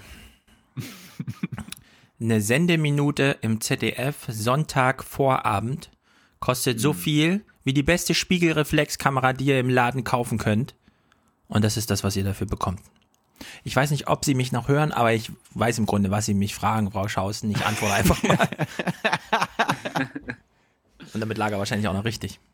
Ja, auf der Metaebene auch sehr gut, ne? Also ich weiß nicht, ob Sie mir noch zuhören. genau. Oh Gott, oh Gott, oh Gott, oh Gott. Aber das kann man auch so. immer als Trick, ne? Also wenn man es eigentlich ja. hört, man weiß genau, ah, diese Schleifschalte geht nur noch zwei Minuten, mehr wollten sie mir nicht geben. Ja. Ah, ich, ich habe sie jetzt nicht gehört, aber ich vermute mal, sie haben mich gefragt, ob ich Kanzler werden will. Ja, möchte ich. Ich werde wahrscheinlich der beste Kanzler aller Zeiten. Ähm, war das ihre? Ach, sie würden wahrscheinlich noch nachfragen und so. dann einfach faken, einfach hinfaken, wenn man weiß, dass live ist. Apropos faken, äh, es kommt jetzt ein siebenminütiger Beitrag, den wir uns in Gänze zusammen angucken, Ach, weil der so, pass auf, pass auf, pass auf, der ist so absurd, der ist so bescheuert und der ähm, fast. Dass du ihn wiederholen musst. Nee, der fasst eigentlich alles zusammen, was wir in den letzten Monaten über Fake News aus Russland, Cyberangriffe aus Russland, Theo Kolz, Kommt der französische. Ah, du, du, du bist jetzt du bist jetzt, es ist unglaublich, was die sich jetzt ausgedacht okay. haben, weil jetzt, jetzt kommen Szenarien und äh, ja, ähm, Film ab. Mats ab. Das folgende Szenario ist frei erfunden, aber auch nicht ausgeschlossen. Okay, an der Stelle müssen wir eine kleine Pause machen. das folgende Szenario ist frei erfunden, aber nicht gänzlich ausgeschlossen. Also es ist nicht wirklich fake, will er uns sagen, oder was? Es ist nicht mhm. unrealistisch, wollte ich sagen. Wir haben es uns zwar ausgedacht, aber es könnte auch so sein. Ich finde, das sollten wir unbedingt in äh, diesen Podcast einbauen, dieses kleine Sätzchen hier. Und zwar immer, wenn, wenn wir sagen, gucken wir mal Nachrichten, das folgende ist nicht. es passt einfach ich, ich, immer. Ich, ich, ich spule nochmal kurz. So. Ja, wir hören uns das nochmal an. Das folgende Szenario ist frei erfunden aber auch nicht ausgeschlossen. September 2017, noch zehn Tage bis zur Wahl. Da veröffentlicht Wikileaks eine vor zwei Jahren gehackte E-Mail eines Hinterbänklers der Koalition. Ausführlich beschreibt er darin, wie die Kosten für Flüchtlinge im Haushalt versteckt werden sollen, um die Öffentlichkeit, Zitat, nicht unnötig aufzuschrecken. Die Bundesregierung dementiert noch am selben Tag. Äh, dieser Bericht so trifft nicht zu. Doch die Nachricht läuft längst überall. Paukenschlag im Rennen um die Macht 2017. Kurz vor der Wahl bringt eine geleakte E-Mail die Regierungsparteien in Bedrängnis. Was öffentlich untergeht, dass der Vorschlag Ach ja, die schon Musik damals und so ist nicht von mir. Ja, das ist alles, alles, alles Teil des Beitrags und auch hier äh, die, die Heute-Sprecherin, das ist natürlich auch fake. Also das hat sie extra für den Beitrag eingesprochen. Und äh, wir hören mal weiter. Demokratisch abgekanzelt wurde, der Wahlkampf nimmt eine neue Wendung. An ein solches Szenario glauben hier durchaus viele. Auf den Fluren des Parlaments ist die Sorge greifbar, dass die Bundestagswahl von außen beeinflusst wird mit Informationen aus Hackerangriffen. Ich glaube, damit müssen alle rechnen. Der Bundestag war ja auch Opfer eines großen Hackerangriffs. Der CDU. Ich gehe davon aus, dass ähm, Daten und E-Mails, die vor eineinhalb Jahren hier gehackt wurden im Deutschen Bundestag, dass wir die wiedersehen werden im Wahlkampf. Diese Desinformationskampagne und der Angriff auf unsere Köpfe hat schon lange stattgefunden. Sitzungswoche in Berlin. Das für Cybersicherheit zuständige BSI hat geladen zum Arbeitsfrühstück. Datenschutz für Politiker oder Surfen mit gesundem Menschenverstand. Selten anzutreffen. Und auch wenn sich nur wenige Abgeordnete die Zeit für seine Tipps nehmen, zumindest der Hacker-Abwehrchef hält das Problem für beherrschbar. In diesem Bundestagswahlkampf, wie sehr ist denn Deutschland gefährdet? Das werden wir am Ende sehen, wenn der Bundestagswahlkampf zu Ende ist. Es ist ein ständiger Wettlauf wie zwischen Hase und Igel. Und ich gehe davon sicher. aus, dass wir die Nase vorne haben werden. Das ist völliger Unsinn, dass also. es irgendwie ein Wettrennen wäre. Ja. Die Offensive hat so einen wahnsinnigen Vorsprung von der Defensive, gerade wenn es professionelle Angreifer sind. Wir haben keinen gesehen, der länger als zwei, drei Tage braucht, um in Hochsicherheitsdinge einzubrechen. Sandro Geiken, ja, also unser Experte, der uns letztes Mal bei den CIA-Hacking-Sachen auch nur Bullshit erzählt hat, aber er reicht halt als Experte, ja. Hören wir mal weiter. Oft genug hatten die Angreifer die Nase vorn. Allein 16 Gigabyte an Daten erbeuteten Hacker bei einer Cyberattacke auf den Bundestag im Juni 2015. Oh. Es folgten unter anderem die NATO, die Demokratische Gigabyte. Partei in den USA, die CDU, die OSZE. Dahinter steckt nach Analysen der Sicherheitsfirma FireEye ein Muster. Eine hochprofessionelle Hackergruppe. Oh, aus Russland. Handschrift der Hacker. Diese Gruppe äh, heißt namentlich APT28 und oh. steht in enger Verbindung mit dem russischen Geheimdienst und ah, russischen Interessen. Zurück zum Szenario. Die Mail-Affäre verdrängt nun alle anderen Themen, auch in der letzten TV-Runde vor dem Wahlsonntag. Hm. Angeknackst die Glaubwürdigkeit der Regierung. Die AfD dagegen gewinnt kräftig hinzu. Ah. Allmählich wird auch über die Hintergründe diskutiert.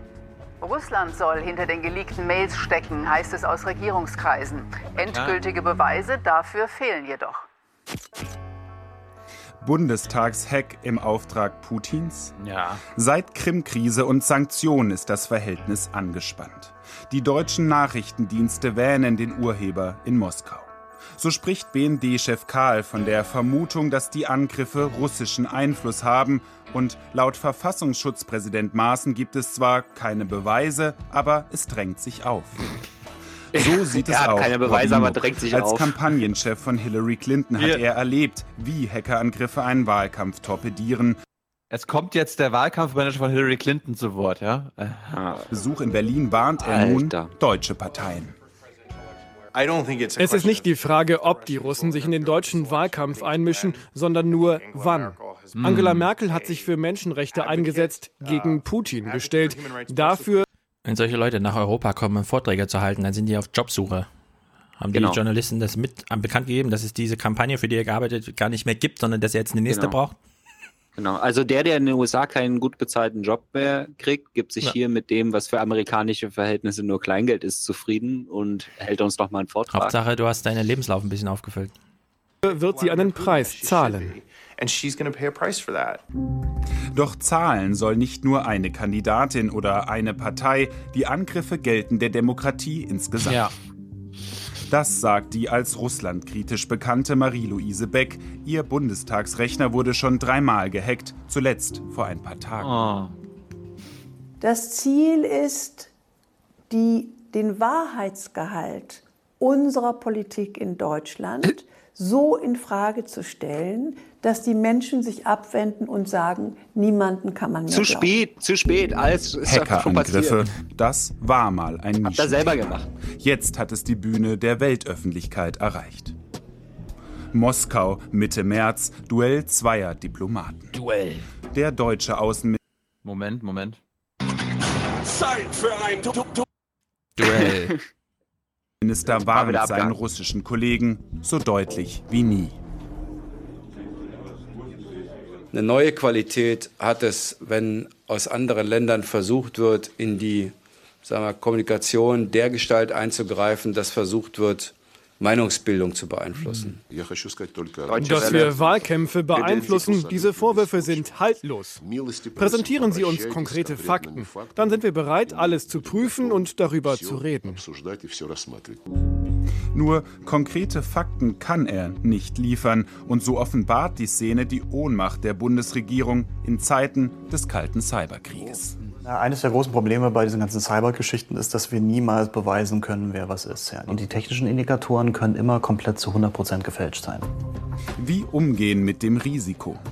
Hilflos ringen Parteien und Behörden um Gegenstrategien, den eigenen Schutz. Und beide wissen, es reicht, wenn auch nur ein Mitarbeiter den falschen Link anklickt. Wir leben davon, dass wir viele Ehrenamtliche haben, auch in den Teams vor Ort, bei den Kandidaten vor Ort. Auch die kann man natürlich angreifen und attackieren. Es ist wie im Straßenverkehr. Wir sagen, wann ist die Ampel grün, wann ist die Ampel rot und wie verhält man sich dann dort. Wenn man bei Rot über die Ampel geht und man wird überfahren, dann muss man sich nicht wundern. Noch einmal zum Szenario. Der Wahlkampf-Endspurt im Zeichen der Mail-Affäre. Aufgeklärt ist bis zur Wahl nichts. Die Volksparteien wurden von dem Angriff auf dem falschen Fuß erwischt. Angriff! Morgen wird gewählt. Die spannende Frage, was bedeutet die Mail-Affäre für den Wahlausgang? Es ist nur ein Szenario, so muss es nicht kommen. Ratsam aber wäre, sich darauf mal vorzubereiten. So, ich habe jetzt Angst, dass Donald Trump Bundeskanzler wird. Weil das letzte Mal, als die Russen irgendwas erfolgreich gehackt haben, ist Donald Trump da Präsident geworden. Ja. Meine Lösung wäre, den Hinterbänklern im Bundestag die E-Mail-Zugang wegzunehmen. Ja. Weil, da, weil das wurde gleich am Anfang des Beitrags klargestellt, die Hinterbänkler sind das Problem. Ja. Also die witzigste Szene in dem Film meiner Meinung nach war dieser Versuch von dem BSI-Chef, eine Krypto-Party zu veranstalten im Bundestag, bei der er den größten Sitzungssaal ever bucht, in dem allerdings alle nur im Kreis an der Wand, also sich jeweils 20 Meter weit entfernt sitzen. Und dann sitzen Ja. da U genau, sitzen die. ja, er hat so einen tollen Vortrag sich vorbereitet und dann sitzt da genau nur Konstantin von Notz. Und der kommt natürlich nicht hin, um sich darüber zu informieren, wie, wie er seinen Computer schützen kann, weil er hat ja selbst vor 15 Jahren im Bundestag schon Krypto-Partys veranstaltet, sondern er setzt sich dann so mit verschränkten Armen hin und denkt sich so, mal gucken, was das BSI mir hier erzählen will. ja? Und währenddessen muss der BSI-Chef aber seine, seinen Vortrag da durchrattern, wohl wissend, Weil wie er da beobachtet wird. Ja. Und am Ende kommt genau nichts mehr rum, außer dieses Szenario, zu dem man auch mal sagen muss, wenn vier Wochen vor der Bundestagswahl rauskommt durch eine, was weiß ich, gehackte E-Mail, ja, dass irgendein Hinterbänkler im Budget irgendwo, was weiß ich, die 400 Millionen für die Deutschkurse oder so verstecken wollte. Wenn das vier Wochen vor der Bundestagswahl noch jemanden aufregen sollte, dann hat der Journalismus bis dahin vollkommen versagt. Ja? Also wenn das Ja. nicht vorher mal Thema ist, wie welche, was das gekostet hat, die Abrechnung und so weiter. Wir sind zwar gewöhnt, dass irgendwie G20 im Wald stattfindet und dass man auch drei Jahre später noch nicht weiß, was das gekostet hat, ja.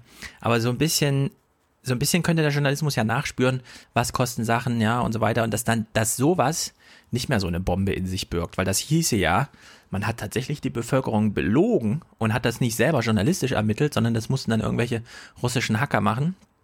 Auf der Ja, das anderen ist auch Seite. das größte Problem, was die Medien haben. Ja, aber das kann man gleich entschärfen, Hacker. weil das findet zwar im ARD, ZDF Journalismus tagtäglich nicht statt, aber es steht ja tatsächlich in den Büchern drin, ja. Also alle E-Mails, die da relevant sind, kann man ja in dem Szenario, das zum Beispiel Robin Alexander da beschreibt und so, das, das also wenn das wirklich noch Thema ist, vier Wochen vorher, würde ich mir als Journalist wirklich Gedanken machen, ob ich meinen Job richtig gemacht habe. Die letzten Ich meine, 40 wir, Jahre. Wir, hatten- wir hatten ja vorhin das Thema Tauber. Tauber wurde ja entmachtet, ist jetzt nicht mehr Wahlkampfchef der CDU. Und da passt es doch, basierend auf diesem Beitrag, dass der Geheimdienstchef, ja, der, der Typ, der äh, die Cyberangriffe wahrscheinlich da koordiniert im Kanzleramt, Wahlkampfmanager der Kanzlerin ist. Ja, eben.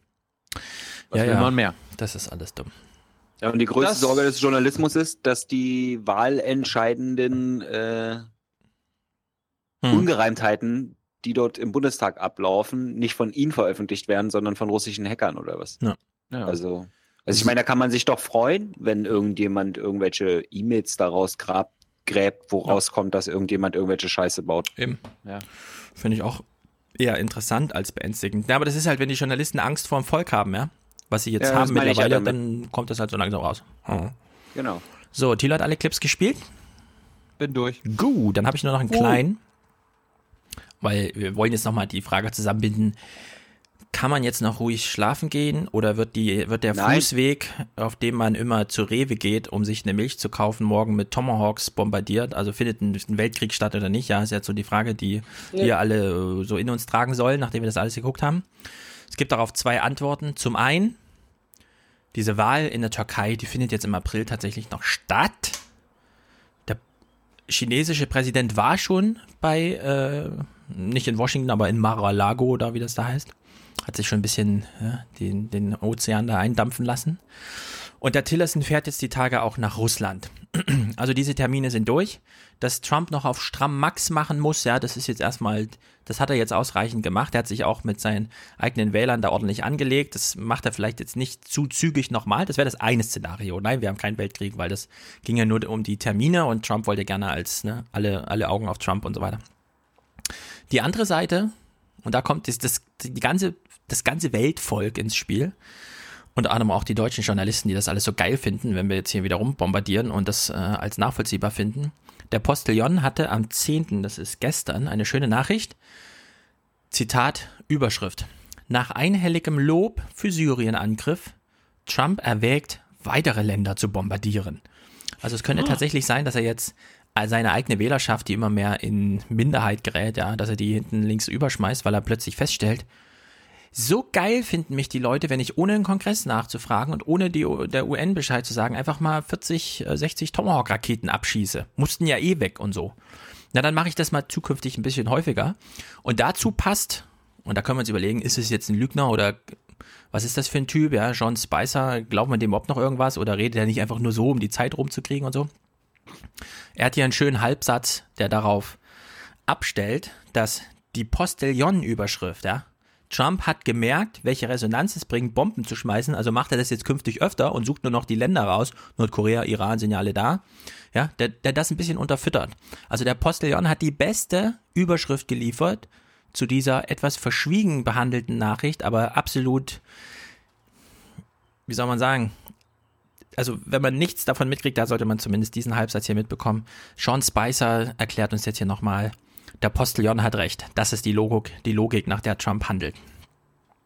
What not just Syria, but the world saw last week is a president that is going to act decisively and proportionally and with justification when it comes to actions like that. I mean, and I will tell you, the answer is is that if you gas a baby, if you put a barrel bomb in to innocent people, I think you can you will you will see a response from this president. That is unacceptable. No. Bomb them. Bomb them, keep bombing them, bomb them again and again. Ja, also wann immer ihr jetzt ein totes Baby im Fernsehen seht, habt Angst. Trump könnte denken, ach, na dann, zack, zack. 60 Tomahawks, wo, wohin, wohin? Ich unterschreibe schon mal Blanco. Und dann mhm. bitte äh, Krieg los, ja. Also es sind jetzt sozusagen beide Szenarien gehen jetzt irgendwie, ja. Entweder die Termine gehen halt vorbei und Trump reicht dann erstmal mit starker Max sein oder Sean Spicer hat halt recht. Und wann immer sich die Gelegenheit bietet, wird die Welt einen wundertollen Präsidenten zu sehen bekommen, der bereit ist, Lichtzeichen gegen den Terror zu setzen. Schön. Und damit bis Freitag, da gucken wir dann aber wirklich Wahlkampf. Es wird sehr lustig. Ja, ähm, wie gesagt, ich habe verlinkt äh, diese RT-Sendung mit Ekaterina Schulmann. Mhm. Guckt euch das an. Verlinken wir mal auf RT. Oh, ja. geht mir kalt den Rücken runter. Gut, Leute, haut rein. Tschüss.